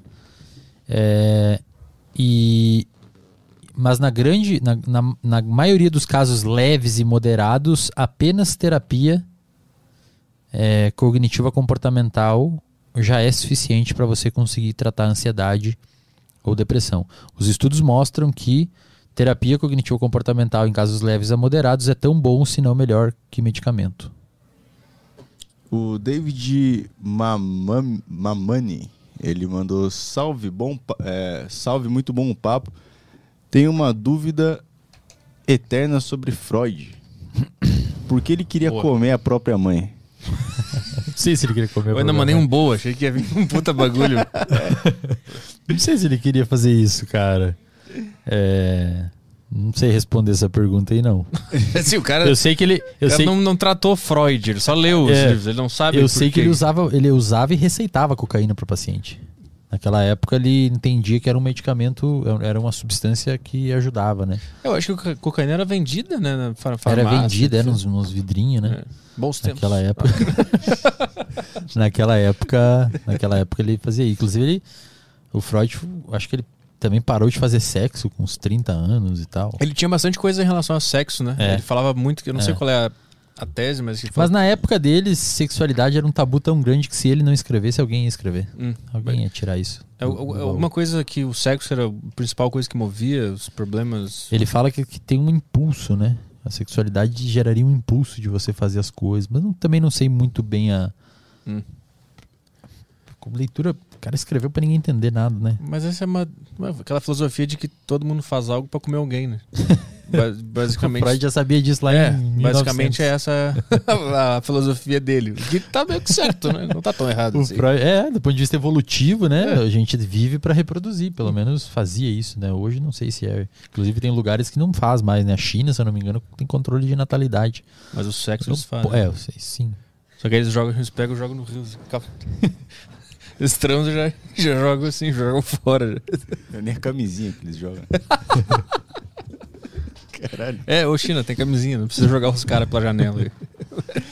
O Gabriel Schiavon mandou. ah, ah, não, tem uma antes aqui. O Rodrigo Teixeira, questão. Eslin, qual é a sua opinião sobre a meditação? É. Como ela atua no funcionamento do cérebro? A gente falou bastante. Pô, acho que esse aí já É. foi bastante. pra matar isso aí. Volta aí no vídeo e vê. O Gabriel, três horas aqui, o segundo bloco. Vamos ver se você acha.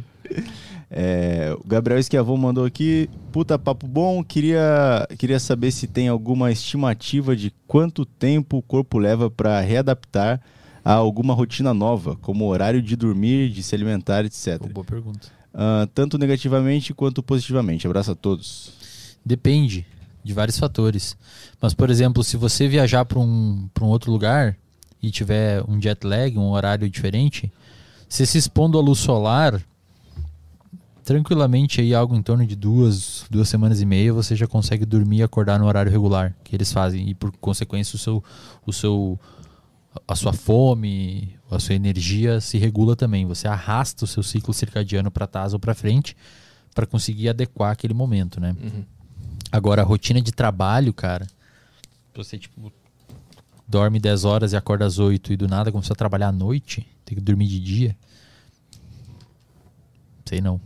Mas acho que também algo em torno de três semanas você já consegue dar uma regulada legal, assim. E o hábito negativo, ele, ele pega mais fácil?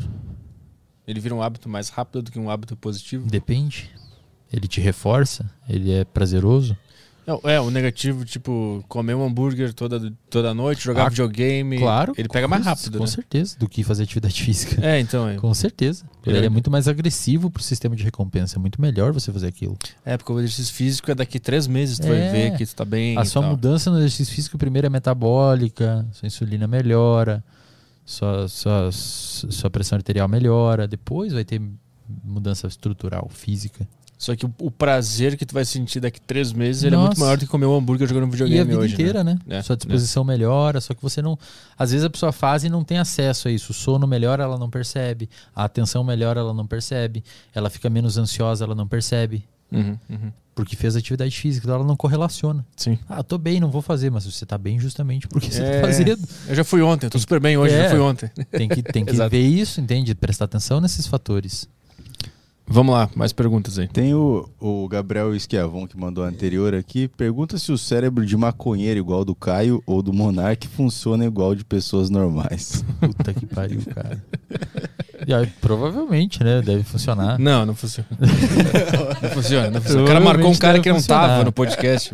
A maconha, a maconha, ela é uma parada é tido como uma droga ilícita, né? É, é, muitos países já descriminaliza- descriminalizaram e é, é, regulamentaram o consumo. Então tem lugares que você pode comprar no, no- na esquina, né? Uhum. Maconha. Tem propriedades médicas absurdas. Inclusive tem gente saindo do Brasil para usar o CBD, canabidiol, que é um, um dos compostos que tem na maconha, para epilepsia, para o próprio tratamento de ansiedade, estresse pós-traumático. O Brasil vive um atraso no- na pauta da maconha. né? Tantos de estudos, esses tempos, não lembro quando que foi, 2014, 15, 16. Um professor foi fazer um, um, um congresso sobre maconha e teve que ir pra, na delegacia. Um congresso científico sobre o estudo na cannabis e teve que prestar depoimento na delegacia porque estavam falando que ele estava fazendo Apologia? apologia Ah, aconteceu aqui também, tu sabe disso, né? Com o Monark É. aqui. Então, assim, os caras, hoje a ciência mostra que a cannabis, o Siddhartha Ribeiro, aquele neurocientista que eu já citei várias vezes, ele fala que a maconha é para as plantas o que o cachorro é para os animais, para o ser humano. A gente criou a maconha, a gente selecionou ela. A maconha Hum. convive com nós há pelo menos, tranquilamente, uns 6 mil anos. Mas começou a ser usada em aspectos medicinais há pelo menos uns 2 mil, na China. Mas a gente inventou ela? Ou... A gente selecionou ela. A gente plantou as melhores, as mais legais e as Ah, outras a gente entendi. botou fora. Ela, a gente foi igual o cachorro. O cachorro antes eram lobos, a gente foi, foi pegando os filhotinhos mais mansinhos e hoje a gente tem cachorro doméstico. A maconha é a mesma coisa. A gente fez isso com a maconha. A gente tem um sistema endocannabinoide no nosso cérebro, que é um sistema de neurotransmissão, tipo esses aí da serotonina que a gente falou, que, que responde a endocannabinoides é, endógenos que o seu corpo produz. O Siddhartha Ribeiro disse no Roda Viva uma vez isso: você tem maconha no seu cérebro, mesmo que você não fume. você tem um sistema endocannabinoide que responde. Por que, que você acha que a maconha responde no cérebro? Porque tem algo pra responder ali Exato, dentro, né? Tem um parecido. E, e, e os benefícios são tremendos da maconha. Infelizmente, o Brasil é um país atrasado na pauta pública, preconceituoso e ignorante cientificamente para entender isso. Uhum. Infelizmente. É, países mais é, é, é, Avançado. avançados, como alguns estados dos Estados Unidos, já você vai na farmácia e compra. Você pode plantar e tudo mais. Acho que o Uruguai ainda. O Uruguai também. Uruguai acho que já, acho que a Argentina também, se eu não me engano. Então, assim, é, é preciso parar com isso daí. É uma planta, sabe? Ela foi criminalizada na década de 30 nos Estados Unidos, no tempo da lei seca. Hum. O álcool saiu, não era mais criminalizado. Hoje o álcool não é criminalizado, ele é regulamentado. Você não pode beber e você não pode. Se você não tem tanta idade, tal idade, você não pode beber, e se você beber, não pode fazer tal coisa. A maconha deveria ser mesmo, na minha opinião, deveria ser a mesma coisa. Existem grupos de risco para maconha. A gente sabe hoje, baseado em estudos científicos, que se você é gestante, não fuma maconha, que pode dar muita merda. Se você tem predisposição a ter psicose, esquizofrenia, não fuma maconha, que pode dar muita merda. Se você tem. Se você é adolescente, não fuma maconha, que pode dar muita merda. Mesma coisa com álcool. Uhum. Que gestante que é indicado o consumo de álcool, que Só adolescente que é indicado. Só que qual que é a diferença de regulamentar, Arthur? Quando a gente toma uma lata de cerveja, você sabe o que, que tem ali. Você sabe quanto de álcool tem ali, você sabe quem produziu, a água que foi utilizada e alguém, alguém viu aquilo ali se tá tudo certo. Pra você não consumir merda. Quem que faz isso com a maconha aqui no É. Brasil? Você não tem regulamentado, você não tem controle. E o acesso que as pessoas têm à maconha é sempre aquela maconha que mistura com, com, com cocô, É, com as então, merdas assim, tudo lá. Açúcar. O açúcar tem grupo de risco. Se você é diabético, não consome leite. Se você não tem a enzima que degrada o açúcar do leite, não consome. Se você é intolerante à lactose. A maconha tem grupo de risco. Tem pessoas que não podem consumir. E ponto. Ela é menos aditiva que álcool, é menos aditiva que cigarro, Uhum. causa, causa menos eh, eh, dependência. Isso, isso, isso não sou eu que estou mostrando. São estudos científicos. Fique claro aqui que não é o Wesley. São estudos científicos. Vamos fazer mais questão, só para falar pro pessoal que tá perguntando no YouTube onde é que faz perguntas. A gente primeiro tá fazendo as perguntas do grupo do Telegram do, do Aderiva. Para você acessar esse grupo, tem que acessar aí sacocheio.tv. Aí você vê lá como é que faz. É, mas você pode mandar um super chat também que a gente vai ler depois dessas questões do Telegram. A gente vai para vocês aí. Então vai mandando um super chat aí. O mínimo é o quê? 20, 20 conto? 20, 20 conto. Então mandem por 20 conto aí as perguntas. Vai lá. O Moraes mandou aqui: Como faço para ajudar minha mulher a sair do antidepressivo? Ah, qual o momento certo e como lidar com a abstinência? Se você sair do antidepressivo da maneira correta, não vai ter abstinência. Antidepressivo você precisa fazer um desmame. Isso tem que ser feito pelo seu psiquiatra é, e não por você. pois é. Eu achei meio estranha É, a pergunta. E né? assim, faz terapia em conjunto com a retirada do antidepressivo para evitar que tenha uma recidiva dos sintomas. Então, retira o antidepressivo com o seu psiquiatra, ele vai fazer uma retirada lenta, que você mal vai perceber, e faz terapia para ficar monitorando a volta dos sintomas. O Daniel Vieira mandou aqui no grupo: Fala, Eslen. ah, qual, é a rela- qual é a relação entre um processo traumático de abuso sexual que acaba sendo transformado em fetiche? Já vi casos de pessoas que sofreram abuso que acabaram virando ninfomaníacas. Também não sei aonde li que tudo isso ah, relacionado a sexo tem a ver com fantasia. Ah, essa conexão existe? Cara, não sei responder essa pergunta, não vou arriscar. Mas às vezes é a forma que a pessoa tem de lidar com aquilo, né? Transformar aquilo num fetiche. Mas não vou, não sei, realmente. Neuro, assim, não sei. Tem mais uma aqui. Foi mal aí, amigo. Daniel. Tem mais uma dele aqui. É, Eslen, você crê que o raciocínio lógico e o crítico de uma pessoa só surge com o desenvolvimento da linguagem no cérebro?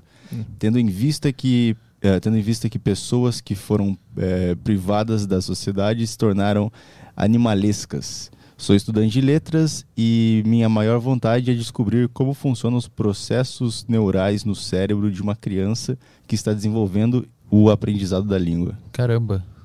Você tem que ler o Noam Chomsky, que é um linguista muito sensacional nessa área. É, com certeza, né? O- tem até casos de crianças que foram abandonadas na selva e criados cresceram junto com primatas e, e elas realmente têm comportamentos muito semelhantes.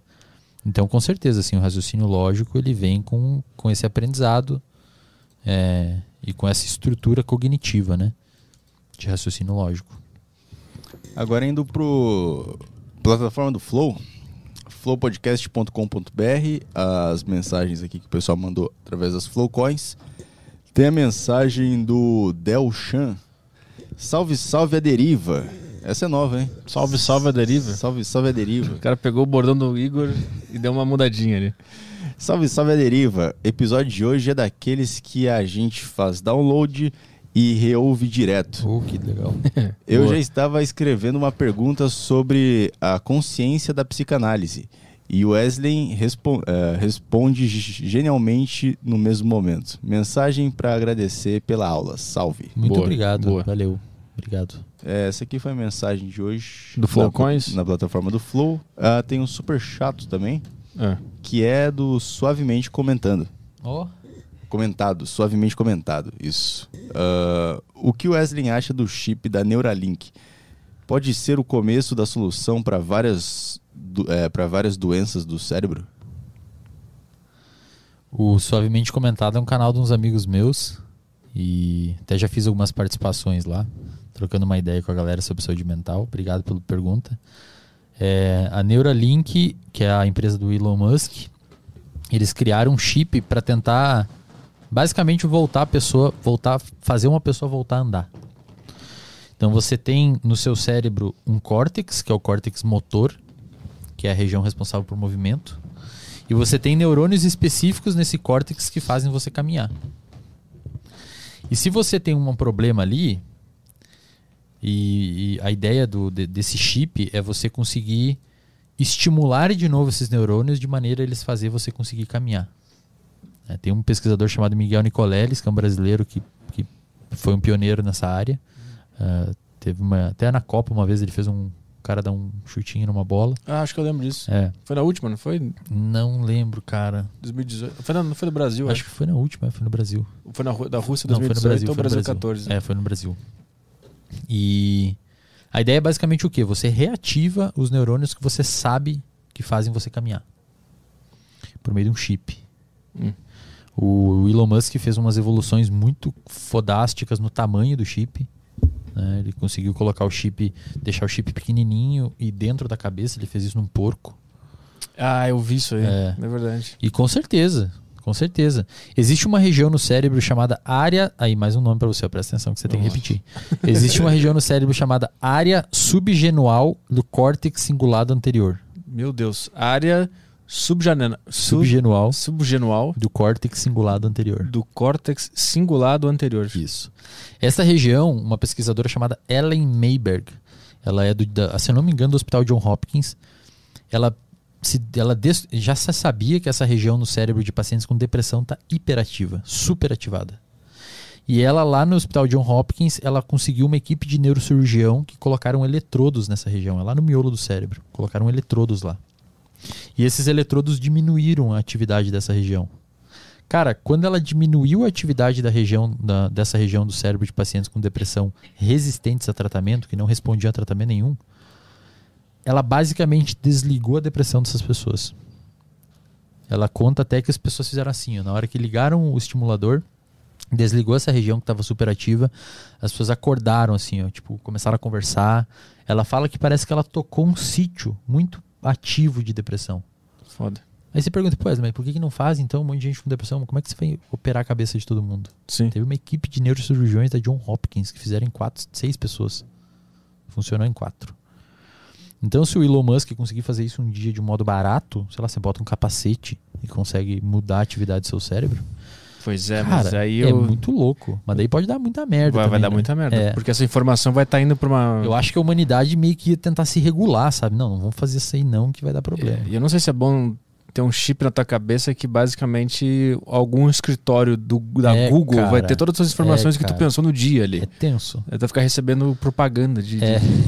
de coisa. Começa a sonhar com Sem nem. tá É, ligado? daqui a pouco o Elon Musk quer te vender o Tesla, ele começa a sonhar com o Tesla. É, exatamente. Mas Ai. com certeza, com certeza. Elon Musk, ele ainda vai, vai revolucionar muito essa área de neurociências. Esses, Ele tem grana, né? esses eletrodos, como é que eles funcionam? Como é que eles conseguem mandar um. O que, que eles mandam? Um, Um sinal elétrico. um sinal o seu elétrico? cérebro, se, se eu pegar o seu neurônio agora e colocar um, um, voltímetro ali, um, negocinho para medir a milivoltagem dele, a eletricidade do seu cérebro, eu consigo registrar milivolts. Ah, Seu- o, seu, o seu neurônio, quando está ativo, ele marca mais ou menos mais 35, mais 40 milivolts de voltagem, igual o que tem na tomada. Cara, então, como é que eles fizeram pra desativar essa área? Coloca algum estímulo de baixa frequência ali, com, com o eletrodo. Ah, e aí ele vai se adaptando. Daí ele vai Aquela descendo, nova. ele desliga um pouquinho. Meu Deus. E aqueles que ficam colados fora da cabeça, funciona eles mesmo? funcionam, eles conseguem ler a atividade dos neurônios dentro do seu cérebro. Eles conseguem detectar a atividade dessa essa atividade de, de eletricidade. Uhum. É tipo você, sei lá, quer saber se tem um fio passando na parede aqui, você liga o fio, bota um bagulho aqui fora da parede pra ver se é assim. Você consegue ver e eles fazem isso, se chama eletroencefalograma. Você consegue ver a atividade. Quem quem tem problema com sono, geralmente vai num lugar lá, eles botam isso na sua cabeça e eles vê se a atividade do seu cérebro tá normal quando você tá dormindo. E eles fazem isso de maneira não invasiva. Caralho. Dá um pouco de ruído, assim. Uhum. né? É diferente do que a Mayberg fez, mas é muito mais fácil. Ela né? botou lá dentro. Ela botou dentro. Nossa, que equipe de loucura. neurocirurgião. É muito louco, cara. loucura. Ciência é muito louca e muito massa. Quem, eh, quem ficar pra trás aí da galera da adolescência que não, não, não começar a entender ciência, eh, a ciência é o novo cool. Você saber ciência a parada é muito maneiro, é muito hum, bacana assim. E cada vez mais o mundo tá precisando dela. Uhum. A pandemia mostrou isso, né? É. Como é que você ia ter vacina sem ciência? É. É. Temos mais questões aí ou é isso aí? Fechou. Nenhum super chato, super bagos, nada. Super bagos, nada. Então tá. Pô, obrigado. Cara. Acho que foi a deriva mais longa da história. Acho que a gente bateu o recorde, né? Acho que foi, né? Quatro horas e meia. Duas Caramba, e meia até bicho. sete da noite, pô. Puta merda. Foi mal aí, galera. Caralho. Foi mal aí, né? Desculpa Pô, aí, do caralho, porra. Foi do caralho. Foi o pessoal curtiu pra cacete. Obrigado. É, obrigado Por por, me aí. chamar, obrigado a galera que acompanhou, obrigado quem mandou perguntas, obrigado Caio, valeu aí, brigadão mesmo. O Instagram dele tá na descrição aí, né? Aham. Tudo certinho, o pessoal pode procurar o trabalho aqui do nosso querido convidado. Você vê lá o Instagram dele, tem um monte de informação. Quase tudo que a gente Bastante. falou aqui tem no Instagram Tem dele lá, com os videozinhos bem informativos, tem os estudos, uns textos legais pra cacete lá. Procura lá e dá uma olhada. E também tem a tua teu trabalho de, de psicólogo, De né? clínico. De- de tá lá também, tá tudo lá O pessoal procura lá. Então é Obrigado. isso aí. Segunda-feira estamos de volta? Ou não? Segunda-feira estamos de volta. Quem? Patrick Maia. Patrick Mala. Não, brincadeira, brincadeira. Patrick Maia. Patrick- Boa. Patrick Maia, segunda-feira. Estaremos aí duas e meia, né? É isso aí. Então tá, se você gostou desse episódio aqui, por favor, dê um like nesse vídeo, porque nós somos um podcast pequenininho, precisamos da sua ajuda, a ajuda do público. Um abraço pra vocês, um bom sábado, bom domingo, segunda-feira estamos de volta. Tchau, tchau.